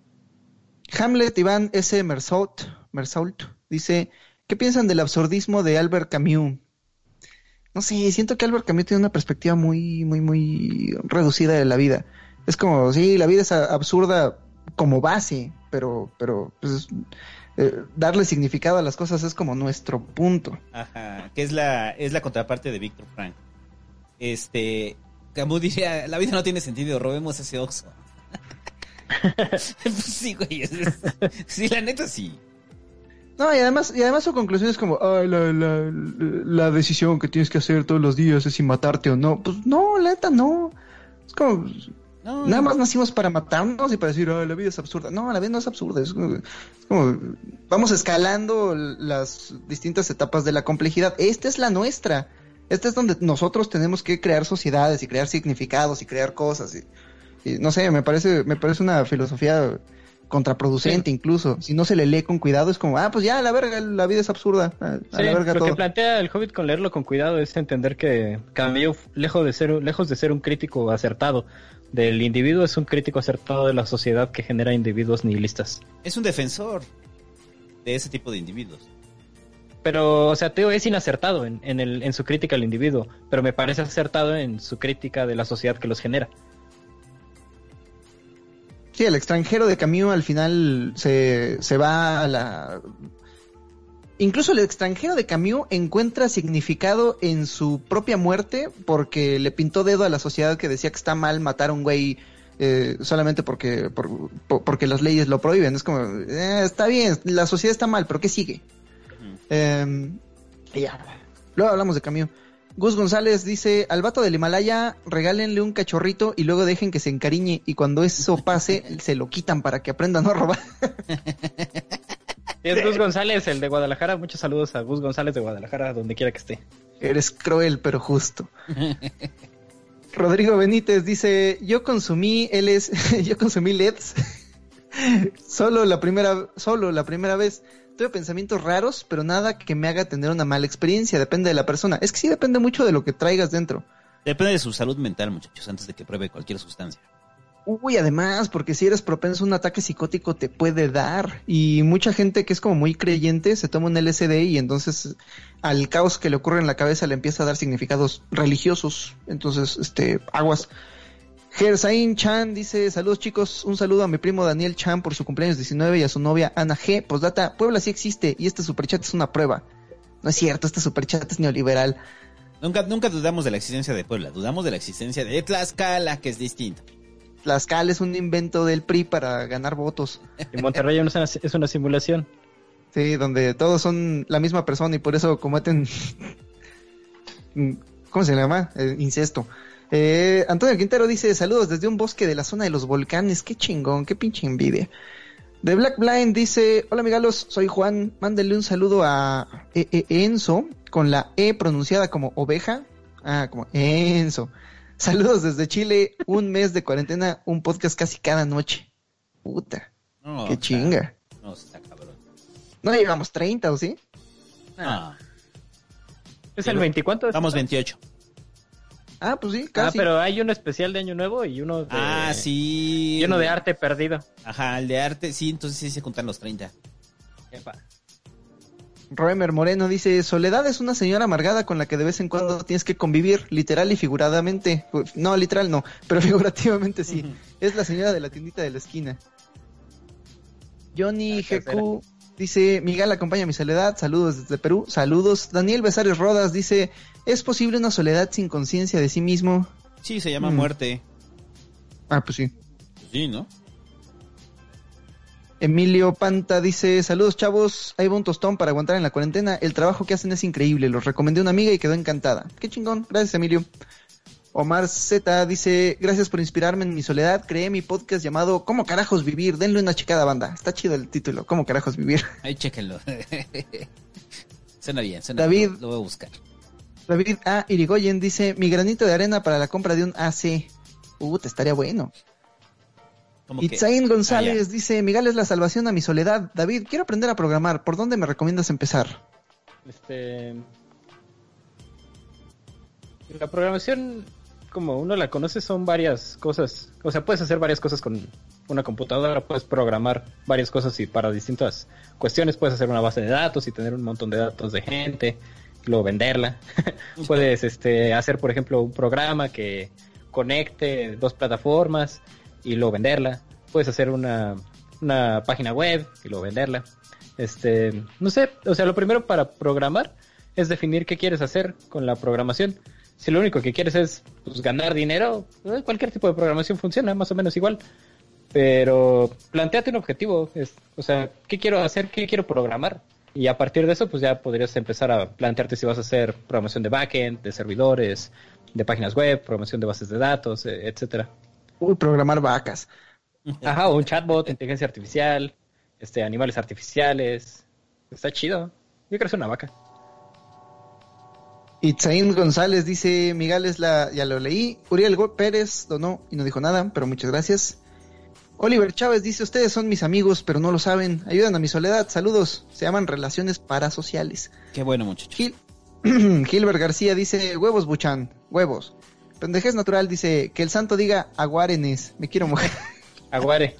Este es un momento de aguarenes, muchachos. Aguare, Ándale, es como aguare. cuando Dexter decía, eh, hablaba en francés. Du fromage. Había un, había un, este, había un corto, un sketch, eh, un, sí, una pequeña animación chiquita en una que se llamaba Chip la oveja o algo así. O una oveja en la ciudad, no me acuerdo cómo se llamaba la, la caricatura, era igual de Cartoon Network. Y Chip en la gran ciudad, creo que se llamaba. y era la historia de cuando los cerezos, cuando los cerezos florecen, la, la, el cuento de Chekhov, o la obra de teatro de Chekhov.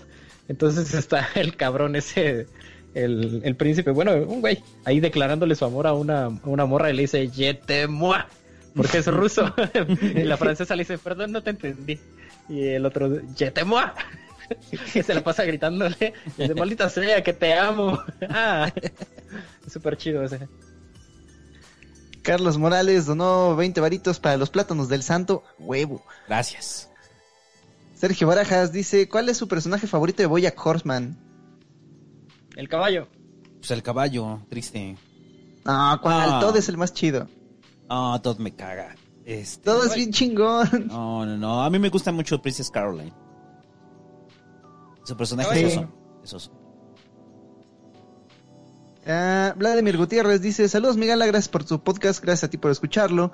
Antonio Quintero dice, David, ¿cuándo otro podcast de Miguel AC? Eh, el próximo viernes. Próximo viernes. Astrid Santiago, muchas gracias. Dice, Hobbit, 20 varos por una bolsa de mandarinas. Ah, a ver si no se me caen. Ah. Diego Gil dice, los escucho mañana, son lo mejorcito que le ha pasado a YouTube hispano. Que el Hobbit le mande saludos a mi novia Juliana de parte de su serendipia. Juliana, saludos de parte de su serendipia. Chicano perro loco dice, saluden a mi gatita, se flechó del David perro. Chicano perro Hola. loco, güey. Este hecho nick, güey. Y, a- y aparte el avatar es un perro con un, Eh, con, con un con un cubrebocas. tapabocas. Chicarro, Erika loco. Mendoza dice, ahí les va para el guacal con ala del triple R. Gracias, muchachos.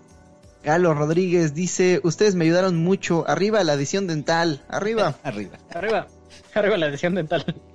Osvaldo Ardiles dice, admiro mucho su trabajo, muchas gracias. Gracias a ti por escucharlo. Jonathan Curiel dice, cuando hablen de ciencia investiguen más los detalles de lo que dicen perros, a veces la cagan feo, no se crean, hagan lo que quieran, los amo, no homo. Pre- Sí. Signo de interrogación. ¿Mm? Mm. ¿Mm? Sí, Nos acercamos, sí, nos acercamos tangencialmente al conocimiento. Ya nos dijo un, un doctor en física que, que la próxima vez que hablemos de física que lo invitemos, este, voy, a- voy a hablar con él para ver si tiene, nada, estaría bueno, estaría bueno tener a un experto aquí. Ana Sofía Escobedo Muñoz se unió, muchas gracias Ana Sofía. Luis Mendieta, qué la chingada. A ver, Luis Mendieta, vamos a buscarlo. Aquí lo tengo ya.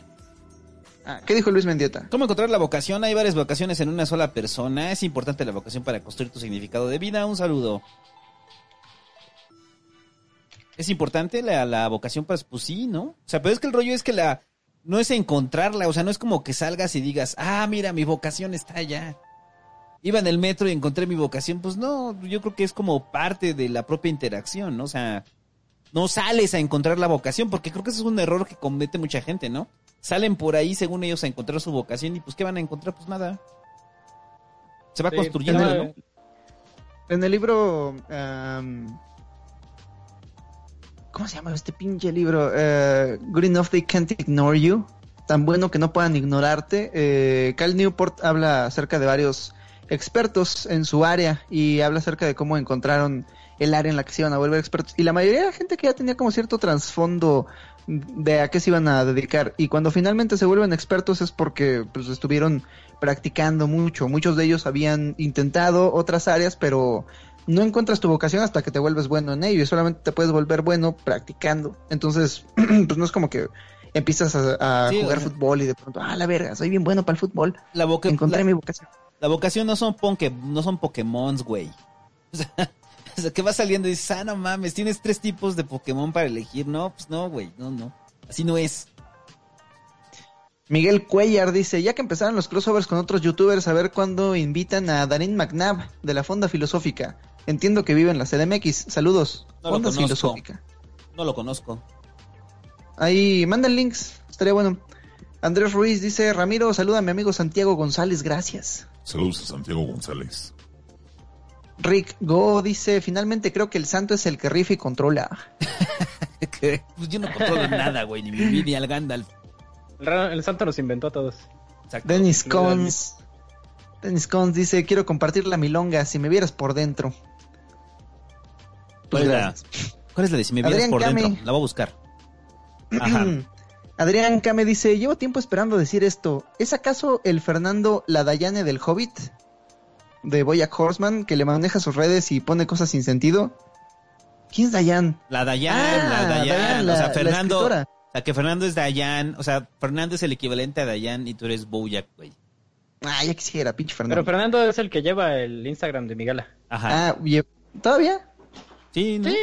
¿Tú lo llevas? ¿Yo lo llevo? ¿El santo lo lleva? No, yo no. Ah, de no, repente pues sí. más veo ahí como test así raros de mi gala y digo, ¿qué pedo con el Fernando? Ah, pregúntame lo que quieras. Pregúntame lo que quieras. ¿Qué helado me como? Pues eh, uno de fresa. Qué chingón. Pero El Fernando lo lleva con bastante gracia a pesar de todo. Ajá. André García dice, saludos muchachos desde California, saludos, cuídate. Adrián Kame dice, y un anuncio, vayan al ciber del señor Santo, impresiones, internet inventadas de madre junto a canciones de Loquendo, de parte del DJ Kame. Es que, güey, neta, lo de. Yo soy farallado con el pinche pedo del que ya el Twitch se volvió un cybercafé, güey. Entonces, ya todos los chistes son de cybercafé, güey. Así de, señor, la compu 5 se apagó, pero es el pinche cybercafé culero al que no quieres ir, güey. De- Oye, eso de, eso de tu Twitch se volvió la pinche evolución de los foros, cabrón. Es una cosa loca, güey, porque hace rato un güey me pone, oiga, señor, este, este, la palanca del Xbox no sirve. Y ya estaba así. Son 30 pesos. o. Porque ese señor mezquino del cybercafé, güey, todos lo vivimos. Julia Isabel Valadez Román dice, un abrazo enorme, gracias por su tiempo, pues gracias a ti también por el tuyo, ¿cómo ves?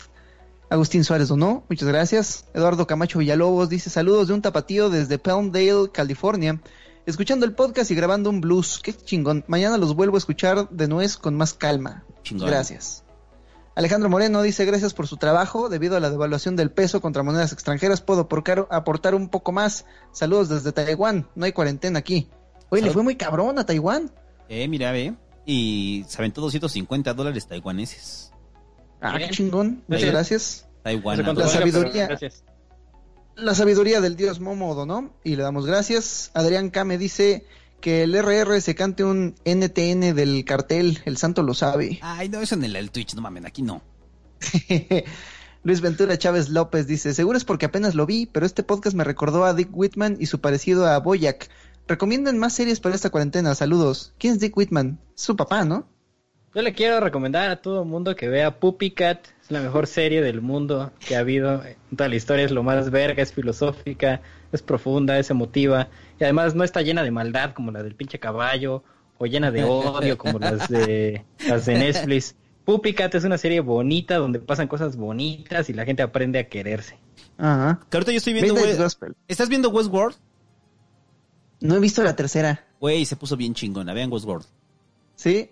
¿Sabes qué vi? Este, ves que Westworld siempre está haciendo como metacomentarios acerca del arte de crear series, o bueno, del arte de crear ficciones. Ujú. Vi que en el segundo capítulo salen los pendejos estos que escribieron Game of Thrones. ¿A poco? No, no lo sabía. Ajá. Ajá, por eso me emociono, porque, porque siempre está hablando acerca como de el, el acto creativo y demás. ¿A poco son ellos? Entonces, ajá, que salen con, que, que salen con, con un dragón. Quiero, ya quiero verla para ver qué, sí, o sea, sí vi los ver- de... Sí vi el dragón y de, pero no sabía que eran esos güeyes. para ver cómo se defienden. Vela, está muy chida. Eh, Disponible en Andreiflix. a huevo. Eh, Luis Ventura Chávez López dice, ya lo leí. Cristian Flores Dunó, muchas gracias. Milo dice, mis chingones, de la manera más sincera les quiero invitar unas chelas y también un buen café, orgánico y libre de sangre. ¿Jalan? Mm, ¿De ese café? Ese Puede. café. Huevo de iguana. Oaxaqueña. Giselle Mosquera dice, me encantan los videos, me estoy formando para maestra y quiero crear mi propio material educativo, tan bueno como tus videos. Muchas gracias, échale ganas, yo creo en ti. Ángel Ruiz dice, deberíamos hacer el Reddit de Migala, lo que alguna vez fue los goleardos, sin un limitante geográfico y de espacio. Goleardos, es que creo que el, es que creo que el limitante geográfico y de espacio es lo que lo hacía goleardos. Ajá.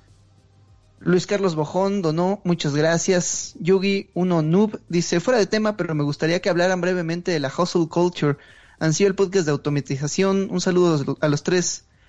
Pues es la conclusión natural a la que llega uno con esta idea del individuo y el capital, ¿no? Si el individuo y el capital es lo único que importa, entonces lo único que tienes que hacer es pues, el hustle. Ver cómo te chingas a otros, ver cómo trabajas más duro que otros, ver cómo subes tú solito en la escalera jerárquica, sin nadie más hasta que venden tu compañía y ya te vas corriendo y, riéndote al banco. Como, como el culero de, de- No, no es cierto. WeWork tronó, ¿no? Sí, ya No tronó. alcanzaron a, a venderla. Sí, no, ya tronó.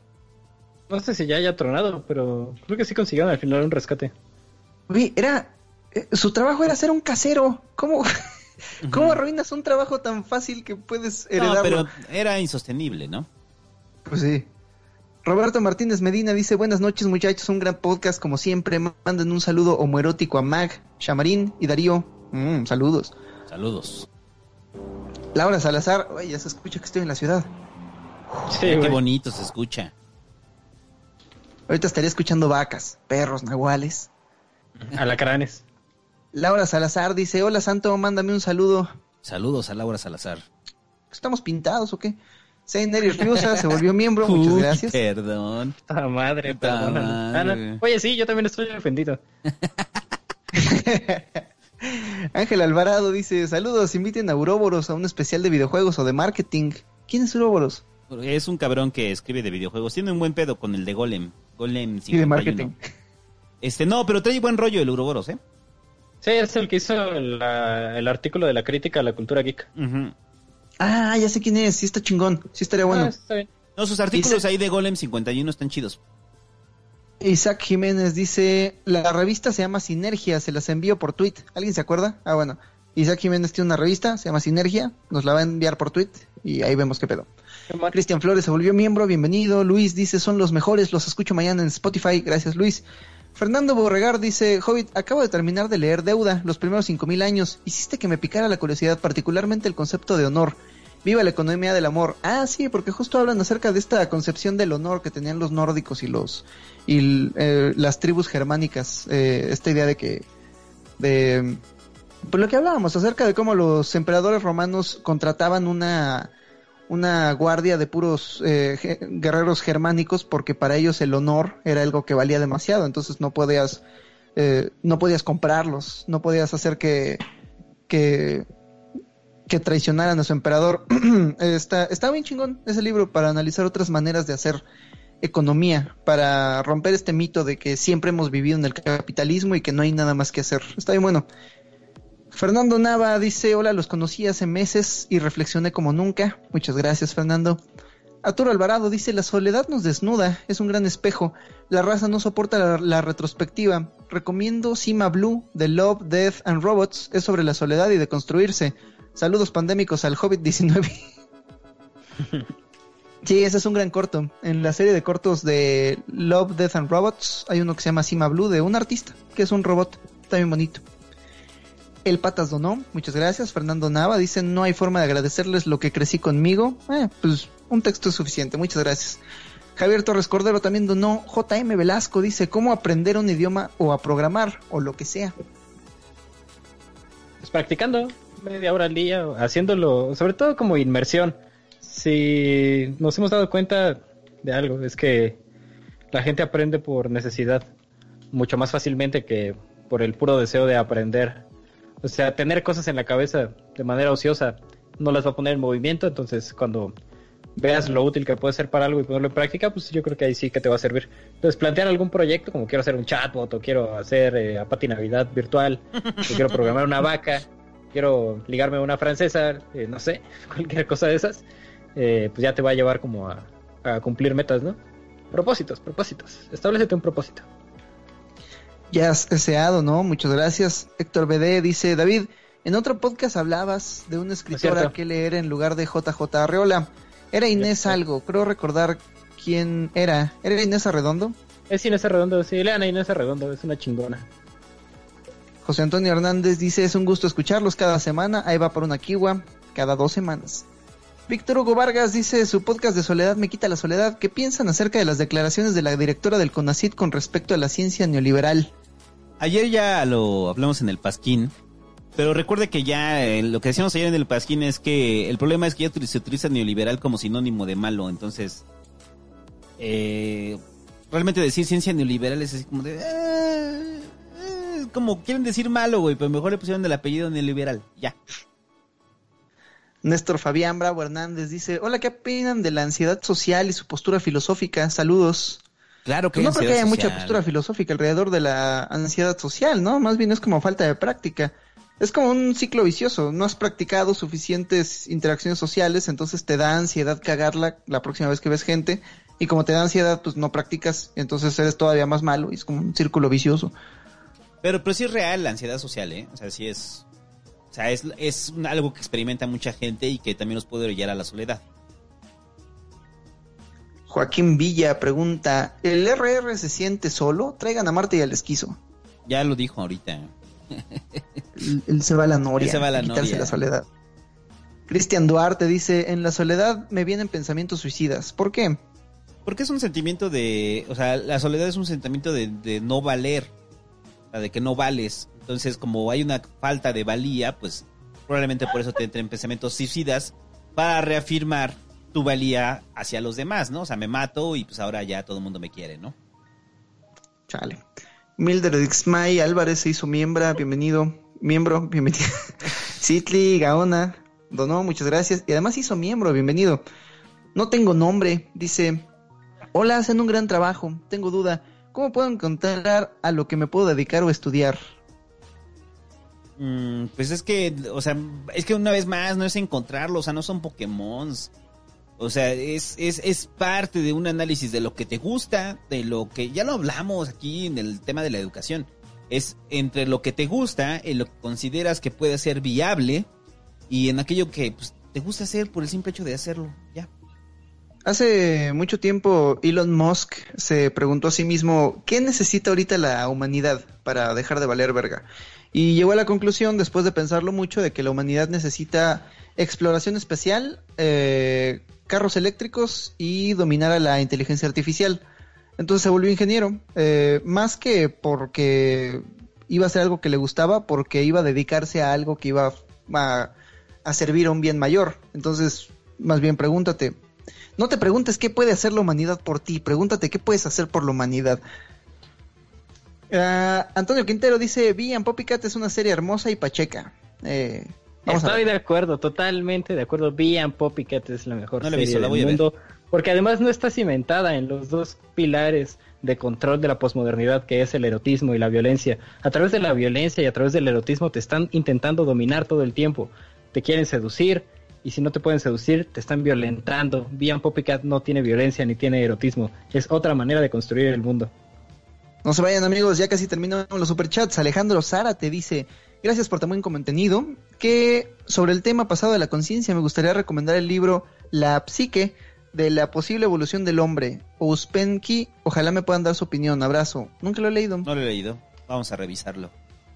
Marcos Beach mandó dos eh, donaciones y dice, ¿qué piensan de 100 años de soledad de García Márquez? Y a pesar de ser un momento de aislamiento me siento solo, gracias a ustedes y a los libros. Ah, no me siento solo gracias a ustedes y a los libros. ¿Dónde recojo mi sticker de mi gala, David? Este, ya vamos a poner la convocatoria, digo, a los ganadores del Niño y la Mar y ahí próximamente voy a liberarlo. Búsquenlo en David Migala en Twitter, ahí está. Fíjate que lo de 100 años de soledad, ahorita toda la banda que me contacta ahí en Instagram, lo, que les alcanzo a contestar, que me dicen, Santo, recomiéndame un libro para la cuarentena, chingate 100 años de soledad. O sea, creo que es un buen momento para que lo lean y creo que es una novela que es entretenida y es, gozoso leerla, pues, y les va a durar toda la cuarentena. o sea, para los niveles que pueden estar leyendo se les va a durar toda la cuarentena, entonces chinguense 100 años de soledad ahorita, muchachos. Es el momento justo para leer novelas gordas como sus piernas. Leer ahí esa madre, leer Crimen y Castigo de Dostoyevsky, leer a Tolstoy, La Guerra y la Paz. Uy, el pinche palinuro. Leer el pinche espalindro, leer eh, La Montaña Mágica, no mames, Hobbit. Ahí voy, ahí voy. Aquí te veo. Y ya para acabar, Omar Z dice, mi podcast se llama ¿Cómo carajos vivir del arte? Ah, ah ya no, ah, está bien, está bien, está bien, sigue siendo un buen título. Dice, me equivoqué hace rato al escribirlo. Eh, pasen por mi podcast, chicos, ahí los completo los 30 dólares con estos 10 más. Muchas gracias. Y ya para terminar, Tony Cruz donó. ¿Con qué tema nos seguimos? Ah, Ah, pues aquí yo tengo una- lista de poe- una lista de una lista de temas que les quiero plantear y ahí de- la checamos. Pero antes de la lista An- de temas quería ver el poema este que me mandó el de este güey. A ver, mándalo. Ese es, o sea, hagan la crítica del poema. Y yo escribí, aparte de esto, escribí mi versión del poema y escribí la, la lista para que pongamos ahí la lista de temas que, que podemos dialogar. Dice, soledad, mala consejera. Soledad, buena compañera. Soledad tan fría y despiadada. Soledad, mi virtud elaborada. Soledad tú tan cruel, soledad tú siempre fiel, soledad que me inspira, soledad tan vacía, soledad sin ti no sé qué hacer, soledad no me desgarres la piel, soledad mi libertad disfrazada, soledad me ensordece sin decir nada, Soledad, ¿qué locuras me propones? Soledad, no me abandones. Soledad, no debes desaparecer. Que falta poco para el amanecer. Ese es el poema de nuestro valedor. Este, yo hice mi versión como muy, muy proactivamente. Dice mi respuesta. Me siento solo. Quiero un helado. Afuera hay un cholo. Afuera hay un cholo. Me siento asustado. En soledad. Allá no hay nadie aquí. Junto a mi lado. ¿Por qué nací? Si siempre he estado. En soledad. Y ya. Esa es mi versión del poema. Este, una de las cosas más importantes como del arte y la soledad es que si tú quieres demostrar como una forma de arte a los demás, está chido mostrarle a los demás para como someterla a crítica y que la crítica sea como objetiva Ajá. y podamos entender, ¿no? Como cómo mejorar o qué piensan los demás de esto, qué se puede hacer, etcétera, ¿no? Entonces, es, ese justamente podríamos, uno de los temas que yo propongo es hablar de, de la de los artistas y la soledad. Otro tema que tengo es hablar sobre la soberbia intelectual, que es otro, otro, una consecuencia de la soledad. Hablar de la soledad en las redes, hablar de la ansiedad y la soledad, o sea, la, la ansiedad que te puede causar estar en compañía de las personas y, y que eso te orilla a la soledad y posteriormente daños, daños que te causa la soledad como personales, psicológicos, eh, de, de cualquier tipo. Podemos arrancar con ese último porque hay una pregunta que hizo Gerardo S en el chat, en el chat Ah, normal. ok. ¿Qué, es- qué es- qué- qué- qué- qué parte de ahí? Eh, ¿Qué tanto afecta la infancia para la soledad? Un niño puede sentir soledad. Es, es, es, es brutal la soledad en un niño, muchachos. A ver, eh, ¿por, por qué es brutal? Porque los niños van en un esquema de socialización. Entonces, todo niño tiende a socializar. Todo niño tiende al juego. El juego es un, es un elemento socializador. No me que vea todo el trabajo de Montessori. Eh, por eso un niño que se siente solo es muy doloroso para un niño cuando está siendo bulleado o cuando está siendo segregado, porque el niño sí busca el contacto. Entonces, eh, como el niño está buscando el contacto, no es una soledad que el Juanito de 8 años diga, yo, eh, ah, te lo puedo hacer con voz de Ricky Gamer, espérame. Yo, yo la verdad es que decidí aislarme porque me quiero conocer a mí mismo y, y- y no aguanto a la sociedad, este, por eso me aíslo yo solo, este, eh, jugando Fortnite a mis ocho años. A ver, eh, el, el problema es, no, o sea, eso podría ser una justificación, pero es muy difícil que un niño lo haga. Un niño quiere contacto, un niño quiere entrar en contacto con otros niños. Y cuando un niño eh, vive la soledad, es producto de que lo están aislando. Entonces, usted recuerde sus, tenga sus recuerdos infantiles eh, más traumáticos en la escuela, es precisamente cuando le, le pusieron una línea y le dijeron, tú no perteneces aquí, tú no eres de aquí, tú no formas parte de este grupo, por ende tú no vales. Entonces llega el niño y ese mismo niño llega a su casa y en su casa hay padres ausentes. Entonces, como hay padres ausentes que pues probablemente ni siquiera tengan la intención de ser malos padres, sino que tienen que trabajar y ese niño lo cuida la abuela y la abuela tiene 70 años y la abuela no puede estar al pendiente del niño, pues el niño experimenta una soledad este terrible. Hay una canción de Radiohead que este que, que, que, que precisamente habla sobre esto y es una canción atronadora, cabrón. Este, la de True Love Waits.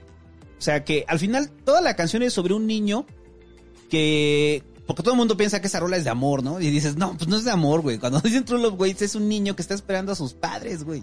Y, está esperando a sus padres viendo la televisión. Y eso es lo que muchos niños que vivieron la soledad, o sea, o que vivieron este tipo de soledad en el cual eh, probablemente eran aislados en la escuela o no eran aislados en la escuela, pero aún así tenían una soledad de un ambiente familiar. Y lo único que deseaban era, pues que no se fueran sus papás, güey. O sea, ese, es como el punto. O sea, si el niño le decía a su papá, papá no te vayas, es porque no quiero estar solo, no quiero, no quiero, no me dejes aquí solo. Entonces, para un niño la soledad termina siendo algo abrumador. Entonces, y sí genera eh, eh, elementos a futuro para ser un adulto incapaz de comunicarse o con dependencias emocionales. O sea, alguien que probablemente sufrió abandono de niño, tiene un miedo terrible a la soledad y va a permitir cualquier cosa con tal de no estar solo. O sea, es lo que pasa con, con, con personas que han sido abandonadas en su infancia. Personas que fueron abandonadas en su infancia cuando crecen, eh, son personas que lo que menos quieren es estar solas y, y van, a hacer, van a aceptar cualquier cosa, güey. O sea, eh, eh, por eso esa pinche canción de Radiohead es tan brutal, porque lo que está planteando es que ese niño podría aceptar absolutamente todo con tal de no estar solo. Y eso va a ser un adulto en un futuro que va a aceptar todo con tal de no estar solo. Entonces, creo que sí hay que poner ahí un... eh, sí poner énfasis en eso porque creo que desde ahí empieza el problema real de la soledad para nuestra sociedad. Niños abandonados, cabrón.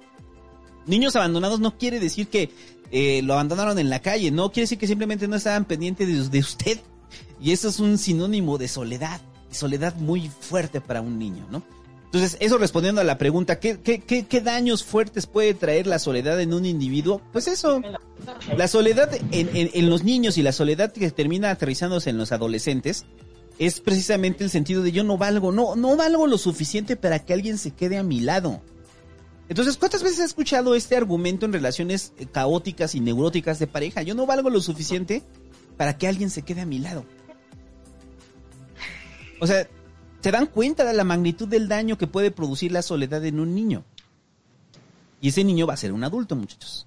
Y eventualmente ese niño va a tener hijos y lo más seguro es que pueda repetir ese mismo modelo. Entonces, es soledad tras soledad. Entonces, respondiendo a la pregunta explícita, pues sí, o sea, ¿la soledad produce daños terribles? Sí, muchos. Y creo que todos se tienen que atender desde esa edad. Y bueno, ya, ¿qué más? Hmm. Me interesa el tema de la ansiedad, el tema de... Pero conectándolo un poco con este tema, no hay... Uno de los principales problemas de la soledad es que lo primero que encontramos, sobre todo en estos tiempos como de, de catástrofe global y, y, no catástrofe, pero por lo menos la, la idea de... Eh, es la ansiedad. Eh, un, eh, no, no sé si se hayan encontrado en redes con este discurso de que no son concursos de productividad, no, no tienes que hacer algo en este tiempo a solas, simplemente este eh, Ajá. Me, me gusta esta idea de que no son concursos de productividad, pero tampoco me gusta la justificación del no hacer. Porque creo que esta justificación del no hacer es un síntoma de una ansiedad colectiva eh, que nos paraliza. Eh, entonces, hace rato hablábamos acerca de la ansiedad que puede provocar la actividad social. Si no somos demasiado buenos en la interacción social con otras personas, nos causa, nos causa ansiedad y, vamos a evitar interacciones sociales con otras personas. Pero la soledad también causa ansiedad y, causa ansiedad, sobre todo en este tipo de épocas, porque eh, eh, hablábamos de eso en el video de qué va a ser de tu vida. La ansiedad como el miedo es una respuesta ante las amenazas. Eh, pero es distinta del miedo porque el miedo tiene una amenaza específica. Es como si se te aparece un tigre, pues peleas o corres. Uh -huh. Pero tienes un modo de, de catarsis, tienes una, una forma de deshacerte de la amenaza. El problema de la ansiedad es que te ataca desde todos lados. No sabes de dónde viene. Entonces, si no tienes a dónde correr ni con quién pelear, pues te quedas completamente paralizado. Y tampoco es una parálisis como que estás, como que estás descansando. Si tú ves el cerebro y el tono muscular de una persona con ansiedad, pues es una persona que todo el tiempo tiene los puños cerrados y que siempre está chocando los dientes y que tiene el tono muscular rígido porque está preparado para un combate que no va a ocurrir nunca. Entonces, ¿qué consejo le podríamos dar a la gente para lidiar con su ansiedad? Porque creo que aquí hay una gran oportunidad y la oportunidad es que si estás en soledad y logras lidiar con tu propia ansiedad sin recurrir a pastillas o así sustancias que duerman tus partes más útiles del cerebro, eh, tienes la oportunidad de, pues, tienes tiempo libre, tienes soledad, puedes crear, puedes convertirte en quien tú chingados quieras. Pero el problema es, a ver, el problema con la ansiedad social es que de entrada, a ver, de entrada las, la gente tuvo una primera mala experiencia tratando de socializar, ¿no? O sea, tratando uh -huh. de evitar la soledad.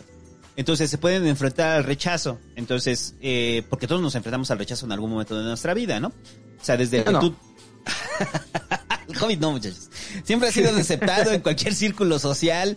O sea, un día entró así al club de banqueros y estaban todos los pinches banqueros sentados y dijo, ¿y tú qué? No, yo soy José Luis, no puedes entrar aquí. No, no, yo, ¿cómo quedó? Y ya lo sentaron ahí al lado de todos los banqueros. Güey. Bueno, está bien, ven. La clave es buscar al banquero más grande y darle un putazo así en la cara y, y así, y, y, así, y, así, te ganas el respeto de todos. Eres un pendejo. Pero, Hay varios temas ahí, locochones. Pero, que... pero, pero, no, pero, a ver, pero, lo de la ansiedad social, o sea, sí, los individuos sí, tienen esquemas de rechazo, o sea, hay, sufren esquemas de rechazo en los cuales Ajá. después vuelven a, a, utilizar estas mismas herramientas, los vuelven a rechazar y entonces mejor se contraen. Entonces, uh -huh. siempre he dicho esto del balance de la economía mental. Entonces, la economía mental es, eh, me sale más barato. O sea, me sale más barato aceptar que soy introvertido a aceptar que me rechazan. Entonces, como me sale más barato mentalmente decir soy introvertido, entonces me quedo en mi lógica de introvertido y digo, no, yo siempre soy introvertido. No, cuando la realidad es que probablemente sufriste rechazo. Entonces, eh, eh, y, y- y eso no lo has logrado internalizar en el que pues no es tu culpa que te rechazaran. O sea, la gente es mierda. Los niños son mierda. Este, llegan a ser mierdas. O sea, tu propia familia puede llegar a ser mierda. Entonces, ¿cómo, cómo vencer la ansiedad social? Pues como toda fobia, la única forma de vencer la ansiedad social es enfrentándola. Es la única Sí. forma en la que tú puedes enfrentar la, la- toda fobia. Entonces, es un ejemplo simple. Si yo tengo miedo a ser amigos porque me van a juzgar, pues, ¿cuál es la mejor forma de, de co- de confrontar esto? Pues acercándote con la gente y abriéndote y mostrándote quién demonios eres. O sea, y si te van a juzgar, te van a juzgar. Y la otra es, te vas para atrás y lo vuelves a intentar. Porque si no, la otra es establecer tu mecanismo de defensa y quedarte en un rincón. Porque si tienes esta necesidad de interacción, Ah. pues sí tienes que vencer ese miedo social. O sea, tienes que vencer esa ansiedad social que te da interactuar con los demás. Y no solamente en ese escenario, porque luego eso, eso se puede eh, extender a otro tipo de, de- de problemas, o sea, tanto problemas laborales en los cuales no te puedas expresar bien, problemas familiares, problemas con tu pareja. O sea, las personas introvertidas muchas veces son personas que evitan el conflicto. Entonces, evitan el conflicto no por el hecho de que sean pacíficos, sino porque son cobardes. Sí, o sea, no es, no es, no, no, no es que a mí no me gusta el conflicto. No, güey, te da miedo confrontarlo, te da miedo alzar la pinche voz, te da miedo hacer, ah, escuche el pinche podcast de la gente amable me da si les ahí hablo de eso, muchachos. Este, o sea, sí es una gente que, pero es producto porque les da pavor no caer bien, les da pavor no agradar. Y entonces hay que una gran verdad con respecto a, la soledad. No le vamos a agradar a todos. O sea, quítese de la... O sea, usted no es Luisito Comunica, güey. O sea, para. O sea, Luisito Comunica no existe. Es un personaje que creó ese cabrón, güey.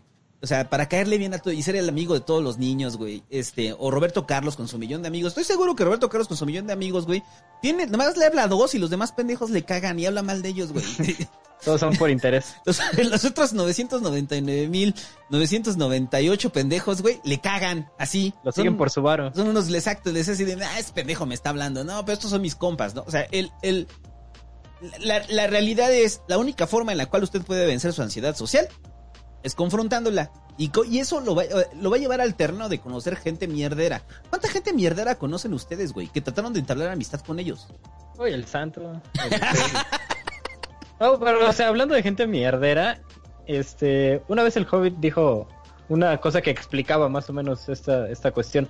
Eh, era si, imagínate que estás en una fiesta y sientes miedo de interactuar con las demás personas, pues tienes que tener en cuenta que esa gente también tiene miedo de ti. Es una cuestión ahí como emocional que compartimos todos, o sea, todos estamos aterrados de lo que pueda decir otra de las personas sobre nosotros. Eh, nos criaron sobre cimientos emocionales muy frágiles, donde todo el tiempo estamos dudando de quiénes somos y de acerca de lo que hacemos y nos estamos poniendo en competencia mutua, ¿no? Entonces, si tú entiendes que la otra persona también tiene un poco de miedo de ti, quizás sea un poco más fácil ser, eh, pues, tener iniciativa. Ahora, ojo, porque hay gente muy mierdera y si tú dices, no, pues es que chale, mis amigos me bulean o me van a, me van a decir algo si me acerco y les digo, ¿qué onda, chavos? ¿Les gusta Mortal Kombat? Este, pues ya voy a romper la, voy a romper la barrera y llegas y, oigan, ¿les gusta el Mortal Kombat? ¿Qué que me ves, hijo de tu puta madre? Déjame monear en paz, cabrón. Y te pegan con la caguama. Entonces, esto no aplica con todas las personas. Hay gente que realmente no está dispuesta a convivir o hay gente que tiene pedos, ¿no? O sea, en, en entornos de violencia, pues sí es entendible la soledad, ¿no? Es, es muy distinto, pero en general como en entornos, llamémoslo civilizados o donde premia un sentido común o un respeto común, pues todas las personas están igual de aterradas y nada más es el primero que no tenga miedo el que podría ir rompiendo esa barrera. Es Hay como... un antídoto muy simple para la ansiedad social y... Borrachar a es- la gente. Eh, te emborrachas, hablas, bueno, además, ¿no? Es como un lubricante social que le llaman, pero para hacerlo en sobriedad es, es un ejercicio muy simple. Ustedes dos, eh, tú te acuerdas de un, de cinco momentos vergonzosos que hayas pasado, ¿no? Ajá. Claro. ¿Te puedes acordar de cinco momentos vergonzosos que alguien más haya pasado enfrente de ti? Sí, Eh. cuando se te cayeron las mandarinas. no fue vergonzoso, fue glorioso. Varios, varios, varios. Sí, pero pero no me acuerdo pero mal no pedo, yo me acuerdo por lo anecdótico. Eh, O pero sea, no, no- lo recuerdas con tal vividez, ¿no? No, o sea, pero sí los recuerdas, pero, o sea, los recuerdas como fue una anécdota divertida, ¿no? O sea, por eso lo recuerdas.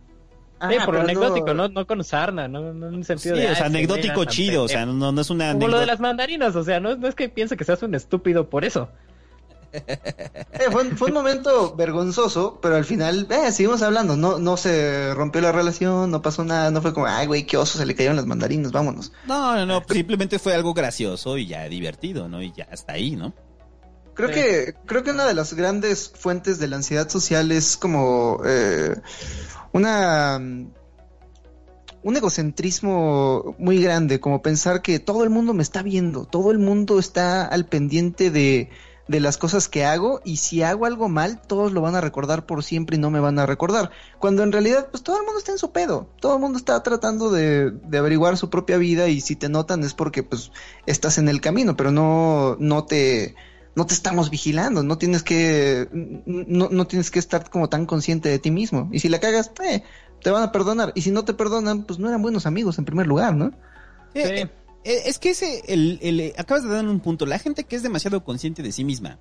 Eh, el problema, a ver, es muy simple. O sea, usted trate de leer algo, o trate de actuar algo, o trate de grabar algo. Cuando generalmente usted es consciente de sí misma, le sale forzado o le sale mal. O sea, porque está siendo tan consciente de sí mismo. Los malos actores son tan conscientes de sí mismos. O sea, ese es como el pedo. Un mal actor es mal consciente de sí mismo. Un buen actor se despersonaliza y dice, eh, ahora yo soy el personaje y se acabó, ¿no? Y, y- se meten en el chingado personaje, ¿no? O sea, y- Hablan de ello en la última de Tarantino. Ajá. Sí te acuerdas de esta escena, ¿no? Cuando este güey está como muy enfocado en, ah, güey, me, me estoy volviendo un mal actor, me estoy volviendo viejo, ya tengo puro papel secundario, la caga. Pero en el momento en el que se olvida de ese pedo y vive el personaje, entonces hasta la niñita le dice, güey, esa es la mejor actuación que he visto en mi vida. Sí, y, y es que eso es lo clave también para las relaciones humanas. O sea, es notorio cuando alguien se está esforzando en caer bien. Es notorio cuando alguien eh, está tratando de vencer la ansiedad social, pero también hay falta la empatía. O sea, lo que decía el David. O sea, no es lo mismo que llegues con un grupo de cabrones que sabes que probablemente sean empáticos y que se den cuenta y que te digan, ya, relax, güey. Relax, güey, no pasa nada, güey. A mucho te vamos a chingar, pero hasta ahí, ¿no? A un pinche grupo de malandros en una esquina, güey. Que cuando la primera que la cagas dice, eh, pinche pendejo, güey, estás por la verga, vamos a madrearlo, róbale su celular. o sea, creo que también hay, Róbalo. hay con quién este poder este liberar nuestra ansiedad social. Pero creo que sí parte de, de una concentración muy fuerte del ego de aquellas personas que quieren presentarse a sí mismos como el modelo idealizado que tienen de ellos mismos. Entonces cuando se, fue- se muestran humanos, que, que se muestran con fallas, no les gusta porque no es lo que ellos proyectaron como quería, como quería que fuera. O sea, por eso se emputan y por eso dicen, ah, la, la cagan y dicen, no, no, no, me regreso, me replanteo a mí mismo, me vuelvo a superracionalizar de cómo me estoy, quiero proyectar hacia los demás y regreso. Y obviamente como vuelve a ser falso, llegan, la vuelven a cagar, güey, y mejor dicen, no, no, yo soy introvertido, ¿no? O sea, es- Pero mira qué tema tan interesante, porque hace rato hablábamos acerca de cómo para evitar convertirte en los demás necesitas soledad para averiguar quién eres en primer lugar. Pero una vez que llegas de vuelta a la sociedad, el único modo de averiguar quién eres en realidad es a partir de las percepciones que otras personas tienen de ti. Y esas no las puedes controlar. O sea, más bien para ser tú mismo tienes que soltar el control de, de cómo vas a ser percibido en sociedad. Sí, eh, es que eh, si no sueltas el control de cómo quisiera ser percibido, pues obviamente vas a seguir, se va a seguir notando falso, ¿no? O sea, Es que siento, siento que es como un uroboro que, que, pero en reversa, como que se, se, se vomita a sí mismo, porque es, es como, ajá, porque en, en soledad descubres quién eres fuera de las exigencias sociales. Entonces eso te da como, como una, te da la seguridad de depender tanto de, no depender, sino de, de confiar tanto en ti mismo que te da la seguridad de ser espontáneo. Y una vez que eres espontáneo es porque pues ya no te importa tanto qué piensa la gente de ti, pero al, pero al ser espontáneo, eh, lo que eres no eres tú, lo que eres eres la percepción de otros de ti. ¿Tiene sentido? cuando eres, cuando Sí. eres, cuando, sí, cuando no eres espontáneo, este, eres la, eres la percepción de otros de ti. Ajá. Pero no puedes ser espontáneo si no sabes quién eres, si estás tratando de actuar lo que la sociedad espera de ti. Es como irónico, ¿no? Cuando tratas de darle a la sociedad lo que quiere, es más difícil. Pero cuando no te importa si lo que piensan de ti, entonces es como más fácil ser espontáneo. Es más fácil Sí. ser tú.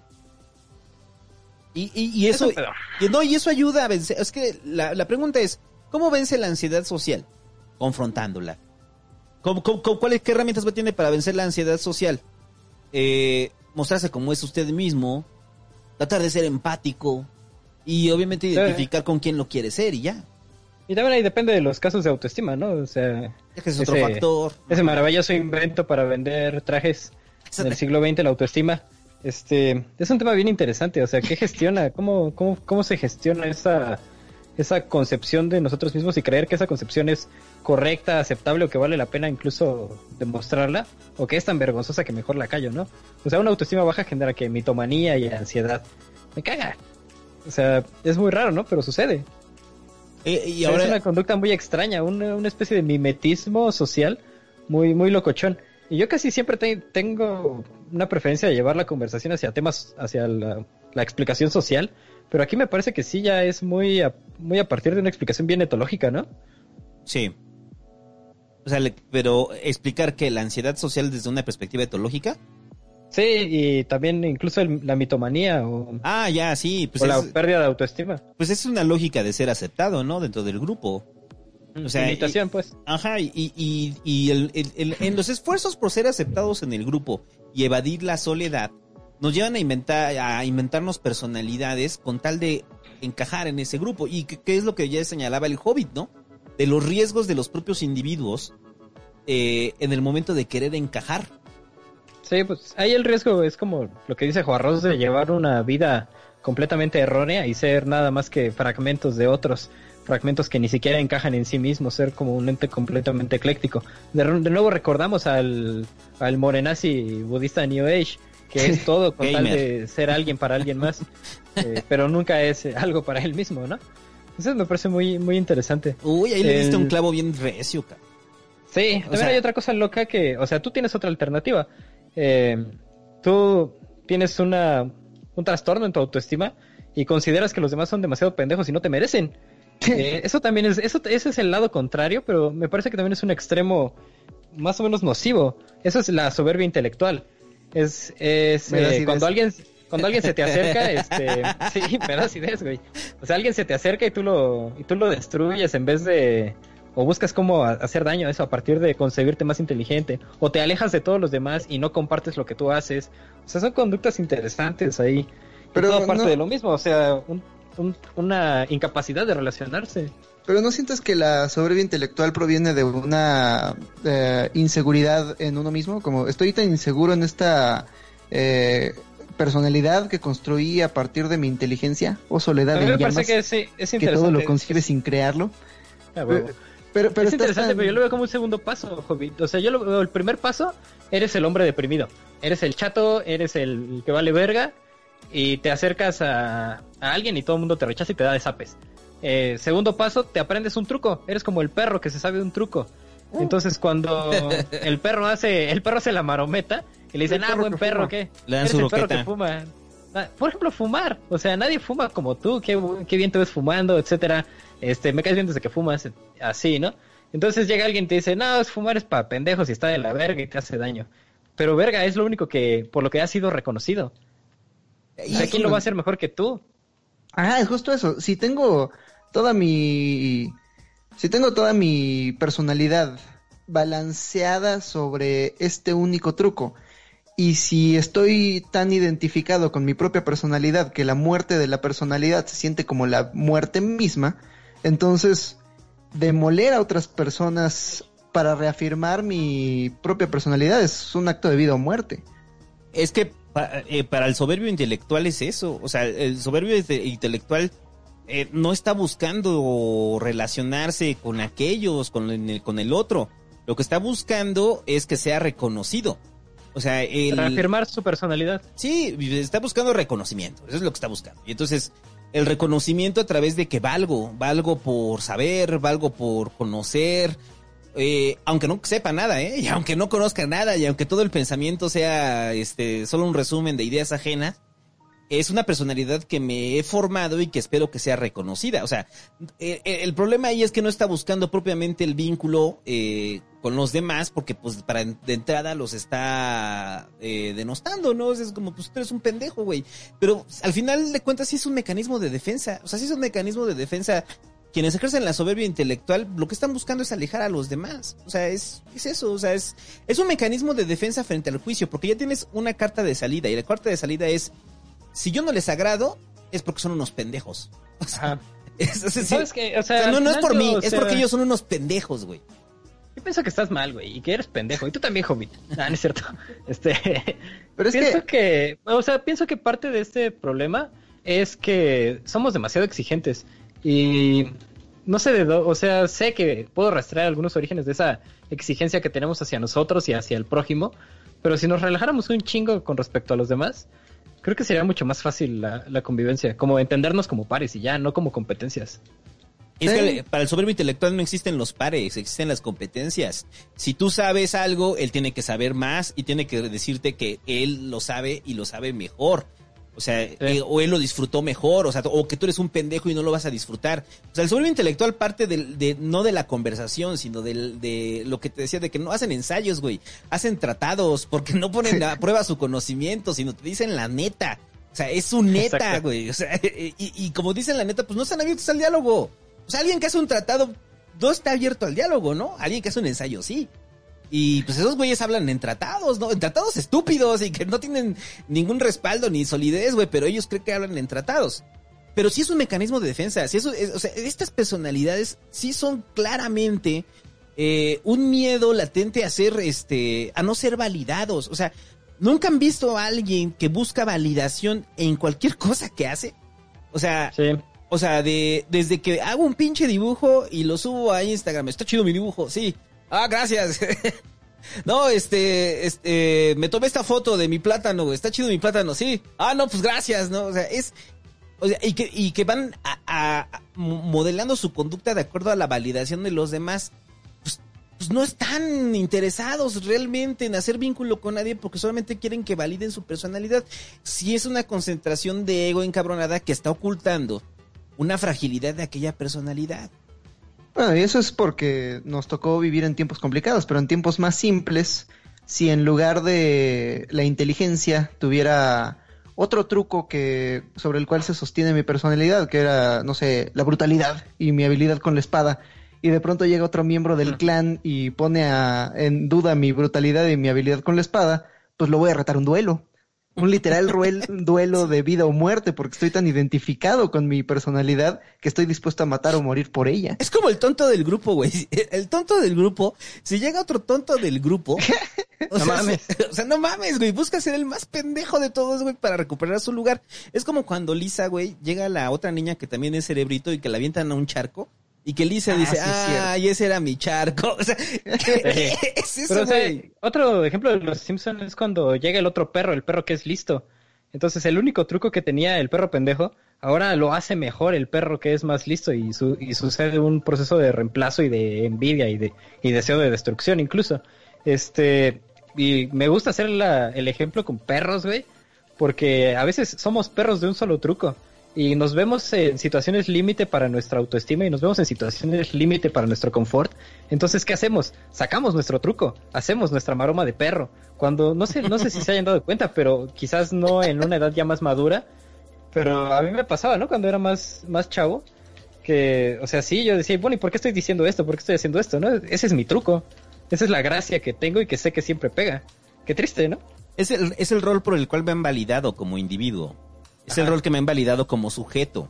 Entonces, a ver, tiene que quedar claro que todo esto que estamos diciendo es con tal de ser aceptado y evitar la soledad. O sea, por eso repetimos cuánto daño hace la soledad a los individuos que son frágiles eh, eh, emocionalmente, frágiles en su conducta eh, y frágiles en su propia personalidad. Entonces, hay quienes mantienen personalidades falsas durante muchos años con tal de no ser expulsados del grupo o perder la validación de un grupo al cual desprecian. Que ese es, ese es, ese es como una característica fundamental de la soberbia intelectual. O sea, quieren la validación de pendejos desconocidos a los cuales desprecian. que les cagan, güey, pero valídenme, pendejo, reconozcanme que soy mejor que ustedes. No me interesa eso, amigos. Me interesa que me reconozcan, que me acaricien el ego, que me lo laman. O sea, que me laman el pinche ego hasta que se queden sin saliva. Pero cuando ya dicen, oye, quiero conocerte más. No, no, no, pues ¿qué pasó? ¿Qué crees que somos iguales? Y además es una perspectiva bien triste de la vida, ¿no? Porque todos como individuos, pues la verdad sea dicha, la humanidad es muy sabia, pero como individuos, pues todos somos un poquito pendejos en ciertas áreas. No hay, no hay un solo individuo que sea así como, ah, este... Sí, no, no, es no. correcto. Eh, Nadie hasta, a- a- Sócrates escribía pendejadas a veces, este... Sí, entonces- Sócrates era muy malo nadando, no sé. Sí, y, y- pensar como individuo que no hay nadie mejor que uno, puta, qué, qué mundo tan triste. Es- Qué, qué horrible, Sí, hay que cambiar ese paradigma, ¿no? O sea, lo más interesante es, con, es buscar eh, cosas mejores que tú porque vas a tener un punto distinto en el a- al cual referirte cuando quieras hacer algo chingón. O sea, necesitas ejemplos siempre mejores, si no, qué puta hueva, ¿no? Y por eso creo que es tan importante la soledad en el proceso de individuación, porque para Carl Jung la, este, este único truco sobre el que se balancea nuestra personalidad, él le llamaba la, la persona, aquello que la sociedad nos ha dicho, ah, esto está bien, esto síguelo haciendo. Y entonces nosotros pasamos a la parte frontal de nuestra psique. Eh, para Carl Jung la psique estaba como dividida en tres. Eh, al centro está tú, el tú que estás sintiendo ahorita, eh, oyendo cosas y demás, fuera del ego. En la parte trasera mandas todas las pulsiones que la sociedad rechaza. O sea, si quieres matar gente y la sociedad dice que está mal, eso lo pasas a la sombra. Si vives en Puebla y eres homosexual, eso lo pasas a la sombra. Pero en el frente están las cosas que la sociedad aprueba y que tú sabes hacer. Es tu persona, es el contrato entre tú y la sociedad de cómo se debe ver una persona. Y es una máscara que usas en sociedad para lidiar con otras máscaras. Pero para Carl Jung, cuando una persona se identifica, cuando un ser humano se identifica además con su persona, se convierte en una, en un hombre de madera, se convierte en la pura máscara. Entonces creo que es importante la soledad para aprender que somos mucho más que la máscara. Y, entonces se vuelve una máscara mucho más flexible, mucho menos, mucho menos frágil, que puedes, que puedes estrechar según, se- según las, las necesidades de la realidad. Y si alguien te dice, oye, pues eso que querías conocer, no lo conoces, pues en lugar de defender tus errores como si fuera un asunto de vida o muerte, dices, ah, güey, gracias por, gracias por ayudarme a aprender. Gracias por, por enseñarme un error. Hay, Sí, parece más maduro. Pero, pero eso, eso también se puede confundir porque hay, otro tipo de, de personalidad la cual implica la falsa modestia. La falsa modestia es una herramienta que utilizan varias personas, entre los que ejercen la soberbia intelectual, líderes políticos y demás. O sea, que, prácticamente Boris Johnson como Boris es un Johnson. experto de la falsa modestia. Exactamente, en el cual Es un absoluto maestro. ándale, tomando el ejemplo de Boris Johnson, ¿no? Boris Johnson se hace pasar como un loco, se hace pasar como un imbécil, o sea, se hace pasar cosas, está- le quieren contestar, le quieren preguntar algo fuerte a Boris Johnson y Boris Johnson sale con una taza de té y le dice, sí, me sé té, soy un loco, güey, soy un pendejo, güey. O sea, navegan con bandera de pendejos o con bandera de, este, yo soy una persona común y corriente, o sea, no me crean a mí, este, yo soy la persona, este, más ignorante del mundo, o sea, a mí no me crean, ¿no? Pero la realidad es, eso es un er- argumento que estás utilizando para que validen tu opinión. Entonces, esa falsa modestia son herramientas que utilizas para que vali- te, te validen a ti y que digan, güey, es tan modesto, él no se cree mejor que nosotros, hay que creerle a él.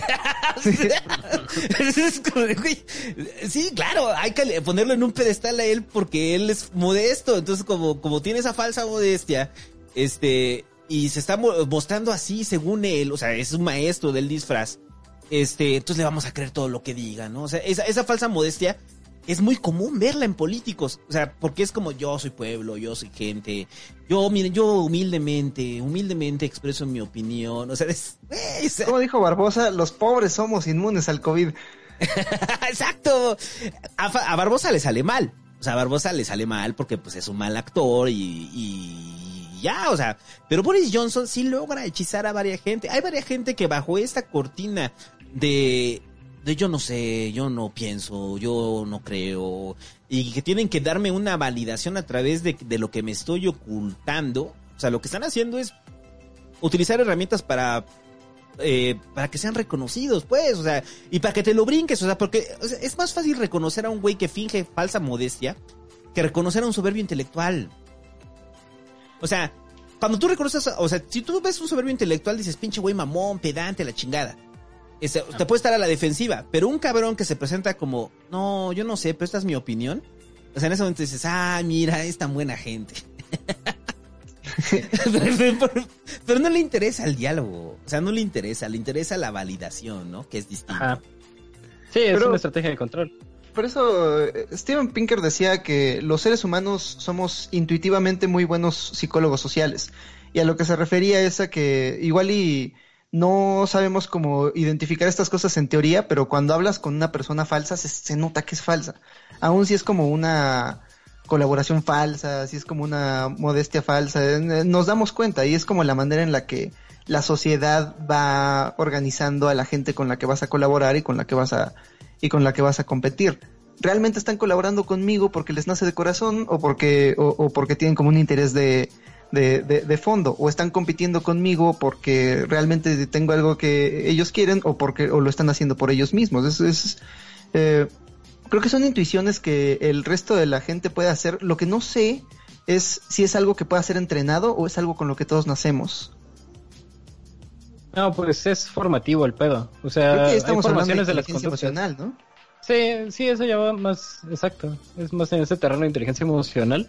Eh, si quisiéramos no abandonar tan de golpe el, el debate social, hay como un tema que me parece interesante y es, por ejemplo, el hecho de que tú consideres que está mal o te sientas incómodo al decir algo que tú sientes o que piensas y que podría ser tomado como un acto de soberbia intelectual ante los demás. O sea, el hecho de que tú digas, no, pues a mí me gustan los poemas o a mí se me hace una pendejada las series, me caga Netflix. Es mi manera de verlo. Este, o cualquier tipo de cuestión, ese tipo de cosas eh, y que y que por el asunto tribal se cierre, ¿no? Se cierren los grupos a, a cualquier tipo de debate. Es que hay, hay fuerzas normalizadoras que, que Ajá. funcionan en la sociedad para inhibir a la gente y evitar que sean ellos mismos. No sé si ustedes conozcan este, esta cuenta de Twitter que se llama Es de Mamador, donde cada vez que una persona hace un comentario que se sale como de la episteme La general, ajá, cada vez que alguien dice, ah, pues a mí la neta me gusta leer y me gusta el café, lo arroban y le dicen, ah, es de mamador, ojo ahí, quéjate de ellos. Es la fuerza normalizadora que dice, no, estas cosas Sí. no te pueden gustar porque esto está fuera de, del episteme. Estamos hablando de la fuerza normalizadora Sí, y, que de es la... escuchar el- Y de la cuenta de es de mamadores. es de mamadores, no. es de mamadores, es una, es la fuerza normalizadora. Te saliste de la en normalización. tanto que seamos, seamos críticos con esa fuerza normalizadora y la tengamos a la vista, pues también hay que sentir cierta libertad, ¿no? Al, al exponerse hay una... Ay, no me acuerdo dónde aparece esto, pero...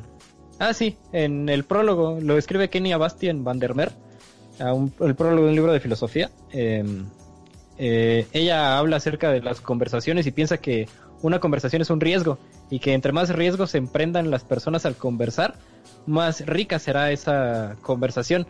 Pues para esto necesitas varios precedentes, ¿no? Primero necesitas tener una actitud dispuesta a aprender en una conversación y la segunda es necesitas tener cierto contenido que llevar a la mesa, ¿no? Sí. Para, para hacer una conversación arriesgada. Eh, pero vale mucho la pena, ¿no? Poner con humildad, con sencillez eso que tú sientes y emprender ese riesgo, el riesgo cotidiano que es estar vivos. Porque de otra manera la vida se vuelve una normalización constante y se vuelve una cosa llamada status quo o statu quo, en que para no meterte en pedos, para que no haya problemas, para que no haya dificultades, todos los días haz lo mismo, entra a trabajar y no digas yo no quiero estudiar esto, quiero estudiar lo otro. O sea, yo no voy a hacer una ingeniería, yo no voy a hacer una humanidad, yo voy a hacer una ingeniería, porque el poder normalizador así me lo dice. Yo no voy a emprender, yo voy a entrar a trabajar en una oficina, porque el poder normalizador así me lo dice. Este, yo voy a tener una esposa y no un esposo, porque así me lo dice el poder normalizador. Entonces ese es el riesgo de, el riesgo de no emprender riesgos es que tu vida fue normalizada y fue controlada y fue trazada y dibujada por alguien que no fuiste tú. Y entonces, ¿de quién fue ese conocimiento? ¿De quién fue esa experiencia? Decía Carl Jung que todos estamos viviendo una historia, ya sea que lo sepamos o no. Y generalmente la gran mayoría de la gente nunca vive la historia que ellos mismos escribieron. Entonces podrías estar viviendo una tragedia malévola y, de la que tú eres como el peor personaje y, nunca te enteraste, eres el al que peor le va en toda la historia. y era la historia de Salinas Pliego y, nunca supiste que, que estabas siendo un personaje más que moría en la búsqueda de este héroe de su propio destino. Pinche, pinche, pinche personaje secundario con su chaleco de Electra, güey. Me lo imaginé así todo culero. Pero pues sí. Eh, Lo que me gusta, o sea, de lo que sea de David es de, de que el, el diálogo, el diálogo o la discusión sí nos desnuda. Y entonces, el, el problema es que la gente que no tiende a dialogar o que no tiende a hablar con nosotros, pues sí tiene miedo a quedarse desnudos.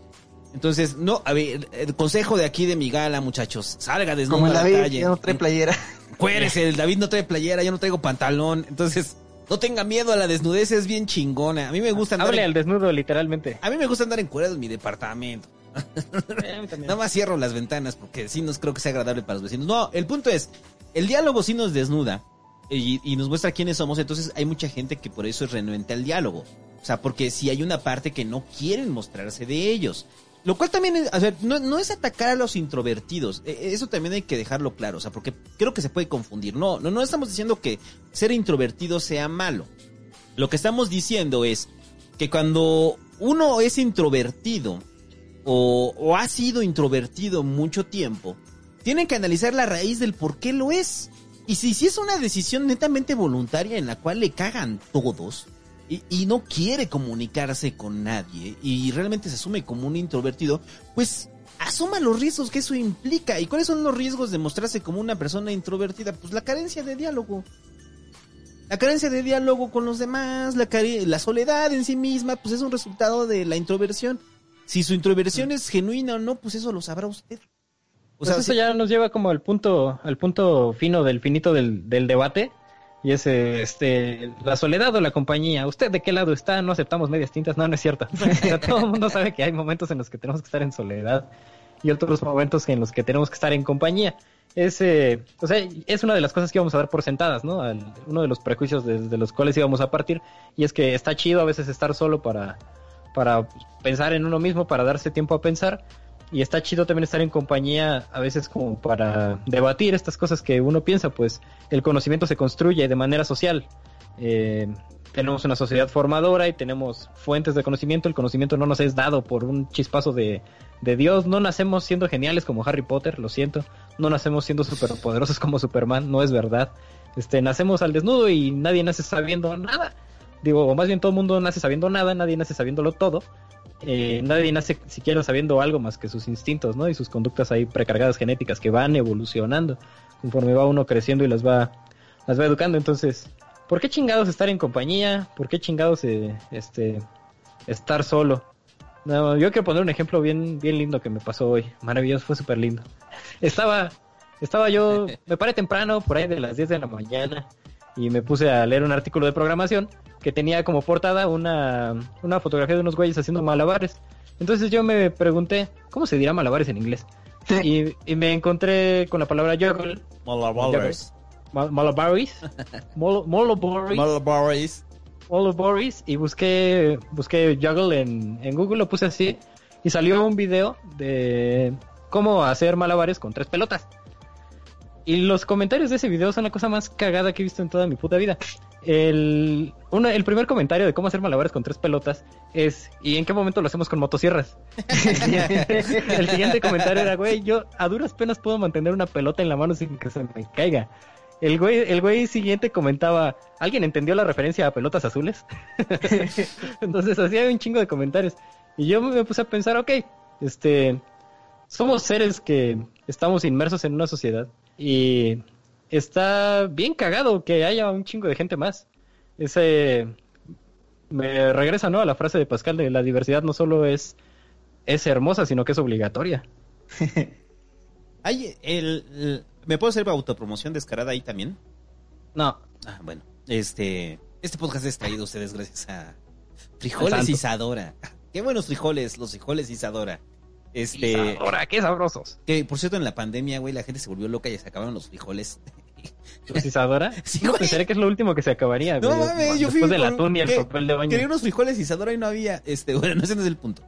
El punto es que en, lo- en los amigos me dan acides, una de las cosas que de las que yo hablaba es que pues sí, la necesidad de abrirse al otro.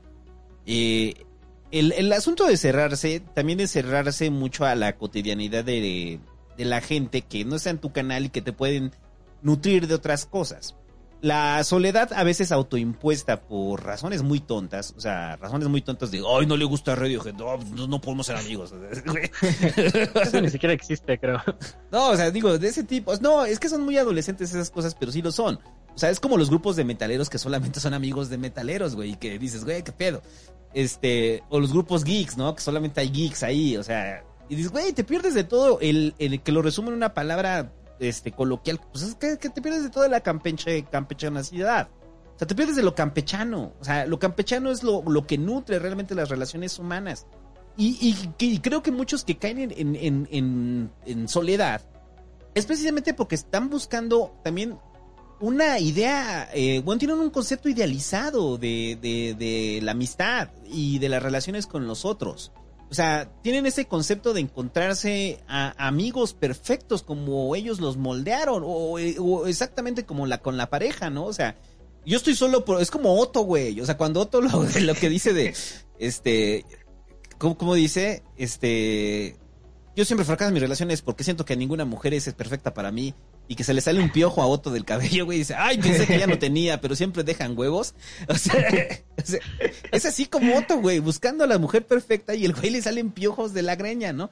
El, creo que sí hay un, rollo de querer idealizar las relaciones con el otro cuando el otro no tiene la obligación de responder a sus expectativas eh, irreales con respecto a cómo deben de ser. El otro tiene que ser el otro y está en su está en su postura el aceptarlo, no. Entonces yo creo que por eso nos privamos de muchas este experiencias, o sea, yo lo narraba en el podcast, o sea, o sea, el- a mí sí me gusta tener amigos de muchas variantes y, y de muchos estratos sociales, edades y demás. Y cada uno de esos cabrones tengo una anécdota y me han nutrido de algo y de cosas bien pinches random, cada uno de ellos. Pero creo que mientras más nos cerramos a este pedo, ¿cómo, cómo quiero que sean mis amigos? No, pues metaleros con playeras de, de Anthrax, este, y que les guste andar en patineta. Pues no mames, las posibilidades de que te los encuentres, güey, pues sí, sí hay. Pero de que sean amigos, pues está cabrón. Y que sean muy buenos amigos, más cabrón. Entonces, ¿qué tienes que hacer? Pues abrir un poco más tu panorama y dejar de idealizar las relaciones humanas conforme tú las quieres, ¿no? Porque si no te vas a perder de lo, de lo, de lo bonito, o sea, de la diversidad, o sea, de la diversidad de personas a las cuales te podrías acercar y no te acercas por prejuicios tontos que has creado, ¿no? De acuerdo. Estoy De la la ¿Cómo va la palabra? Campechanosidad. campechanosidad. Campechaneísmo Apliquen la de campechanosidad. de la realidad. Sea campechano, viva en la campechanosidad. Eh, También, o sea, el, el asunto como de trascender las barreras personales, ser humilde, ser, eh, o sea, ser una cosa receptible, ser retórico en ese sentido para tener amigos y trascender la soledad, es, es sencilla. Es, eh, bueno, no es sencilla, es muy compleja de, de implementar, pero, o sea, ya fue, fue debatida exhaustivamente. Hay una cuestión ahora que también me, me interesa mucho, que no nos vayamos sin, sin aplastarla durísimo, es eh, cómo chingados estar solo. Este, Ajá, se puede estar solo de la manera más equivocada, pinches posible. Ahí es donde entran las redes sociales, ahí es donde podemos hablar acerca del entretenimiento. Uh, voy a partir de mi ejemplo personal, naturalmente uno siempre va a hablar de su, de su vida, espero, y no de inventos que, no de cosas que se inventó. Eh, por ejemplo, yo a veces hago bici estática, ¿no? Aquí en mi casa tengo mi rodillo para entrenar con la bicicleta, esta la de ruta, y estoy ahí como pinche hámster, unos 15 minutos, media hora ahí como rata, ¿no? Y, y son 15 minutos muy aburridos y muy largos y muy dolorosos, porque pues nada más estás ahí como pendejo, ¿no? Ni siquiera sales. Es súper triste. Entonces, en esos momentos yo tenía la tendencia a poner contenido ahí que, que estuviera haciéndome más llevadera la, la cuestión. Entonces ponía ahí una conferencia o ponía un disco de música que me pareciera interesante. Por más intelectual que fuera ese, ese contenido que yo estuviera poniendo, al final creo que prefiero apagarlo y simplemente quedarme con mis pinches pensamientos. Eh, la necesidad completa de... La necesidad absoluta o incluso el vicio absoluto de estar entretenidos le pega directo a, como dice el hobbit, a nuestro cerebro de chango y nos hace esclavos de estar recibiendo todo el tiempo estímulos, pero tiene un riesgo el estar recibiendo todo el tiempo estímulos y es que ninguno de esos estímulos parece que se adhiera o que nos genere algún tipo de utilidad. Y ahí quisiera hacer una distinción muy clara entre tener datos en la cabeza y tener conocimiento en la cabeza. ¿No, ¿No sientes que son como maneras de escapar del momento presente? De escapar de la responsabilidad de experimentar el momento presente. Como, como TikTok, son videos de un minuto máximo y del cual, no sé, puedes ver 200 en una noche y mm, recordarás el más chistoso, pero el resto fue tiempo perdido. Pero el pedo es que es una adicción, o sea, no, no te... Por más que tú tengas la mejor propuesta y la mejor visión para ti mismo, tienes cierto grado de satisfacción como ser humano, satisfacción alimenticia, satisfacción de vivienda precaria o como quieras, güey. Pero tienes ese tiempo de sobra y la vida es pinches larga.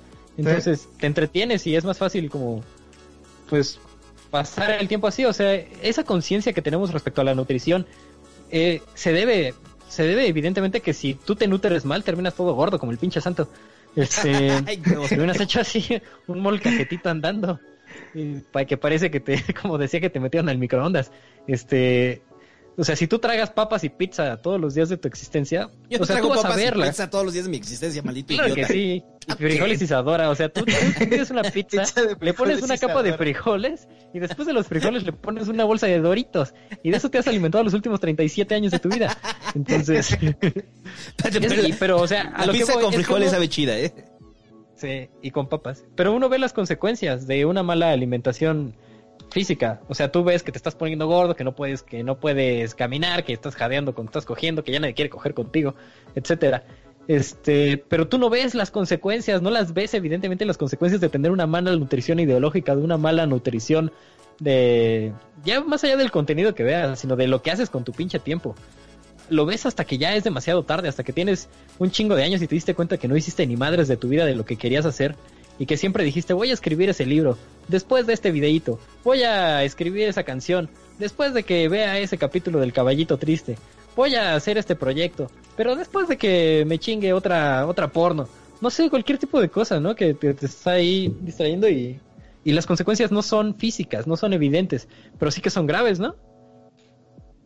Pues que, bueno, hay varias cosas ahí en juego. La primera es que eh, la evolución nos hizo eh, buscar la novedad. Porque la novedad en la naturaleza puede ser, eh, ah, mira, nunca había visto esta fruta, va a ser bueno, va a ser mala. Ah, nunca había visto este camino, ¿a dónde lleva? Seguramente hay comida del otro lado, hay como eh, recompensas del otro lado de la novedad.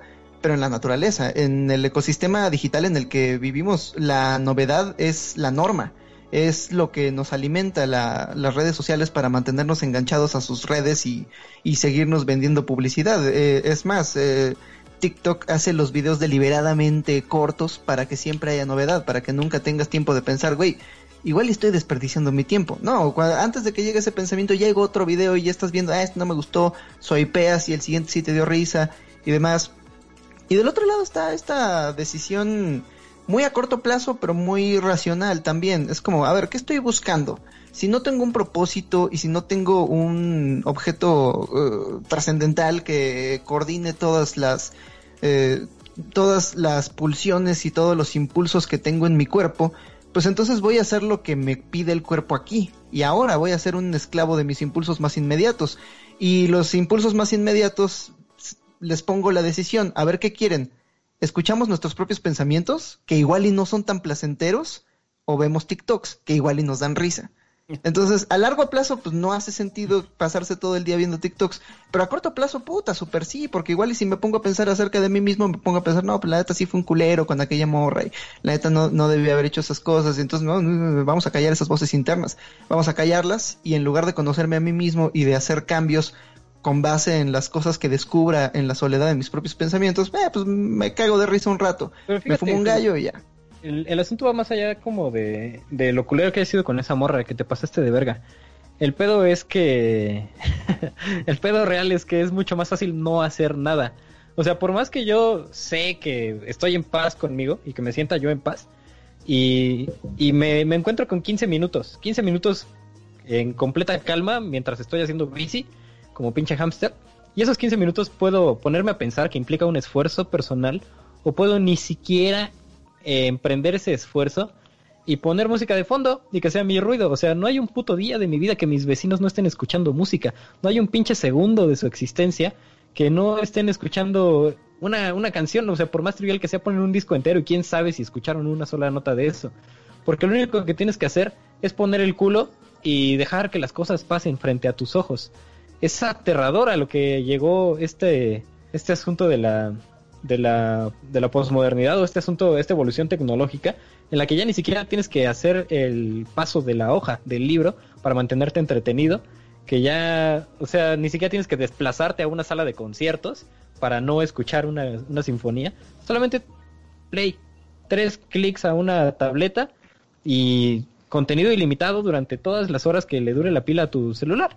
Entonces es súper interesante como la lucha va respecto al esfuerzo que imprimes al entretenerte. Y, o sea, nosotros teníamos una vez, ¿no? Que estábamos en una taquería, nos estábamos casi dando en la madre el André y yo, porque, porque yo decía, es que la gente tiene que luchar contra el entretenimiento, la gente tiene que cuestionar el entretenimiento y yo estoy en contra de que la gente quiera todo el tiempo estar entretenida. Y, y este güey, no sé cómo llegamos a la discusión, pero él me decía, es que, o sea, ¿tú qué quieres, cabrón? ¿Que la gente en las cárceles lea Platón? Eh, o sea, a veces las personas solo quieren estar entretenidas, ¿no? O Yo sea, ese debate era súper álgido. Pero es que sí hay un derecho eh, eh, ahí. Hay un derecho al entretenimiento. O sea, y, y pero creo que el, el, el entretenimiento también a veces llega a ser. Eh, pues es un barbitúrico. O sea, es, es un. Es algo que le, le da sopor a usted. O sea, eso es, es el entretenimiento. Creo que hay gente que en algún momento no quiere pensar y entonces tiene derecho a entretenerse.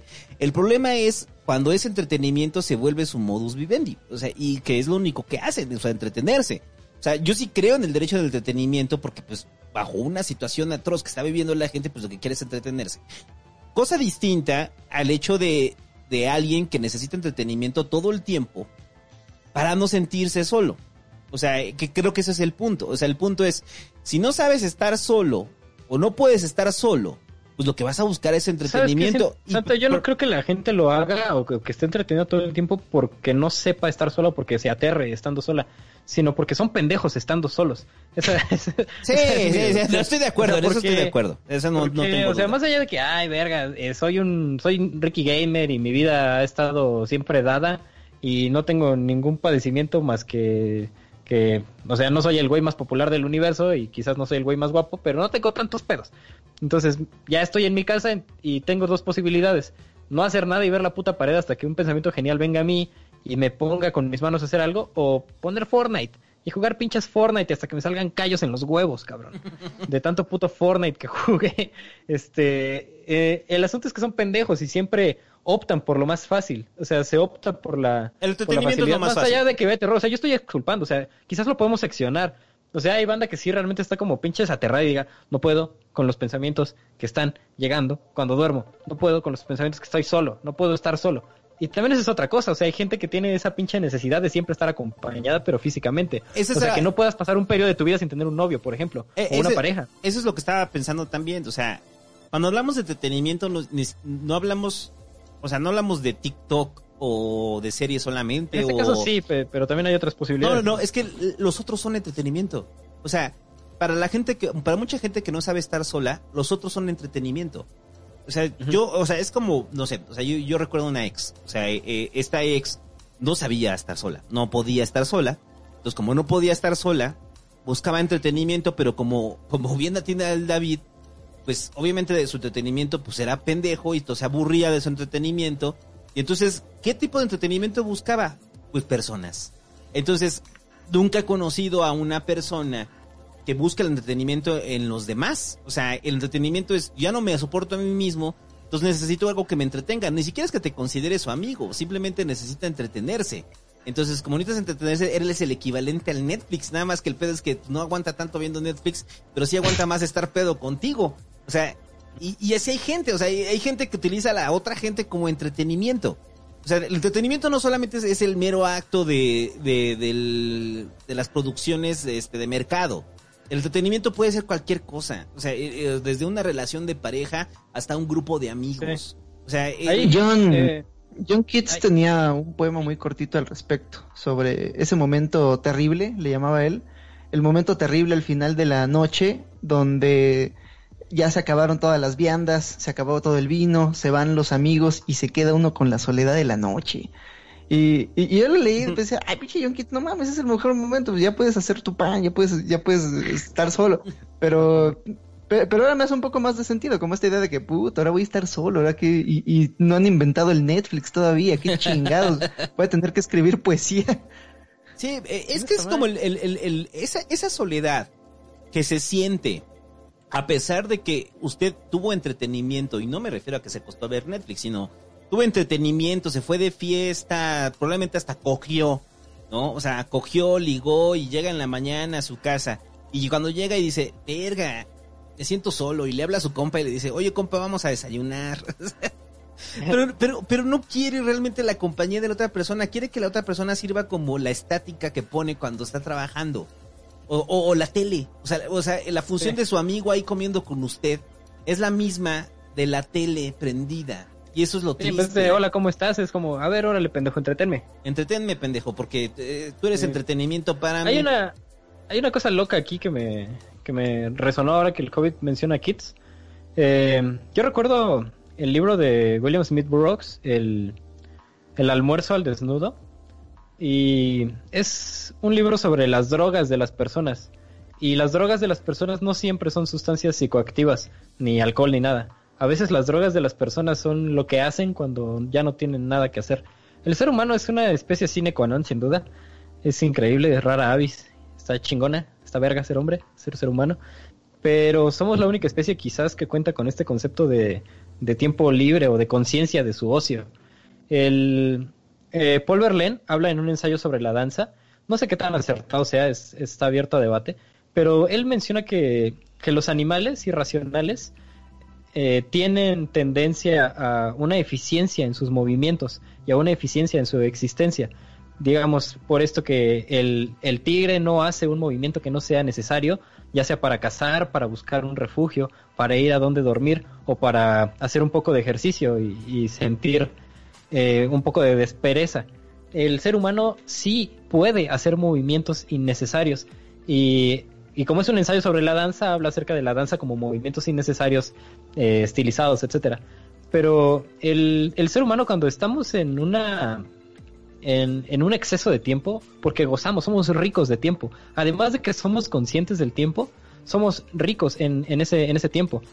Eh, y podemos hacer con ese tiempo lo que queramos. Y lo que hacemos con ese tiempo que nos sobra es lo que Burroughs llama tu droga o lo que Burroughs problematiza.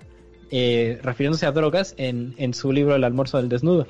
O sea, y hay de todo tipo de, de casos. O sea, hay gente que se la pasa tragando, hay gente que se la pasa viendo la tele, hay gente que hace sectas, hay gente que va y se agarra madrazos, hay gente que hace pedofilia. O sea, Burroughs hace los casos más extremos y más ridículos, pero que al final son verosímiles. Y eso es lo aterrador del libro de, del almuerzo al desnudo de, de Burroughs, que esas cosas como que, que sí suceden. Entonces, a pensar que esa... ¿cómo, actuaríamos nosotros, por ejemplo? Esa es una pregunta trivial, ¿no? Eh, y que nosotros por trivial le quitamos la importancia. O sea, trivial por ser conocida por todos, pero sigue siendo importante. ¿Qué harías, no? Si fuera el último instante de tu vida o el último momento de tu existencia. Eh, nosotros, como somos conscientes de las cuatro nobles verdades del Buda, que vamos a envejecer, que vamos a morir, que vamos a enfermar y que la soledad es nefasta, eh, al mismo tiempo, por conocer esas cuatro nobles verdades, conocemos el tiempo. Somos conscientes de que nos queda tiempo antes de que sucedan esas cosas. Entonces administramos de manera racional ese tiempo. Y como siempre nos queda un cachito al final y siempre dejamos lo mejor hasta el final y nos vale verga, decimos, ah, pues es un pedo del David del futuro. Y mientras tanto, pues que el David del presente que se atasca con el pastelillo, ¿no? Ajá. Hay, hay, Ay, ay, ay. ay, mi ay, rodilla. ay, ay, ay. hay algo ahí con el, con el asunto de la gente que no sabe estar sola. Que también hay que entenderlos en- en- dentro de su propia eh, historia de vida, ¿no? O sea, Sí. la gente que no sabe estar sola, o sea, no quiere decir que sean personas horribles, simplemente pues aprendieron ciertos modelos, eh, aprendieron cier- ciertos patrones dentro de su desarrollo que les, les han ordenado siempre estar entretenidos o siempre estar con alguien, ¿no? Eh, Sí. O sea, si ustedes de ese tipo de personas, no se sientan mal. O sea, es que también es, es un rollo, porque pues, podríamos... Sí, porque yo no estoy culpando al individuo, o sea, yo culpo al, al sistema que está abusando de la condición humana para sustraerle cada uno de los instantes de su tiempo. Sí, porque, Pero porque le, muchas veces pero sí le estás ese dando una es de individuo. caso. Ajá. Muchas veces el caso es que la introspección se vuelve un ejercicio tan doloroso que cualquier cosa es preferible. Ah, hace, hace poco conocí una persona que ya después me confesó todas las maldades que había cometido, que eran bastante, bastante malas. Eh, y recuerdo que cuando platicaba con esta persona, eh, cuando, cuando yo le decía, oye, ¿tú qué pedo? ¿Cómo estás? Siempre me decía, a veces se le escapaban una o dos frases acerca de sí mismo, pero siempre me decía, pero no, no quiero hablar de mí mismo. Este, no, no quiero, no, no quiero decir nada de mí. Eh, y, y, y ya después, escuchando las anécdotas, era, "Uta, yo tampoco querría, ¿no? Porque tendría que revivir esos momentos y tendría que hacer el juicio moral de, no, pues la neta sí, sí me pasé de verga. Este, pe- pe- pero, sí, sí le dije, como, güey, es que creo que precisamente entre más dolorosa sea la, intros- la introspección, más necesaria es, porque eh, estás...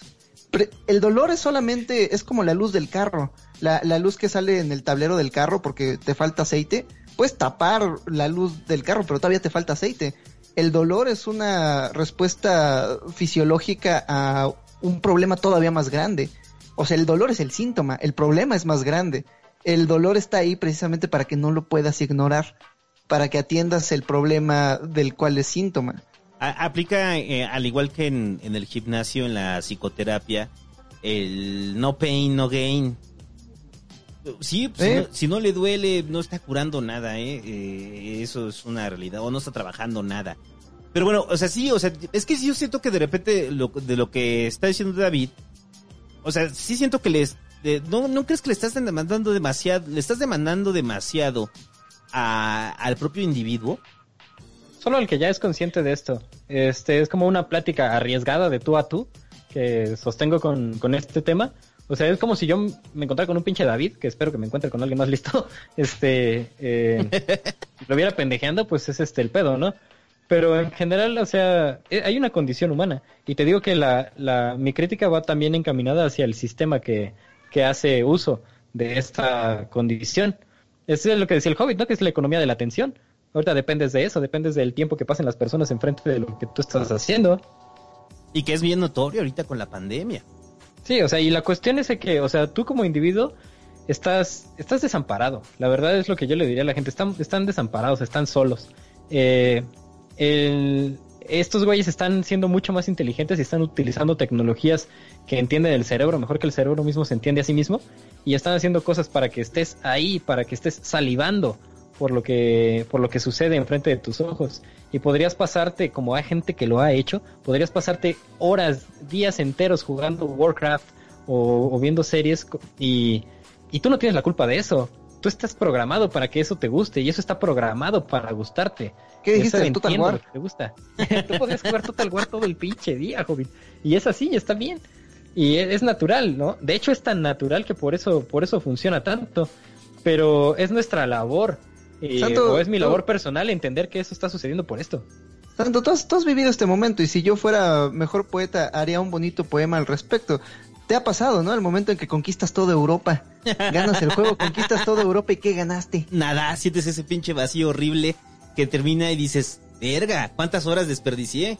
O sea, a mí me He pasó... Europa. No, me pasó una vez con el Quiero Shogun. pasar a mi tropa. Me pasó- con tanto gentío en soledad. Me pasó una vez con el Shogun Total War, que le decía al Hobbit, que empecé a jugar y estaba en el turno y tenía conquistadas como ocho provincias. Pasaron ocho horas y regresé a las ocho provincias, güey. O sea, perdí las que había ganado. Y entonces en ese momento fue cuando dije, verga, ¿qué estoy haciendo? ¿Por qué estoy jugando esto, güey? Y desinstalé el pinche Shogun. Eso no quiere decir que en algún momento no lo vuelva a hacer, porque sí lo considero entretenimiento. O sea, es un entretenimiento en el cual pues no quiero pensar, tal vez no quiero estar conmigo mismo y necesito unas ocho horas de, de Total War para después caer Sí, en es tu cuenta postre, ¿no? que tengo que regresar, sí, es mi postre y tengo que regresar después a pensar en mi pedo, ¿no? Y regresar en mí. Pero esas ocho horas me las estoy dando suaves y digo, no, pues está bien, las voy a disfrutar, o sea, no se sienta culpable. Y creo que eso es algo que ya habíamos hablado desde el inicio del podcast, de, de este pedo de, de la gente que no se siente productiva dentro de la pandemia, que siente que no está haciendo nada, que pareciera que es una obligación, que usted aprenda algo, que haga algo. Y pues la verdad es que no, porque también, o sea, también la pandemia es una situación de estrés. Es, es una situación en la cual nos, no es una normalidad. O sea, esto no es una normalidad Y como no es una normalidad, pues no podemos tener conductas normales. O sea, es como los güeyes que de repente, güey, ¿por qué no haces un curso?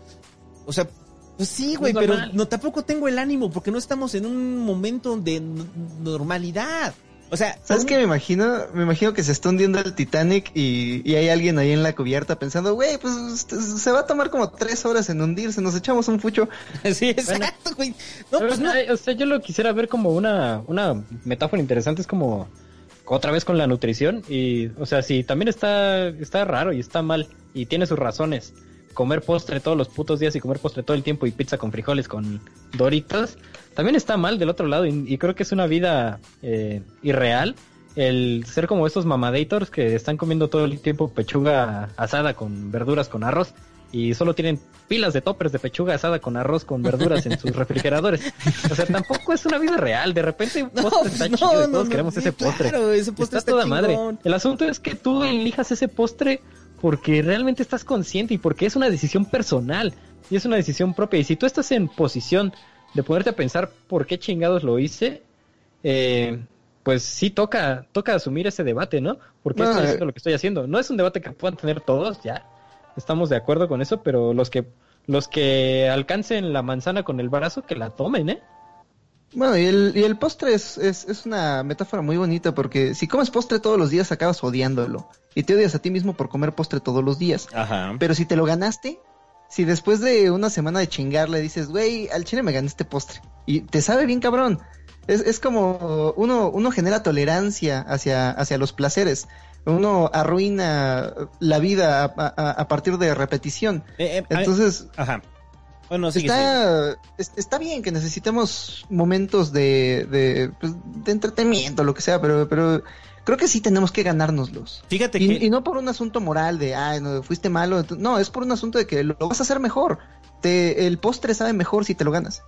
Hay un algo que me pasó precisamente en este año, bueno, no, el año pasado, eh, que sí aterriza en eso, ¿eh? O sea, ¿te acuerdas cuando estábamos... ¿Lo del pelo?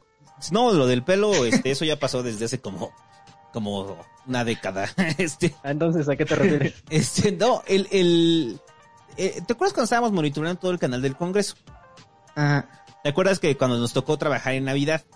O sea, que, que estuvimos en Navidad y que ni hubo vacaciones ni la verga, ¿no? Entonces me acuerdo mucho porque cuando ya acabó todo ese pedo, que precisamente fue en Navidad, y al otro día se muere Moreno Valle, güey. Entonces, este, todo hubo más desmadre y demás. Pero llega el 25, o sea, llega el 20, ya Nochebuena, ya pasó todo lo, lo, lo- la chamba y estás descansando.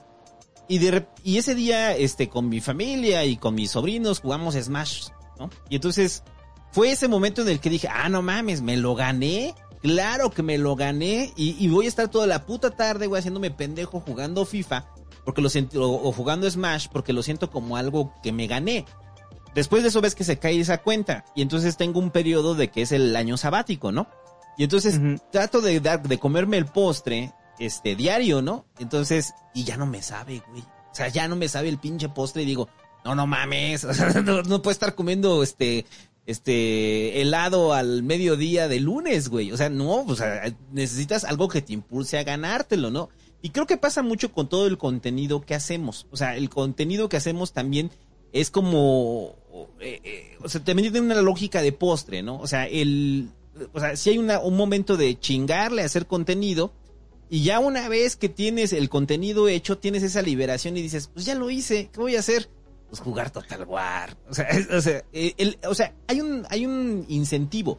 Creo que es un asunto de autocondicionarse. Pero una vez más, ojo, esto es bajo lógicas de normalidad. Y, la- y lo que estamos ahorita no es una lógica de normalidad. Entonces, por eso creo que ahorita la gente, o sea, más que llamarlos a al asunto reflexivo, sí creo que sí tienen todo el derecho ahorita de estar comiendo postre mientras pasa esto, ¿no? Pero creo que aquí hay que aplicar una lógica un poco más estoica del tema y aprender a diferenciar entre las cosas que controlamos para pues, controlarlas y chingarle y las cosas que no controlamos para aprender a aceptarlas. Eh, decía, eh, creo que era Marco Aurelio en sus meditaciones el que decía que la vida es un poco como... eh, era muy pesimista, decía, somos como perros atados a un carro tirado por un loco. Y, pero la, la cuerda tiene una longitud y puedes moverte alrededor del carro, pero cuando el carro se mueve, el carro se mueve. Y si el carro se va por un barranco, tú te vas con el carro. El carro es la vida. Este, entonces, pues no podemos vivir siempre preocupados por todas las cosas malas que pasan sobre la cruel superficie de esta canica azul que habitamos, pero sí podemos aprender a distinguir, a ver qué controlo y qué no. ¿Puedo controlar la pandemia? Chale, pues no puedo, pero puedo controlar mi cuarto, pues al chile sí. Entonces, voy a limpiar mi cuarto, me voy a sentir un poco mejor conmigo mismo, puedo controlar los contenidos que estoy eh, publicando, pues eso sí, sí los puedo controlar. Y si dejo que la vida me controle eh, por cosas que, que no que no que no puedo controlar yo, pues entonces está la vida al revés. Eh, tengo tengo todas mis mis prioridades al revés. Este no sé, a mí me ayuda mucho con la con la ansiedad de de esta situación global aprender a distinguir entre lo que controlo y lo que no, porque lo que no controlo, puta, pues ahí va el carro y a ver a dónde nos lleva y a ver qué nuevos paisajes nos muestra el loco que lo va tirando, pero mientras, pues yo tengo mi cuerda y, y trataré de hacer todo lo que pueda en el rango de acción que me permita. Pinche sabio Marco Aurelio, ¿no? Era bien chingón. ¿Ves que si hay una hay una lógica de de las cosas que podemos terminar y las cosas que podemos concluir? O sea, sin, o sea, la pandemia no la podemos concluir y no la podemos terminar. No, no es algo que dependa de nosotros. Entonces, esta, es, claro, el Hobbit, la pandemia va a durar hasta que el Hobbit quiera, muchachos. Así, Dos semanas. Dos semanas acaba la pandemia por decreto de ni el peje, güey. O sea, ni el peje se atrevió a decir cuándo acaba la pinche pandemia. Este... Hagan, hagan, ese meme muy bonito donde están el peje y el Hobbit dándose la mano y en la mano dice dos semanas. Estaría bien, verga. Bueno, el, el, el, tener control sobre las cosas que sí, que sí podemos, o sea, que, que sí podemos controlar, o sea, eh, eh, es parte natural de una estabilidad mental. O sea, la estabilidad mental sí viene de tener pequeños logros. Por eso muchas de las personas que dicen, es que yo no tengo disciplina, este, pero la mayoría de las proyecciones que tienen son proyecciones, son proyectos grandes. O sea, tienen una incapacidad de generar proyectos que no involucren satisfacción inmediata. Y bajo una sociedad que se rige por la satisfacción inmediata, como es la sociedad contemporánea, pues entonces les genera ansiedad porque sienten que no están haciendo nada, o sea, necesitan una satisfacción inmediata. Ok, entonces utilicemos esa satisfacción inmediata para que usted pueda terminar cosas que no sean tan grandes, o sea, cosas pequeñas que le puedan servir para sobrellevar la soledad.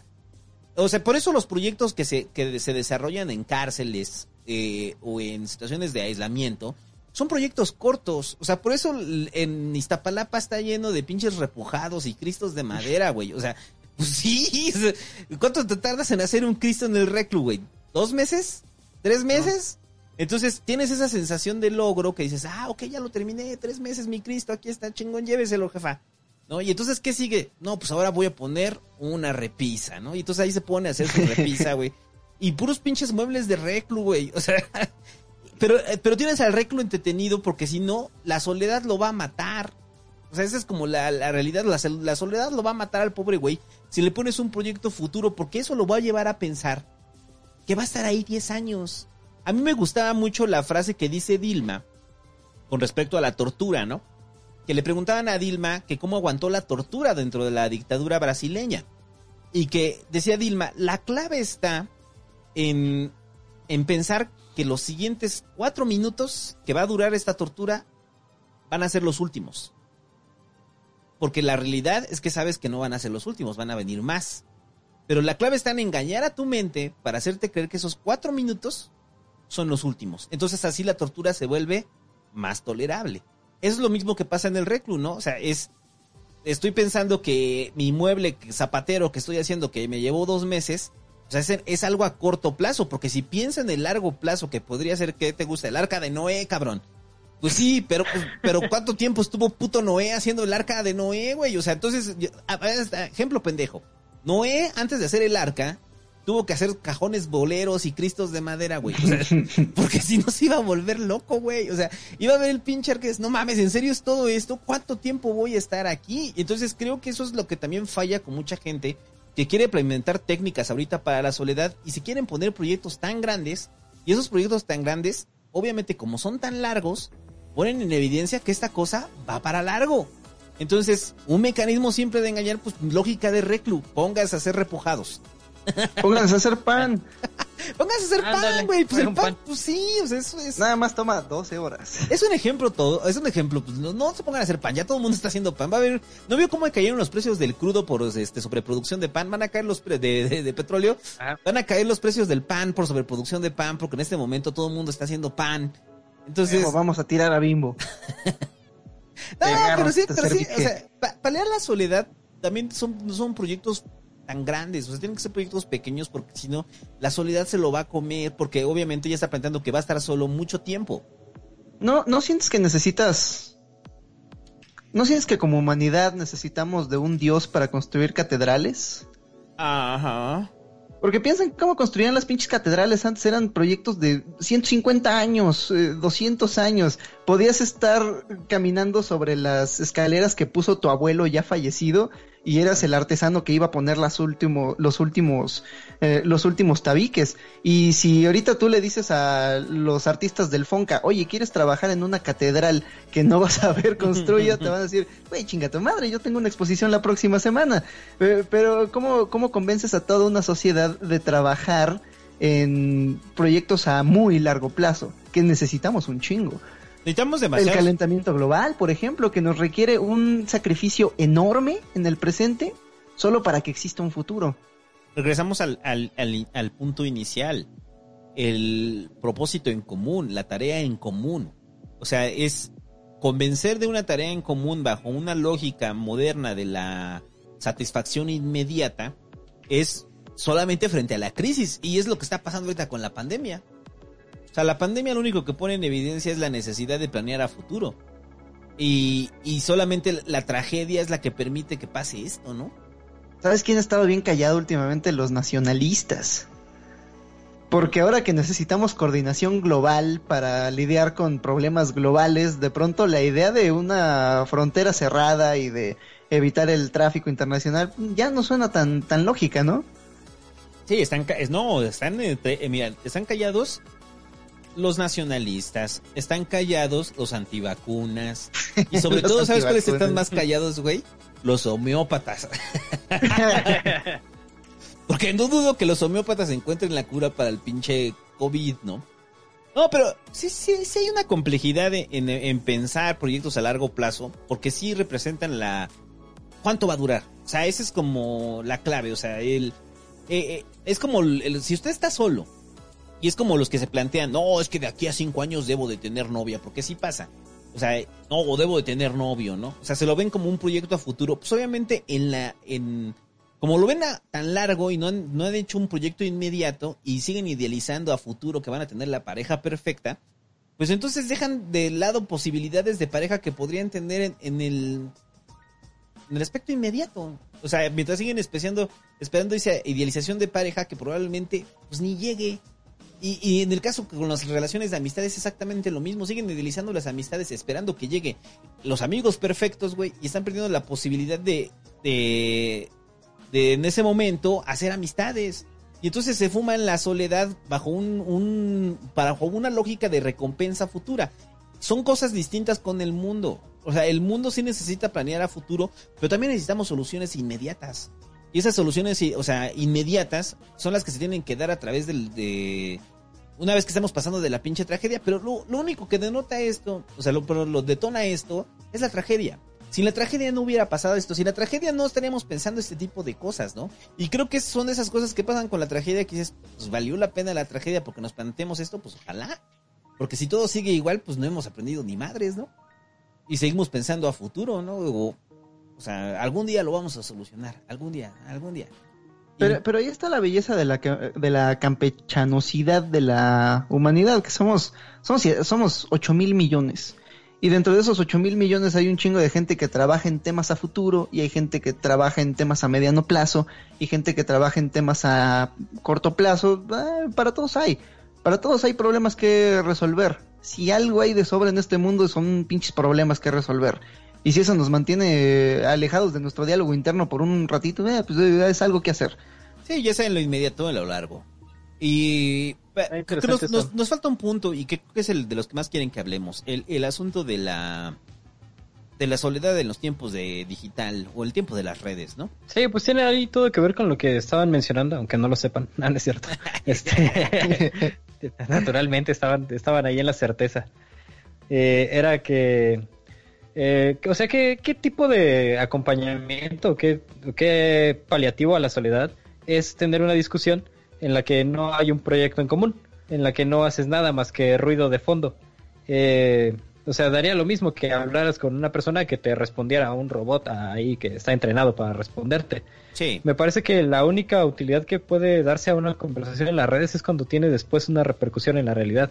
Este, esto quizás se deba a que estar en compañía quizás es la adquisición eh, conjunta de experiencias y es el compartir una perspectiva de una experiencia para evaluarla. Y las experiencias no son nada sin el mundo real. ¿Nunca has tenido una de estas conversaciones por WhatsApp que te drenan el espíritu porque una persona pregunta, ¿qué pedo? ¿Qué haces? Pues nada, ¿y tú? Nada. Y le mandas un sticker cagado y, la otra persona te manda un sticker cagado. Ah, jaja, ¿y, y qué, qué tal tu día? Ah, pues bien, ¿y el tuyo? Ah, pues también bien. Ah, órale, ah. Es como, ah. Me hace interesante como...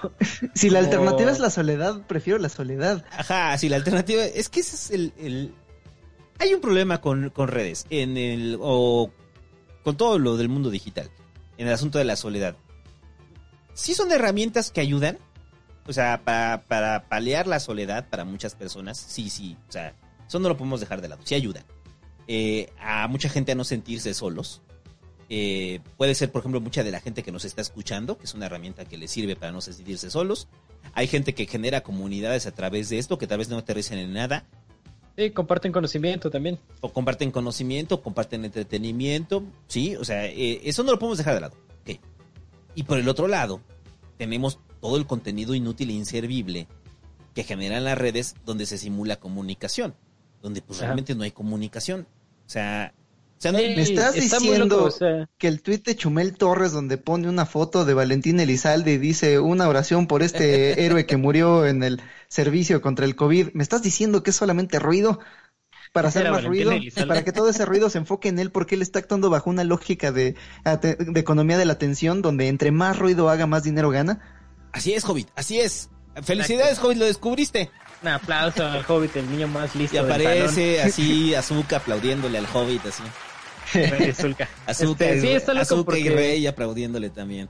El, el asunto, yo me di cuenta, eh, quizás tarde, pero de un cambio de paradigma muy claro en las redes sociales. Las redes sociales surgieron con la creación de un avatar digital de ti mismo y ahora ya no importa tanto el, el hecho de que, o sea, las redes sociales ya no se ocupan como si tú estuvieras en un espacio virtual siendo un, David virtual eh, y con tu representación chiquita en píxeles. Eh, las redes sociales ya no son tanto un avatar virtual como quizás la creación de un personaje que responde de manera lógica a como debería responder según eh, el- los inputs que va recibiendo. Eh, es un teatro, es una ópera mundi muy calderoniana en ese sentido, como de Pedro Calderón de la Barca, donde la gente hace lo que se espera que hagan ellos, porque, o sea, yo te sigo y tú eres Chumel y tú tienes que dar una respuesta tipo Chumel.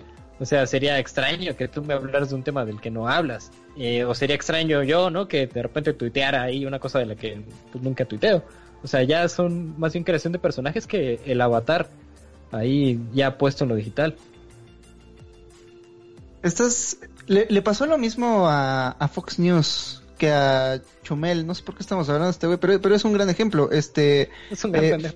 Fox News estaba aliado con cierta, cierta tendencia del Partido Republicano que estaba en contra de Donald Trump. Pero la gente que veía Fox News para empezar estaba a favor de Donald Trump. Entonces, con el tiempo, por más que Rupert Murdoch estaba en contra de que Donald Trump llegara a la presidencia, ellos no podían hablar mal de Donald Trump porque su propia audiencia les exigía que hablaran bien de él. Y creo que Chumel está en la misma posición en la que él se convirtió como en el bufón de la de la de la oposición por llamarle de algún modo este y, y, y no puede no puede si a Chumel se le ocurre ah mira esa fue una buena decisión del presidente no lo puede decir No. no lo puede decir porque él está atado este personaje digital que solamente puede tener una dimensión Eh, y es que eh, ese es el punto. O sea, en redes es. el, es una comunicación unidimensional, o sea, son personajes de cartón. O sea, son personajes más genéricos que, que, no sé, o sea, que personajes secundarios de cualquier serie, ¿no? O sea, como el ruso Sí. malo, güey, que se ríe. ¡ah! O sea, así de ese nivel están. Eh, Vegeta por lo menos tiene un arco de personaje y se vuelve bueno al final de, de su pelea con Goku, pero, pero estos personajes del Twitter como- solamente cambian cuando explotan. Son Cuando como Garlic no Jr., güey. Ajá, cuando rompen el personaje porque ya están hartos y empiezan, ah, la verga, el trabajo, y demás, eh, es el único momento en el que cambian. Sí, son como Garlic Jr. o todos esos personajes de relleno de Dragon Ball. O sea, que no cambiaban, güey, se morían. O sea, llegaba Garlic Jr. y decía, soy malo y un personaje de relleno. Y después terminaba, ¡No! Y ya, güey, se acababa ahí. Esa era Sí. el- la función de Garlic Jr., ¿no? Este. Pero el rollo es, a ver, las redes sí sirven para mucha gente, para que no esté sola. Pero creo que el, el- la raíz de que las redes funcionen para que la gente no esté sola es que parten de la realidad. Eh, me explico. Eh, y lo voy a poner un ejemplo con nosotros. O sea, el. Nosotros partimos de un hecho real. O sea, aunque ahorita estamos haciendo Miguel a la distancia por el COVID, muchachos, y la sana distancia y demás madres. Partimos del hecho de que ya teníamos un trasfondo físico que se aterriza en una realidad digital ahora, ¿no? O sea, y eso probablemente nos haga sentir este que, que, este- que estamos en compañía, que estamos con amigos, que estamos charlando. Igual pasa con su familia, ¿no? O sea, ve a su mamá y le hace una videollamada, o a su hermano, o a su tía, o a quien quiera. Hay, un, hay una Ajá. conexión física previa. El problema es cuando estas conexiones físicas previas no existen y solamente es una simulación digital. Entonces esa simulación digital yo creo que ya es cuando ya hay un problema ahí. O sea, es un problema de que estás viviendo en un mundo digital donde nunca hubo conexión física. O sea, y entonces sí estás realmente solo. O sea, solamente hay avatar- avatars o avatares de personas que crees que pueden ser tus amigos, que pueden ser tus compañeros, pero no dejan de ser un pinche avatar. O sea, esos Sí. lo son porque ni siquiera sabes físicamente, o sea, o probablemente ves fotos de ellos y dices, ah, ok, son así. O se parecen, ¿no? Pero no es tu compa con el que estás platicando siempre y que ahora tenías que caminar, que platicar con él en una cámara, ¿no? O sea, eso tampoco quiere decir que después una amistad digital no aterrice en una amistad física, este, y después se dé la comunicación digital ya que se hizo una amistad física. O sea, o sea, es por ejemplo, cuando alguien conoce a alguien en internet, ¿no? O sea, me caíste chido, güey, platicamos, chingada, de repente nos conocemos en persona y de repente seguimos platicando en internet y es bien chido, güey. O sea, es bien a toda madre. Ahí saludos al Mura. Que pues así fue con el Mura, güey. O sea, el, el Mura es un cabrón que pues obviamente conocía por todo este pedo. Fuimos de pedos, nos caímos re chido. Hicimos buenas, este, este, migas ese cabrón y nosotros, güey. Nos caímos bien, nos dimos cuenta que tenemos muchas cosas en común. Y ahora, güey, ya platicar con él es como decir, güey, pues platico con mi compa. O sea, estoy platicando con mi compa, pues que vive en San Francisco y ya. Este, es un cabrón que me cae bien, ¿no? O sea, es un cabrón con el que sí está chido estar con ese güey. Pero ya no es como esta disociación digital. O sea, porque eh, eh, yo creo que ese es como el lo que mucha banda no va a entender de esto. O sea, esta disociación digital de entre lo físico y lo digital, creo que sí puede llegar a ser esquizofrenizante para mucha gente. O sea, el asunto de que no tengo amigos y de repente todos mis amigos están en foros de Reddit y entonces me de repente me meto a Reddit, güey. Y de repente ya terminé de estar posteando en Reddit y cierro Reddit y tienen ese mismo sen- sen- sentimiento que nosotros tuvimos cuando conquistaste Europa en el Total War, güey. O sea, ese sentimiento que dices, esto no es real, esto es un juego. O sea, ni siquiera sé qué chingados me estoy enfrentando aquí. O sea, y probablemente la mayoría de estos güeyes están mintiendo, por lo menos en el Total War, güey, sabes que es ficción. O sea, pero aquí eh, la gente que se está tomando en serio la, la compañía, pues para ese caso mejor ten un pinche perro. O sea, ten un gato, güey, y ponle la pinche personalidad de un bot. O sea, porque para el caso es lo mismo, ¿no? O sea, no es estar en contra de la, la posibilidad de, de conocer gente a través de los medios digitales, que es la nueva forma de conocer gente, así como antes era conocerse en los cafés o conocerse en el parque, es la nueva forma de conocer gente. Pero cuando todo se concentra en el mundo digital, creo que sí les puede dar esa sensación de vacío y soledad a mucha gente, ¿no? Totalmente que- de acuerdo, Santo, totalmente de acuerdo. El otro día hablábamos de eso, ¿no? De cómo es lo peor de dos mundos, porque por un lado no estás completamente solo, entonces no tienes este tiempo de aburrimiento, este precioso tiempo de aburrimiento en el que pues no tienes nada que hacer, entonces unas ideas se empiezan a conectar con otras y de pronto entre todas esas ideas que has como recolectado del mundo como que Pum, empiezan a nacer unas pan. completamente únicas. Eh, no tienes ese momento de soledad, pero tampoco tienes esa, ese momento de conexión genuina que tienes en una conversación con otros seres humanos. No tienes, no tienes esa, vamos, que el- la soledad y la conversación son dos alimentos del alma y la comunicación en redes no te ofrece ninguna. No, es que no hay. O sea, es que... Ah. ¿Qué tipo de comunicación hay en redes con desconocidos? Pues es puro tribalismo pendejo, ¿no? Como, ah, tú eres el, el tú, tú eres Fifi, yo soy Chairo, entonces vamos a darnos en la madre y nunca nos vamos a conocer, solo nos vamos a enojar mutuamente. Es, es, es eso. Y, Y muchas veces esta gente que identificamos como, ah, sí es mi amigo porque tuitea cosas así, ¿ve? no, es, es, es, es miembro de la misma tribu digital, pero la tribu digital es una tribu falsa, es una tribu que pues, no es real. Esa gente tiene sus familias, dales a escoger entre sus familias y tú, miembro de la tribu digital. Pues sí, no sé, ¿tú qué, güey? seguro no? ya seguro ya está planteado como en algún escenario distópico eh, o utópico quién sabe este tú por ejemplo Santo que ya viste todas las películas de ciencia ficción eh, imagínate que que la pandemia nunca se acaba y que siempre vas a vivir limitado a, a las cinco cuadras que están alrededor de ti y no puedes trascenderlas ¿Seguirías hablando con la gente digital que conociste antes o llegaría un momento en el que apagarías esa entidad digital y preferirías salir a buscar gente al mundo real? Yo creo que pa- Imagi- pre- eh, preferirías este apagarlo y salir a buscar gente real al mundo Es decir, real. esto ya fue demasiado. Sí, Eso es demasiado. O sea, sí, no, es que sí pasa, ¿no? O sea, es como, mira, nosotros por mucho que estemos en un entorno digital ahorita, uh, uh, todo- un entorno digital. Con eco, eco para todo. Un entorno, entorno, entorno. Me Digital, estoy- tal, tal. Entorno digital, entorno digital. Tu plataforma para acercarte a la tecnología. Esto es entorno digital. En el entorno digital. Me estoy digital- Tornillos digi- digitales. Me estoy digitalizando. No lo puedo creer. Toma. Santo, te volviste Ah, una entidad virtual. Bienvenido a este mundo. Ahora soy Eres un personaje. soy de, estoy hecho de, de pixeles. Pero- Santo. ¿Por qué si estoy hecho de píxeles y puedo tener la forma que quiera sigo siendo pelón? O sea, ¿por qué? ¿Por qué soy así? No mames. O sea, por lo menos me hubiera puesto un avatar así de un güey mamado. O sea, está de la verga, güey. Mi versión hubieran pixeleado los pezones. Eso está asqueroso. es como porno japonés. Es bonito ser entidades digitales, pero yo pienso que si, o sea, por ejemplo, Santo Digital, si yo sé, si yo, no sé, o sea, es una especie de mito del eterno retorno muy extraño, o una de las nobles verdades de la posmodernidad. Si yo supiera que no voy a conocer nunca a una persona eh, con la que estoy haciendo un acercamiento digital, eh, muy fácilmente eh, desistiría de continuar con la construcción de una relación ahí, ¿no? Es que no deja de ser un... es que no deja de ser un juego. O sea, e- el, el mundo digital, mientras permanezca en el mundo digital, pues no deja de ser un juego. Es como jugar World of Warcraft, o sea, nada más que pues es Tinder, ¿no? O, sea, o es este, no sé, o sea, todas las páginas web de encontrar pareja o los foros, o sea, pues sí, es una actividad digital, o sea, si lo ven como juego, es juego. O sea, yo lo pensaba, por ejemplo, con el caso del Twitch, ¿no? O sea, el, el Twitch, todo ese pinche role-playing del cybercafé y del ñor, sáqueme las copias, así. O sea, todo el mundo entiende que ese pedo es un pedo de desmadre, güey. O sea, es un pedo de desmadre que estamos jugando. O sea, literal, estamos jugando a jugar. O sea, yo estoy jugando y esos güeyes juegan y todos somos felices. O sea, es un juego. O sea, eh, y está en la dinámica del juego.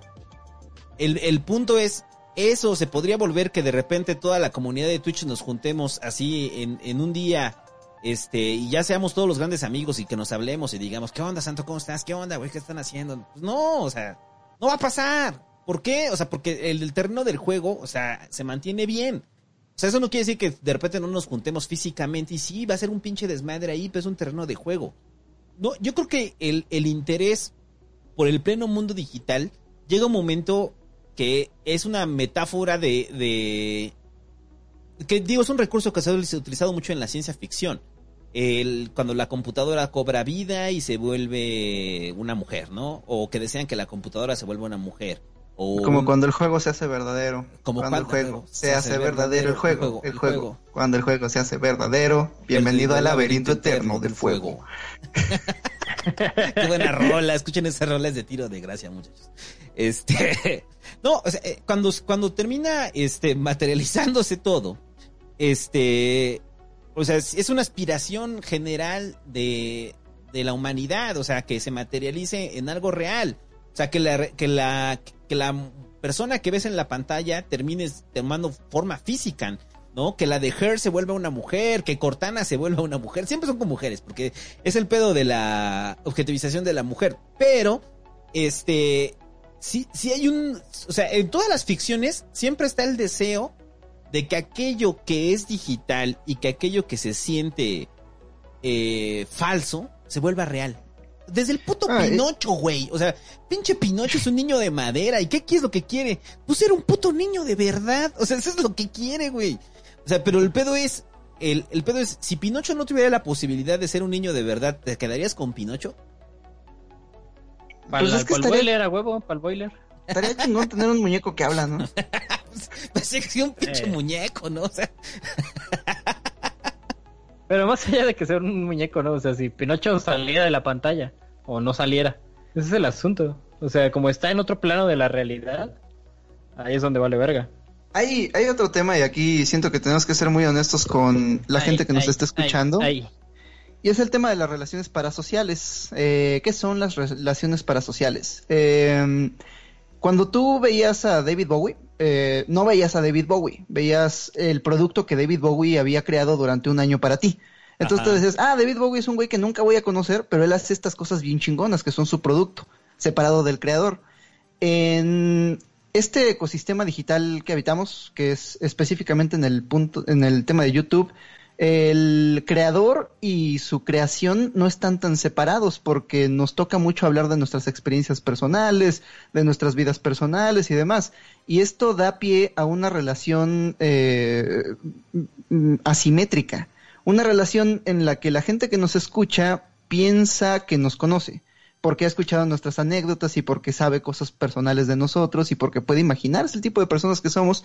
Entonces, eh, vamos, que pueden imaginarse. Yo cuando escucho a Joe Rogan me imagino que es como mi amigo, porque he escuchado muchas de sus anécdotas más vergonzosas y he escuchado cuando se dio mucha ayahuasca y así. Entonces, sí pienso, escucho a Joe Rogan y pienso, ah, es, es mi compa. Pero si me lo encuentro en la calle no me va a reconocer. Yo lo conozco a él, o yo creo que lo conozco. Conozco una versión idealizada de Joe Rogan, pero él no me conoce a mí.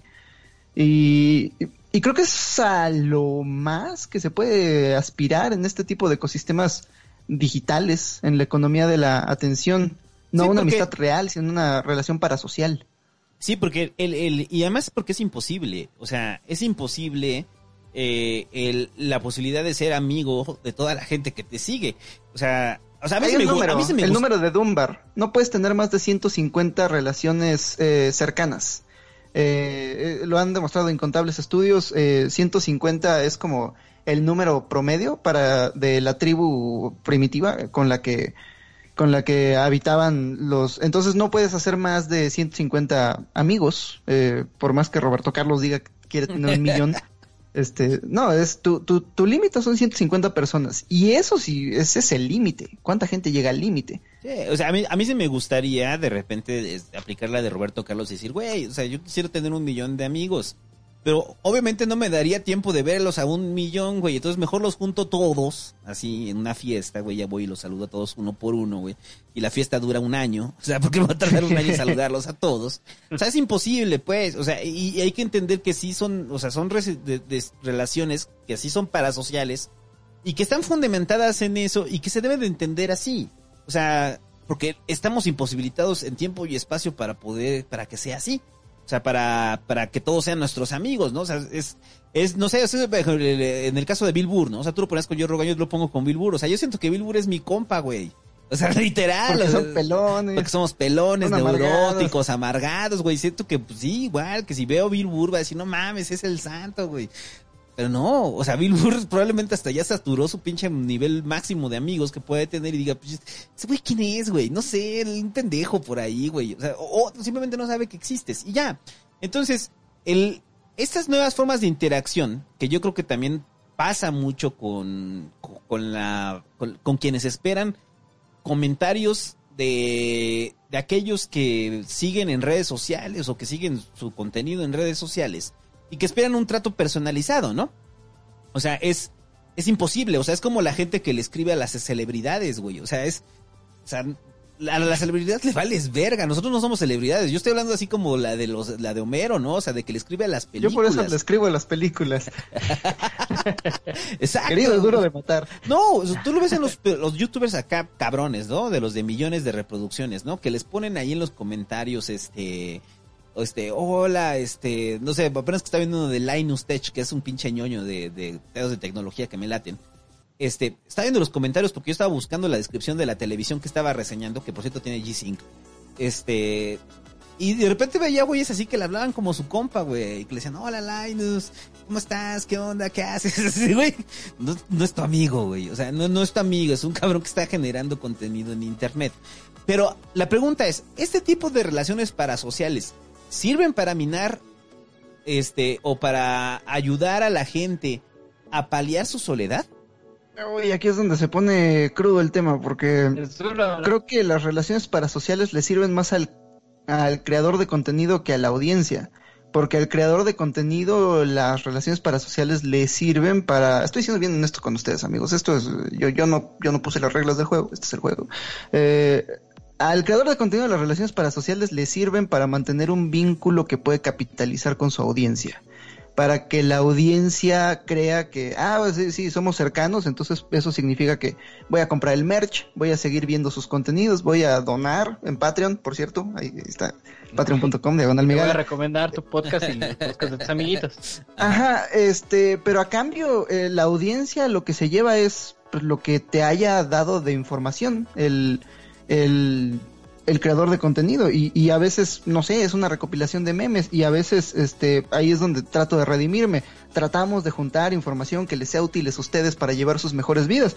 Pero yo no creo que estoy leyendo muchos comentarios que dicen ustedes este son mi compañía durante este podcast este Puta, vete a un bosque un mes y trata de que un podcast sea tu única compañía. Vas a ver que no lo, no suple el contacto humano. Sí, no, no es que no lo suple. O sea, es, es- este podcast, muchachos, les puede servir de muchas cosas. Es, eh, digamos que pretende ser un análisis eh, de la soledad, pero no suple la interacción huma- humana. Porque para empezar, una vez que termine esta transmisión, le damos terminar de grabar y salimos del aire y usted sigue y es como esa sensación del Total War que no me puedo quitar de la cabeza de haber conquistado Europa, güey. Así es. O sea, probablemente te dejó algo, probablemente te, te- te divertiste, te, te teniste. Te entretuviste, pero te Entretuviste. teniste. Este, Yo sí de- me, entreti- me entretení. Me entretuvo. Oh, bueno, huevos, pendejos. Este, te entretuviste. Este, y, y, una vez que termina, termina esto, pues regresas a, tu- a tu cotidianidad y pues a tu soledad. O sea, tu soledad que está en, en tu realidad. O sea, y, y el rollo es que tienes que tratar con esa, con esa soledad que está en tu realidad, no, no a través de un podcast. ¿no? Un podcast te puede ayudar, pero no va a tratar la soledad por ti. Entonces, este ejemplo que les daba, pues, pues, probablemente hasta que no se invente la posibilidad de que descarguen, nos descarguen a nosotros en, en un pinche muñeco, güey. Como pinche Ah, güey. Ese es. Ah, no mames, qué horror. ¿Te imaginas? Eso, eso es para Black Mirror, güey. Este, Sí, los horrores a los que sometería a mis muñecos influencers. Puta, no te vas a chumel. este, Pero se me hace, se me hace como lo que le sucede a Michael Jordan en Space Jam, ¿no? O sea, Michael Jordan se vuelve tremendamente famoso y estos marcianitos, no aquellos, estos marcianitos, eh, lo, lo agarran y lo empiezan a, a poner a jugar básquetbol con sus fans, ¿no? Y sus fans van y juegan con él, pero pues el cabrón está amarrado a eso. Es ahí.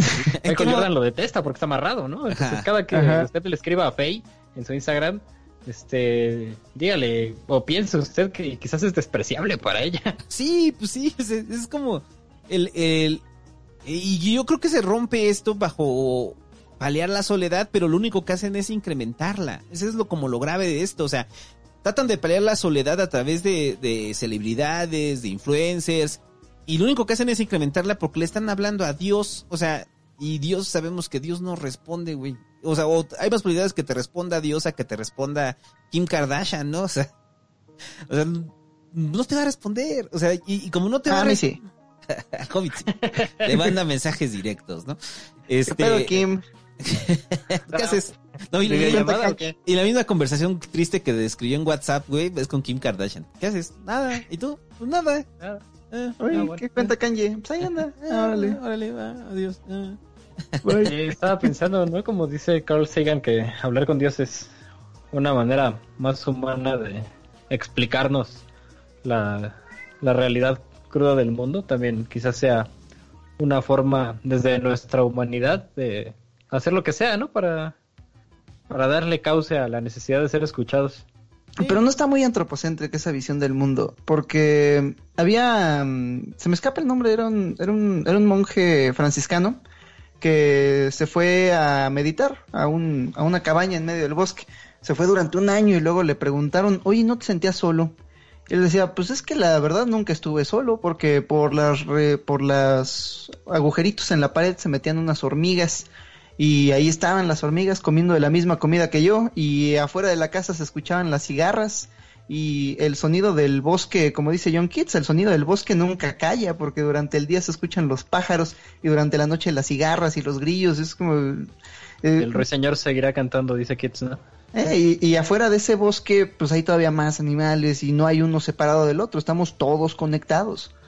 Más bien, yo tenía mis expectativas del tipo de compañía que quería recibir y no había eso, había hormigas y cigarras. Estaba pensando en cuando dice que estaban las hormigas, pensé en las de Garfield.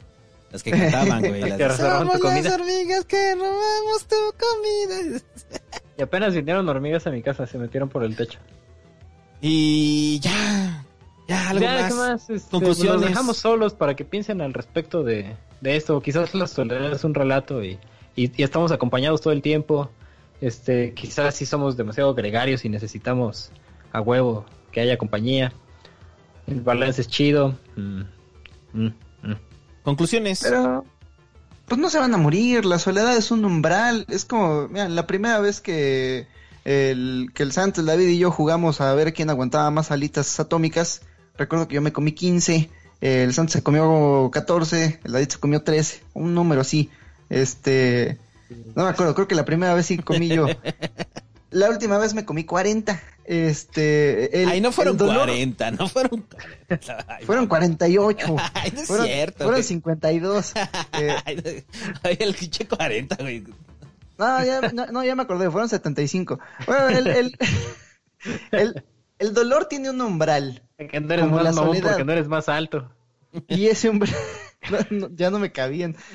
No, y ese, y ese umbral se incrementa por medio de la práctica. Eh, si pasas todos tus días rodeado de gente, pues entonces tu umbral para la soledad va a ser muy bajo. No te vas a morir. Experimenta un poco esa soledad a ver qué pasa. Eh, busca tiempo en tu día a día para aburrirte y que las ideas que te dimos y las ideas que tú traías se junten y hagan ideas nuevas y esas ideas nuevas pues, van a ser tuyas, es tuya, de ti, felicidades. Nadie más había pensado esa idea. Eh, no sé, podríamos ver la soledad como un... Es lo que te digo, es un juego muy arriesgado. Tiene grandes riesgos, pero también grandes recompensas. Y las recompensas son que te conviertes en ti mismo, aprendes tu potencial, eh, puedes dominar una técnica, puedes hacer muchas cosas, pero tienes que aprender a domar la soledad. Y borra tus redes, porque te incapacitan para hacer todo. Plano, más bien dómalo, ¿no? Hay que vivir con el tigre en la, en la casa, hay que vivir con, con la migala en la pared, hay que aceptar que está ese potencial demoníaco en nosotros y que podemos dominarlo. O sea, es como la aceptación de nuestro mal interno, de nuestro defecto de fábrica, del hecho de que somos pendejos en, en grupo y de que somos débiles ante la manera en la que están programados los estímulos del entretenimiento y de las redes. Sí, somos débiles, podemos con ello, sí, porque tenemos cosmogonía. ¿Y eso qué es, maestro? ¿Usted se mete eso? Oye, es como el David no trae playera, güey. Y que dijo cosmogonía. O sea, pareció que se iba a convertir como Roshi, güey. Así cuando está así Roshi. Y que Ah. a los brazos, güey, y se linchan así. Sí. Este. Conclusiones, mi estimado Santo. A ver, conclusiones, este, depresión. este- Cúrelas con aceite de castor. Aceite de castor, muchachos, y huevo de buena oaxaqueña. No, a ver, conclusiones eh, con respecto a la soledad. Eh, lo que le decía, decía de... Este, ningún hombre es una isla y algunas están llenas de pendejos. Este... no, a ver, yo... Valore la soledad, eh, la que es autoimpuesta, porque creo que sí lo ayuda a descubrirse a sí mismo. Si está sufriendo una situación de soledad que no es autoimpuesta, que es circunstancial, pues vea que pues también va a tener un límite y que eso va a depender también de usted. Eh, porque es circunstancial, o sea, es como ahorita con la pandemia. La pandemia tiene paradas muchas cosas, estamos entre una sensación de desasosiego, de sobre todo incertidumbre, que creo que eso es lo que lo que más mueve ahorita, que no sabemos qué va a pasar, cómo se van a poner las cosas. Este, pero creo que eventualmente va a pasar. Va a pasar y va a pasar como pasan muchas cosas. Y usted va a regresar al mundo este como un ente nuevo. Pues entonces este este periodo que tuvo para forjarse como ente nuevo en soledad pues trabaje sobre sí mismo, ¿no? Y, y, entender que la soledad sí es este nuestro miedo a la soledad es brutal. Todos lo tenemos. Y aquel que diga que, que puede vivir solo y que está solo y que no hay pedo, este, pues obviamente lo está diciendo en Twitter, donde probablemente no está, o tiene esa sensación de que no está solo, güey. O sea, El hecho de denunciarlo ya está creando a hecho- alguien que lo exacto, escucha. ya está creando a alguien que lo escucha. Es como que esos güeyes que decían, yo escribo para mí. Pues entonces no lo publiques, mamón. O sea, vete a la verga, güey. O sea, o sea, no, no lo estés publicando si escribes para ti, güey. Qué bueno, es que escríbelo, guárdalo ahí en tu pinche cajón y léelo cada vez, cada año bisiesto. Pero si escribes, estás esperando que alguien te lea, ¿no? O sea, y lo publicas, estás esperando que alguien te lea. Bueno, el punto es que si la soledad está ahí, el miedo a la soledad está hilada con la condición humana, pues encontremos mejores formas de hacer vínculos y seamos más abiertos hacia los demás. O sea, porque si nos molesta el hecho de la soledad, creo que sí es, y, este, y sí realmente nos afecta, tenemos que encontrar formas de paliarla, pero paliarla no solamente como superficialmente, sino Con una paliarla pala. con una pala. O sea, con una pala va y agarra así la soledad. A y la- porrearla la con su porra. Que la verga. ya déjenme en paz, pendejos. Ay, güey, lo de la porra y ahora lo de pala. Chinguen a su madre ya. Este. Por estar solo. El punto es que puede mitigar la soledad. Este, por lo, por lo menos estos tie- este tiempo. Este, y, y, y, y- pero sea abierto para poderla cambiar, porque si no es abierto para poderla cambiar, pues va a seguir solo. O sea, si, si está cerrado a la posibilidad de mitigar su soledad, pues va a seguir solo. Entonces, sobre todo, ábrase a la posibilidad de que no esté esa soledad. Ábrase la posibilidad de encontrar en el otro la única solución real para mitigar la soledad. Es eso. Y ya. Conclusiones, chatos. Ya dijimos, ¿no? Ya, también ya. Ah, ¿esas eran sus conclusiones? Ah, pues ya. Entonces, Sí, la, Superchats. la diversidad no solo es bella, es a huevo. En, en lo que leemos los superchats, eh, como ustedes saben, todos eh, nuestros podescuchos son iguales, pero hay unos más iguales que otros, y por eso mientras leemos los superchats, los otros pueden ir dejando sus dudas, las dudas que no eh, que no pagaron donación, las dudas eh, que vamos a leer al final, este, si nos da tiempo, ¿verdad? Vamos a ver. Sí, sí nos da tiempo, porque hay poquitos. A ver, ya Nos los, con, ya los tienes ubicados, ¿no? eh, nos quedamos con Cristian Flores. Ah, sí. que dice, le vuelvo a donar para los plátanos y que el Ramiro Ramírez le dé un consejo a mi hermano Adolfo, ese sí Adolfo, porque se siente solo, saludos. No te sientas solo, Adolfo. Este. ¿Sabes qué otro Adolfo se sentía solo? Adolfo Hitler. y ve lo que logró, güey. O sea, Se hizo entonces, de amigos. Se hizo de amigos, ahí juntó a Himmler y a Goebbels. Corrió riesgos. Corrió riesgos, güey. y Se ve, alocó con la banda. sus amigos se volvieron locos, No tuvo miedo a la normalización. Entonces, no estés mal, güey. No hay pedo, va a pasar. Hermosas palabras. Urbano González Patiño dice, los miro luego, mígalos, saludos al Alex. Saludos, Saludos, Alex. Alex. La sabiduría del dios Momo solamente donó y le damos muchas gracias. Leandro Urrere dice desde NZ, son los genios eh, Nueva Zelanda. Sí, Nueva Zelanda, ¿no? Ah, huevo. Nueva Este, Zacatecas. Ah, ¿te acuerdas de la otra vez que dijimos Nuevo León? en el ZLL. ah, sí, eh, desde... Ah, pues, saludos hasta Nueva Zelanda. Es- escuché que allá les fue chingón, bueno, relativamente, con el COVID. Qué chingón. Sí, van bien. Suerte ahí. Felipe Sí, Acosta saludos se volvió miembro. Bienvenido. Jesús Alejandro Flores García dice, dilema del erizo, ya caemos en Evangelion, saludos. Es justo eso, no podemos, no podemos estar muy lejos porque nos, nos congelamos, pero tampoco podemos estar tan cerca unos de otros porque nos, nos erizamos. Entonces, pues sí, es el dilema del erizo. Por eso, Capítulo sus- 2 de Evangelion. por eso Susana distancia. Susana a distancia, como los erizos. Ángel Salgado dice, ¿y el podcast de Evangelion para cuándo? Este... Ay, no, no mames. Estaba pensando, voy a poner en Patreon un tier, ya ves que puedes poner como goals si juntas suficientes Patreons. Si juntamos mil Patreons, señoras y señores, voy a hacer un video sobre explicando el fin de Evangelion. ¿Qué pedo? Oíla. ¿Cuántos bien, Patreons hay. Hobbit? Como 200. Por eso me siento tan tan tan tan seguro de, hacer- de poner esa ese ¿Sabes quién tiene ese mil objetivo tan Patreons? pendejo. Jesucristo tiene mil Patreons, Hobbit. No, tiene más. No, nadie tiene mil Patreons. Ni el que creó Patreon tiene tantos Patreons. Ni Mark Zuckerberg tiene tantos amigos en Facebook. ¿Cómo no? Hay un güey gringo que se llama H Bomber al que le robé el chiste porque él tiene él puso el reto, si junto 1500 Patreons, voy a hacer un video defendiendo las precuelas de Star Wars y así voy a arruinar mi carrera. Y dije, ah, es un buen chiste, se lo voy a robar. y ya los juntó. Ahora tiene que hacer su video todo estúpido defendiendo las precuelas. Ay, eso yo lo haría por gusto. Les voy a explicar por qué la amenaza fantasma está chingona. La música, fin. Carlos Villavicencio dice, o sea que los introvertidos, o sea que si los introvertidos son rechazados sociales, la extroversión es la correcta conducta de los seres humanos, no se vale. No, es que no hay una correcta conducta de los seres humanos. Eso también es. es eh, no, no es real.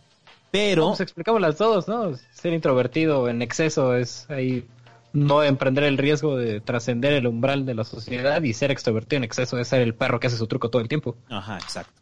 Eh, No, y además, eh, o sea, to- todos entendemos aquí que la psicología no es una ciencia, pero, pero sí tiene, pero sí tiene parámetros más o menos eh, rígidos. Por ejemplo, A ver, las, menciona dos.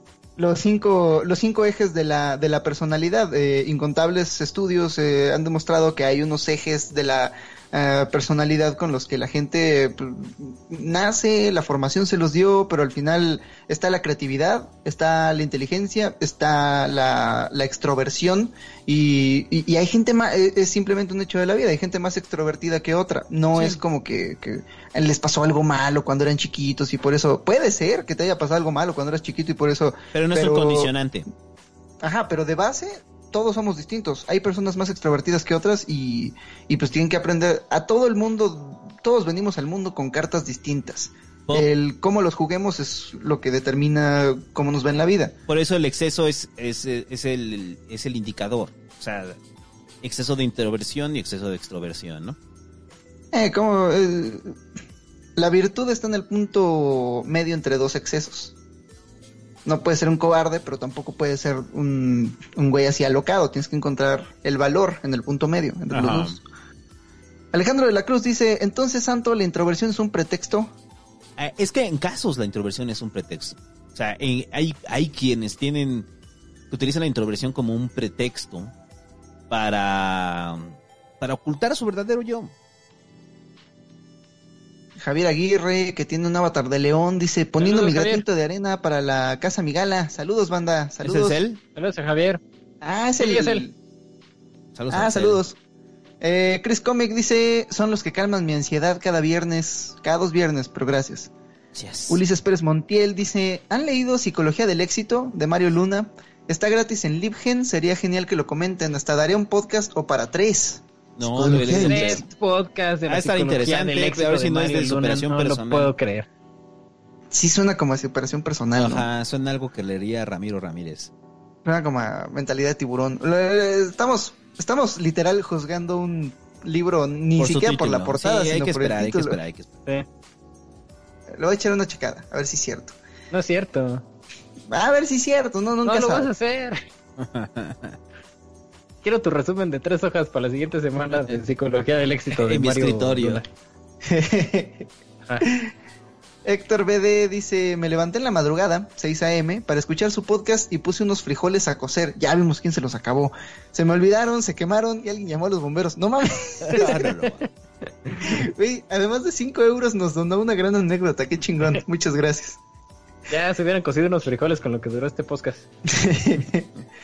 Hernán Rubén García Estrella dice, hola chavos, saludos pandémicos. ¿Qué recomiendan para tener un pensamiento crítico? Lecturas que recomienden. Me gustaría empezar, pero no sé ni por dónde. Aquí les dejo unos pesitos. Este, la caverna de Platón. Es que más que es que no creo que haya una lectura específica para el pensamiento crítico. Creo que es algo que se entrena a partir de eh, demoler tus preconcepciones de la vida. Sí, Por ejemplo, hay un libro que se llama de David Graeber, que siempre se los estoy recomendando, que se llama Deuda, los primeros 5000 años.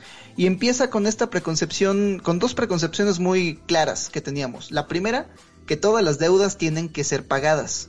Eh, la demuele en el primer capítulo. Y el segundo capítulo es acerca de la idea de que siempre hemos vivido en algún tipo de capitalismo. La demuele en el segundo capítulo.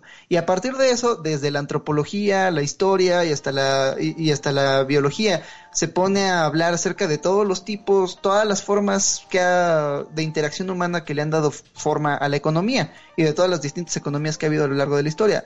Y a partir de eso, si antes pensabas, ah, el comunismo es pensamiento de débiles, el capitalismo es lo mejor, lo lees y dices, ah, la verga, pues igual y si estaba mal acerca de eso, pues estará mal acerca de otras cosas. Tenía otro libro, pero... Ah, claro, eh, Henry David Thoreau tiene un ensayo sobre el trabajo, donde habla acerca de que por qué el trabajo duro no es bueno, así por sí solo. O sea, el trabajo duro, dice David, eh, Henry David Thoreau, es bueno si sirve a un propósito bueno. Pero pone el ejemplo de un güey que va cargando a dos bueyes y estos dos bueyes traen una piedra gigante de redonda y dice, ah, cómo quisiera ser él con un propósito, con algo para qué trabajar.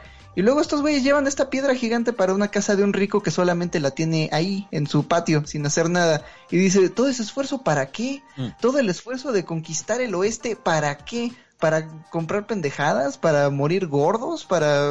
eh, ¿En serio es tan bueno el trabajo duro? Entonces, yo que siempre había pensado, ah, no es cierto, yo siempre he sido un huevón, pero alguien que siempre haya pensado, ah, el trabajo duro es importante y es un valor por sí mismo, lee este ensayo sobre el trabajo duro de Henry David Thoreau y dice, ah, la verga, si estaba mal acerca de eso, pues puedo estar mal acerca de otras cosas. Entonces creo que más que... Yo te recomendaría buscar perspectivas que contradigan tus prejuicios del mundo. A ver qué pasa. Y Laura Salazar dice, hagan enfrijoladas como Anaí. Guácala. no, no, no, mames, qué puto horror. Salvador Oyorzábal dice, solo con mi soledad, solo sin tu compañía. Eso ya parece del pasquín, güey. El Ese- ese 727 ED E dice, mira qué hermoso comentario. Migalos, ya está. Café de iguana oaxaqueña en Mercado Libre. ¿Gustan? Les puedo enviar un tweet o insta y les envío una donación. Ah, sí, que pase, ¿no? Que nos pase ahí arroba David Migala en, en Twitter para que veamos ahí eso. Si de verdad le cambió el nombre, sí lo vamos a compartir. Claro que sí. Ándale, hacemos Sí, reacción ahorita lo al café de iguana lo- oaxaqueña. Ahorita lo busco para ver si es, es- y mañana lo posteamos. Para, si es así, lo, también lo difundimos en el pasquín, güey. Además, está, está muy hermoso que existe el café de iguana oaxaqueña. además es, este, es solidario el cabrón, o sea, es, es economía solidaria, ¿no? Chido. Eh, sí, es que la economía del amor que le llaman, bueno, sus inicios. No, se llama economía social y solidaria. Lo mismo, estamos. Ah, está- está- tú, tú le estás agarrando la trompa al elefante y yo, y yo la pierna. Y tú la verga, ay, ay, ay. Ajá, ¿qué más? Marco Flores dijo, como dijo el poeta de fines del siglo XX, Ricardo Arjona, acompáñame a estar solo. ya en serio, ¿dónde estás mal? Qué hermoso. Está. Ken Márquez dice, normalmente ¿qué porcentaje de tu día estás solo? ¿Qué porcentaje de su día pasan solos? Uy, es muy alto. Yo diría que un 70%. No, yo igual, hasta 100%. Incluso hay días en los que no tengo como compañía humana, varios días. Y el asunto es que estoy, siempre estoy o entretenido con algo o trabajando en algo con alguien. Eh, Si no estoy con una llamada con alguien, o estoy ya viendo una pinche conferencia de Borges o algo así, o programando una mierda, o escribiendo otra, o leyendo algo. Pero así que digas solo, solo, solo, nada más los pinches 15 minutos al día en que hago bicicleta y los 5 minutos en los que me baño, o 10 minutos en los que me baño y los 10 minutos en los que lavo los trastes. Es súper poquito eso. Sí, pero eso es solo, solo, solo. O sea, el. O sea, En silencio, con mi mente en silencio. ah, con tu mente en silencio. Eh, no, sí, Sí, es súper pensando, poquito, o sea, sí. yo me dedico a pensar eh, media hora al día, una hora al día cuando mucho, y eso me parece muy preocupante. Sí. Pero, pero no, ¿no sientes que también el tiempo de técnica y disciplina es tiempo en soledad? O sea, el tiempo que le dedicas al trabajo, a, a perfeccionar tu arte. Eh, no sé, siento que por lo menos necesitas soledad para dedicarle tiempo al- a una disciplina. Eh, es que eso sí es Sí. soledad, ¿no? O sea, el, el, cuando estás concentrado trabajando y estás solo, este, pues yo creo que esa es la mayor parte del- de, mi día, ¿no? Estar solo trabajando, ¿no? O sea, de Sí, repente entonces llega sí, así un un, poco- un mensaje pendejo del David, así de, ay, te extraño. Y yo de, "Ah, déjame, bloqueado, bloqueado por pendejos. Ya, yo te mandé mensaje primero y no me respondiste. Y me dejaste en visto. En visto así el David, ya, la chicada. Ah, ay, güey, ¿dónde lo dejé? Ah, sí, cierto. No, espérate, así. Manuel Sergio, el Mura, mira, dice, llegué muy tarde, los escucho mañana, pero gracias a ustedes, todos los que escuchamos estamos un poco menos solos. Que eso Sigo también- tarde. Que, que ahí faltó también el, el sí, ahí hablamos del Mura, pero creo que también faltó una parte con, con toda la gente que, que vive en otros países, que este tipo de contenidos, o sea, si no les, eh, eh, les quita la soledad, sí los ayuda a vivir un poco con su soledad, ¿no? O sea, y eso creo que es un mensaje que, me ha que nos pasa aquí en mi gala y me ha pasado mucho en el Pasquín. O sea, de banda que está afuera, que está en Europa, que está en el Gabacho, o sea, en países bien pinches raros, güey. O sea, lo- había un compa de ahí de Australia, güey, que estaba en Australia y, y- y nos y escuchaba el Pasquín. Decía, pues es que es como mi pedacito de patria, ¿no? O sea, pero eso es distinto, ¿no? Es una lógica distinta al, al asunto de, de la amistad, ¿no? Es más como el, el pedacito de Es que mi patria ¿no? es mi lenguaje, dice Pessoa. Exactamente.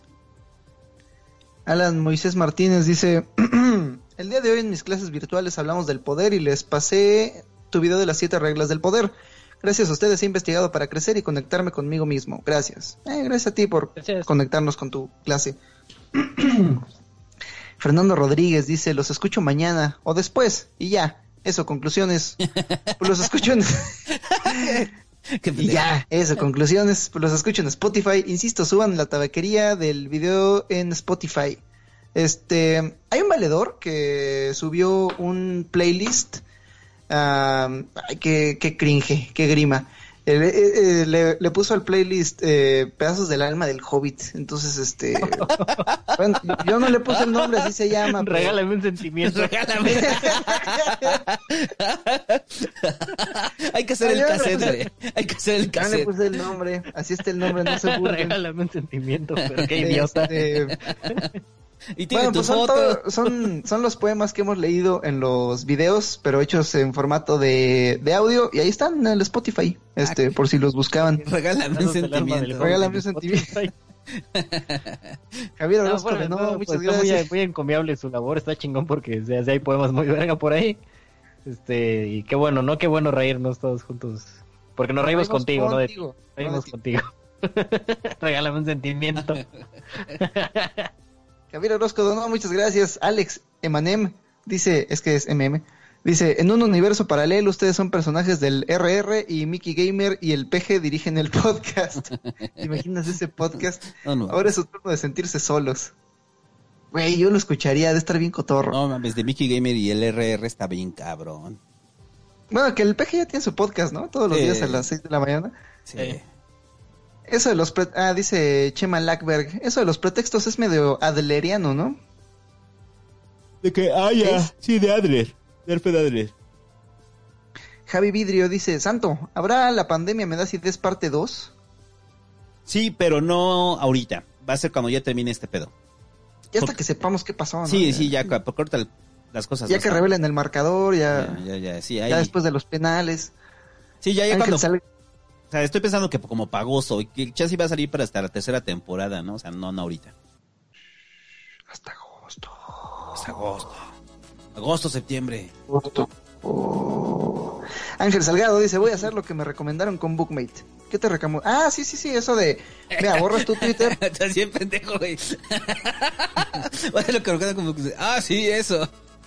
Ah, Sí, eso, de- hazlo. Por lo que nos No, da, sí, dinero al hobby que- de suscripciones, sí, eso. Oye, ¿sí recibiste dinero de Bookmate al final, Hobbit? Este, no, pues todavía no alcanzamos los 500 descargas. Cuando 500 de ustedes se suscriban a Bookmate con el con el link que les vamos a dejar en la descripción, entonces nos van a dar dinero para seguir con este proyecto. Y si no, pues no. Este, pero sí, yo, yo lo que les proponía, es algo que hice, es que tenía la app de Twitter para leer pendejadas cuando estuviera en la fila de las tortillas o algo así. La cambié por el app de Bookmate y los primeros días era de, ah, la verga. Pero luego me encontré un libro bien chingón. Este, empecé a leer los hermanos Karamazov y, y en lugar de leer el Twitter, pues seguía leyendo los hermanos Karamazov. Estaba con mis pinches hermanos Karamazov viendo qué chingados decían ahí.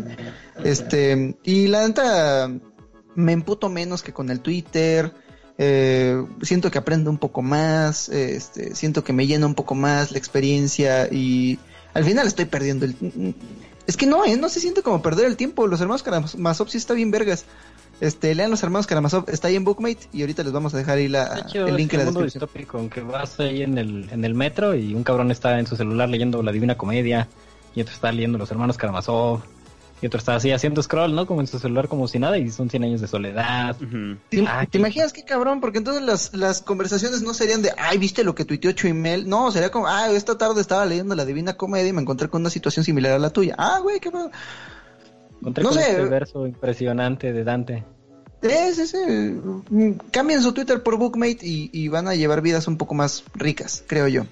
Eh, además, mira, si les hace falta el elemento social, lo puedes conectar con tu cuenta de Facebook y entonces agrega a Bookmate a todos tus amigos que ya estén en Facebook y entonces puedes hacer como citas, eh, juntas una frase que te gustó un chingo ahí en, en un libro, la haces una cita y todos tus amigos pueden ver esa frase chingona y tú en el en el stream puedes ver las frases chingonas que tus amigos están leyendo y si de pronto lees algo bien chingón de un libro que no conocías es como, ay güey, no he leído ese pedo, a ver qué pedo, a ver qué están leyendo mis amigos. Tiene sí está chingón Bookmate, o sea, no No es o sea, publicidad. sí, o sea, sí. yo, yo, ¿Y yo- no yo sé podemos que juntar 500 putas descargas? Somos un o sea, yo fracaso. sé, yo sé que nos van a dar dinero, pero es que sí está bien vergas.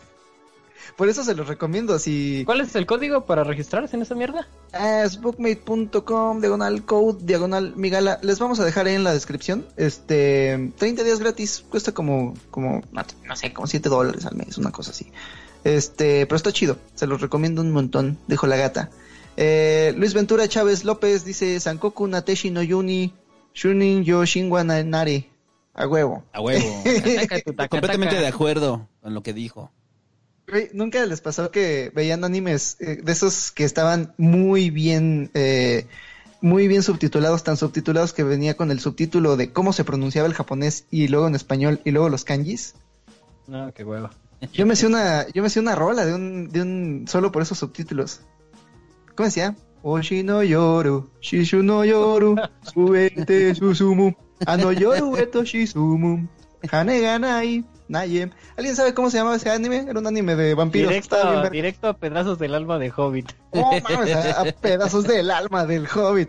Este, ¿cómo se llamaba ese anime? Por favor, recomiéndenmelo porque era una verga. Pinche Ah, jo- no, alguien anime clipea ahí al chingón de Hobbit vampiros. cantando en chino, yo le pongo un fondo de gatitos cayendo. No mames, esto va a volar. Ah. Ah, otro día se los canto entero. Eh, Luis- es que sí me lo sé, qué oso. Luis Ventura de Chávez López. Ah, sí, Sanko Nateshi, gracias. Esteban, a ver, lo voy a googlear. Pero ya, ya es tarde, ustedes los mil que Yo se voy quedan. por agua. estamos aquí, ya estamos Ah. parados en el, el borde de la Ah, güey. ¿cómo soy pendejo? Es el intro de Evangelion. Ah, ya. ¿Quién lo diría? No, no, espérate, es que si lo pongo nos van a desmonetizar. Que no, pendejo. Ahora sí. Play, no, estúpido. Esteban dice, ¿qué libro fue el recomendado sobre loops o algo así? Ah, es de... eh, eh, se llama Edgar Douglas, algo así. El, libro se llama You Are... Ah, mira, qué bueno que estoy frente a mi computadora. You Are a Strange Loop. Nada, Douglas Hofstadter escribió un libro que se llama I Am a Strange Loop. Eh, yo soy un extraño bucle de Douglas Hofstadter. Está bien chingón. Está bien chingón. Em, Esteban dice a ese mismo. eh, Vulgarcito 1 dice: Ando bien pedo si ustedes siguen aquí. Soy Bolaños. Bolaños, Bolaños. a huevo, Bolaños. Eres tú, Ya. Bolaños. Y Adiel Rosas dice: Gracias por enriquecer mi mente. Saludos desde Croacia. Saludos hasta Croacia. Silenocio dice: Siempre hablan de que tomen terapia, pero hay de muchos tipos, hasta holística para los hippies. Yo sufro de depresión y no hallo la que me acomode. Una Sí, buena eh, terapia. Es que de preñar. es que ahí es eh, es bien complicado porque es va a ser la terapia que te acomode. O sea, siempre que me dicen este, es que no me gustó esa terapia, pues ve a otra. O sea, así funciona la terapia, o sea, Me vienes en riesgo, ¿no, Santa? Porque decías que un alto porcentaje de los psicólogos son pendejos y un, un porcentaje muy alto. Sí, es muy alto. Y, y- pero en algún momento encontrarás un buen terapeuta y la otra es por recomendación. O sea, pues sí, o sea, es, es por recomendación. O sea, sabes que un buen terapeuta funciona porque ayudó a alguien más. El, el Mura dice: Sí, lo que dijo el puto pelón. Exacto. Huevos, Almura. Brenda González dice, díganle a César que somos algo parasocial, los amo. Este, pero no está aquí. Por eso son Este, para sociales. ahí luego, ahí luego le decimos al, al, al esquizo. Sí es ese César, ¿no? ¿Cuál, cuál otro César? No El sé. esquizo se llama César. Ah, sí, sí. Saludos al esquizo. Saludos al esquizo. Saludos al esquizo. Y ya para acabar, Alan Moisés Martínez dice, ando bien loco viendo Evangelion. A huevo, así Bien se ve. Evangelion. Y precisamente en este Ah. momento que acabamos de terminar. ¡Ah! ¡Ey! Ah, no mames, qué hermoso. Internet es hermoso. Vladimir Smoliano- Smolianinov, muchas gracias. Me acaba de recordar, el anime se llama Trinity Blood, qué chingón. Ahorita. ah, Escuchar Trinity Blood y cantar juntos. Blood. Uy, güey. No, mames, ¿Vas a cantar la letra completa, joven? Este, no, porque me da oso. Pero, güey, qué pinche anime tan chingón, la neta. hablando acerca de arriesgarse, de ser extrovertidos. Eh, pero no en público. Este, Pero espérense, ac- acaba de pasar algo que, que es la primera vez que pasa. Este, llegamos muchachos a las seis horas de podcast. No, ah, no esa es la primera vez que alcanzamos seis horas. Estoy tan contento. No sé si estoy feliz de que está aquí Gala conmigo o triste por ella porque lleva seis horas esperando que la pele. No, Este, está quiero cabrón. darle gracias a toda la gente que estuvo aquí seis horas evadiendo su soledad. Por razón, Por eso me, tengo tanta hambre. por razón me duele el cuello. Este. tengo hambre. ¿Qué chingados se comieron antes de este podcast? Uy, O sea, ¿qué crees? ¿Qué crees que comí? Norteñito, cabrón. Ah, pues con razón. Uf, uf, norteñito. pilas, por Santo eso. Se me hace traigo- raro que no te estés durmiendo, güey. Traigo pila y no tengo hambre. Este. No, es que ese norteñito revive el alma, muchachos. Yo hice un detox de café y me tomé mi primera taza de café después de 10 días. No mames. No, no mames, yo estoy así para hacer podcast otras 6 horas. Se siente, se siente bien hermoso, ¿no? Cuando regresa la magia. Está bien cabrón. Y. Sa- Ajá. Ah, Eduardo Velázquez pregunta, Santo, ¿cómo habla las Ariux? ¿Cómo habla? ¿Qué? Las Ariux. Ahí está, hay un video. Los me pusieron el pinche video de las Ariux, güey. De una entrevista que hacen en FES Zaragoza.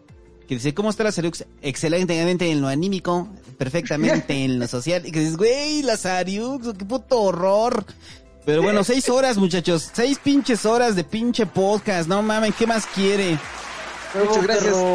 Perros. 1144, per- bueno, 43 huevos el que se fue. 1143 personas están con nosotros. Entonces ustedes 42 se siguen yendo, no lo puedo creer.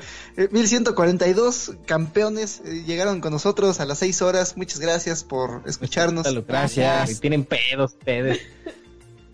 O sea, como rizan el Seis rizo, horas. parecen pinche Gracias. novela de Stephen El King. de 6 horas. Gracias a su capacidad de escucha, ahora nos hemos digitalizado. Ya somos digitales. No lo puedo creer.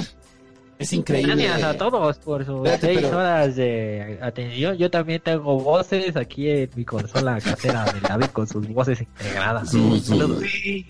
Ah, pues es que- Ya- Ya no me acordaba de algo bien cierto. Marco Flores me recordó este pedacito de tristeza de mi infancia. El dibujante de Trinity Blood se murió y por eso la pinche serie nunca se acabó. Y nos quedamos sin saber qué pedo. Pero tenemos eso en el alma, ¿no, Hobbit? Tus Pero siempre, pero siempre tendré esa canción en mi, en mi alma. La tienes en tu corazón. Ahí está, ya estoy completamente digital. Subete, susumu. ¿Cómo? Ah, no, yoru, etoshi. No, se escucha en culero. Esta es la nueva forma digital. Estamos este, metiendo nuestras nuevas formas digitales. para entender cómo nos vamos a socializar a partir de ahora. Así que, Hobbit, te voy a dar un menú para que puedas elegir mi outfit como en Warcraft. Así suena cuando cambias de outfit. ¿No? ¿No? ¿No tiene ninguno con pelo? Y salgo girando así. Ahí es cuando le sale pelo. salgo girando en la silla así, güey, así. No, pero ya, ya le puse, ya le, le quise poner pelo y me sale. ¿Por qué no? Ah, no lo has desbloqueado. Ay, ya ves al carajo, ya vamos a dormir, no, ya son seis horas. Este, ya ahorita no, ni vos subir el podcast, lo subo mañana, güey. Se va a tardar un chingo en exportarlo. Eh, ahí se queda en Ahora, Después YouTube. de que vimos las conclusiones, dimos todos los superchats. Pues, ¿Qué más? Conclusión, vean Trinity Blood, está bien chingona, pero no acaba. Vean bien Poppycat. Acaba, Conclusión, por cierto, bien Poppycat no acaba. este, conclusión, este, muchachos. Eh, atienda- dos. atienda su soledad y échale ganas. Échale ganita. Échale ganas. Está solo. ¿Sabe por qué está solo? Porque no lo ha decretado. Si usted dice decreto compañía, decreto amor, el amor va a llegar a usted. Porque si usted lo concibe con su mente, usted lo crea. Si usted lo piensa, usted lo crea. Si usted lo piensa, usted lo crea. Échele ganas. Vamos adelante, no están solos. Ah, yo decreto que me chupan los huevos. Ca- ca- cada quien escoja uno. Plop, plop, plop. No, no salen COVID. No salen, los tienes bloqueados. No, el sonido es. Ah, mira, sí encontré una. Está chido su sonido de bloqueo. Ya, es que estas son músicas sin derechos. Y eso está bien bonito para terminar. Ahora sí, mírame. Qué bonito. Ah, que la verga no sirve. Ahí está. Ahora sí. Es tiempo de enfrentar la soledad. Los terrenos de la soledad van en aumento, dejando sombra y destrucción. Pero mientras exista mi gala, mientras exista mi gala habrá una luz para que lo ilumine en su soledad. Mi gala, mi gala es ese camino, es el camino de la compañía, esa mano que se le tiende a usted cuando se encuentra solo, esa voz que usted escucha cuando nadie más le habla, esa palmada en la espalda cuando no tiene aliento. Mi gala, el podcast Mi gala. Gala, gala, gala, gala. Somos como los elfos que llegan a la batalla de Helm's Deep.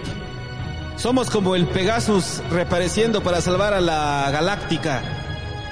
Eh, Un ya- saludo para Mordo. Optimus Prime golpeando dinosaurios. A la comarca.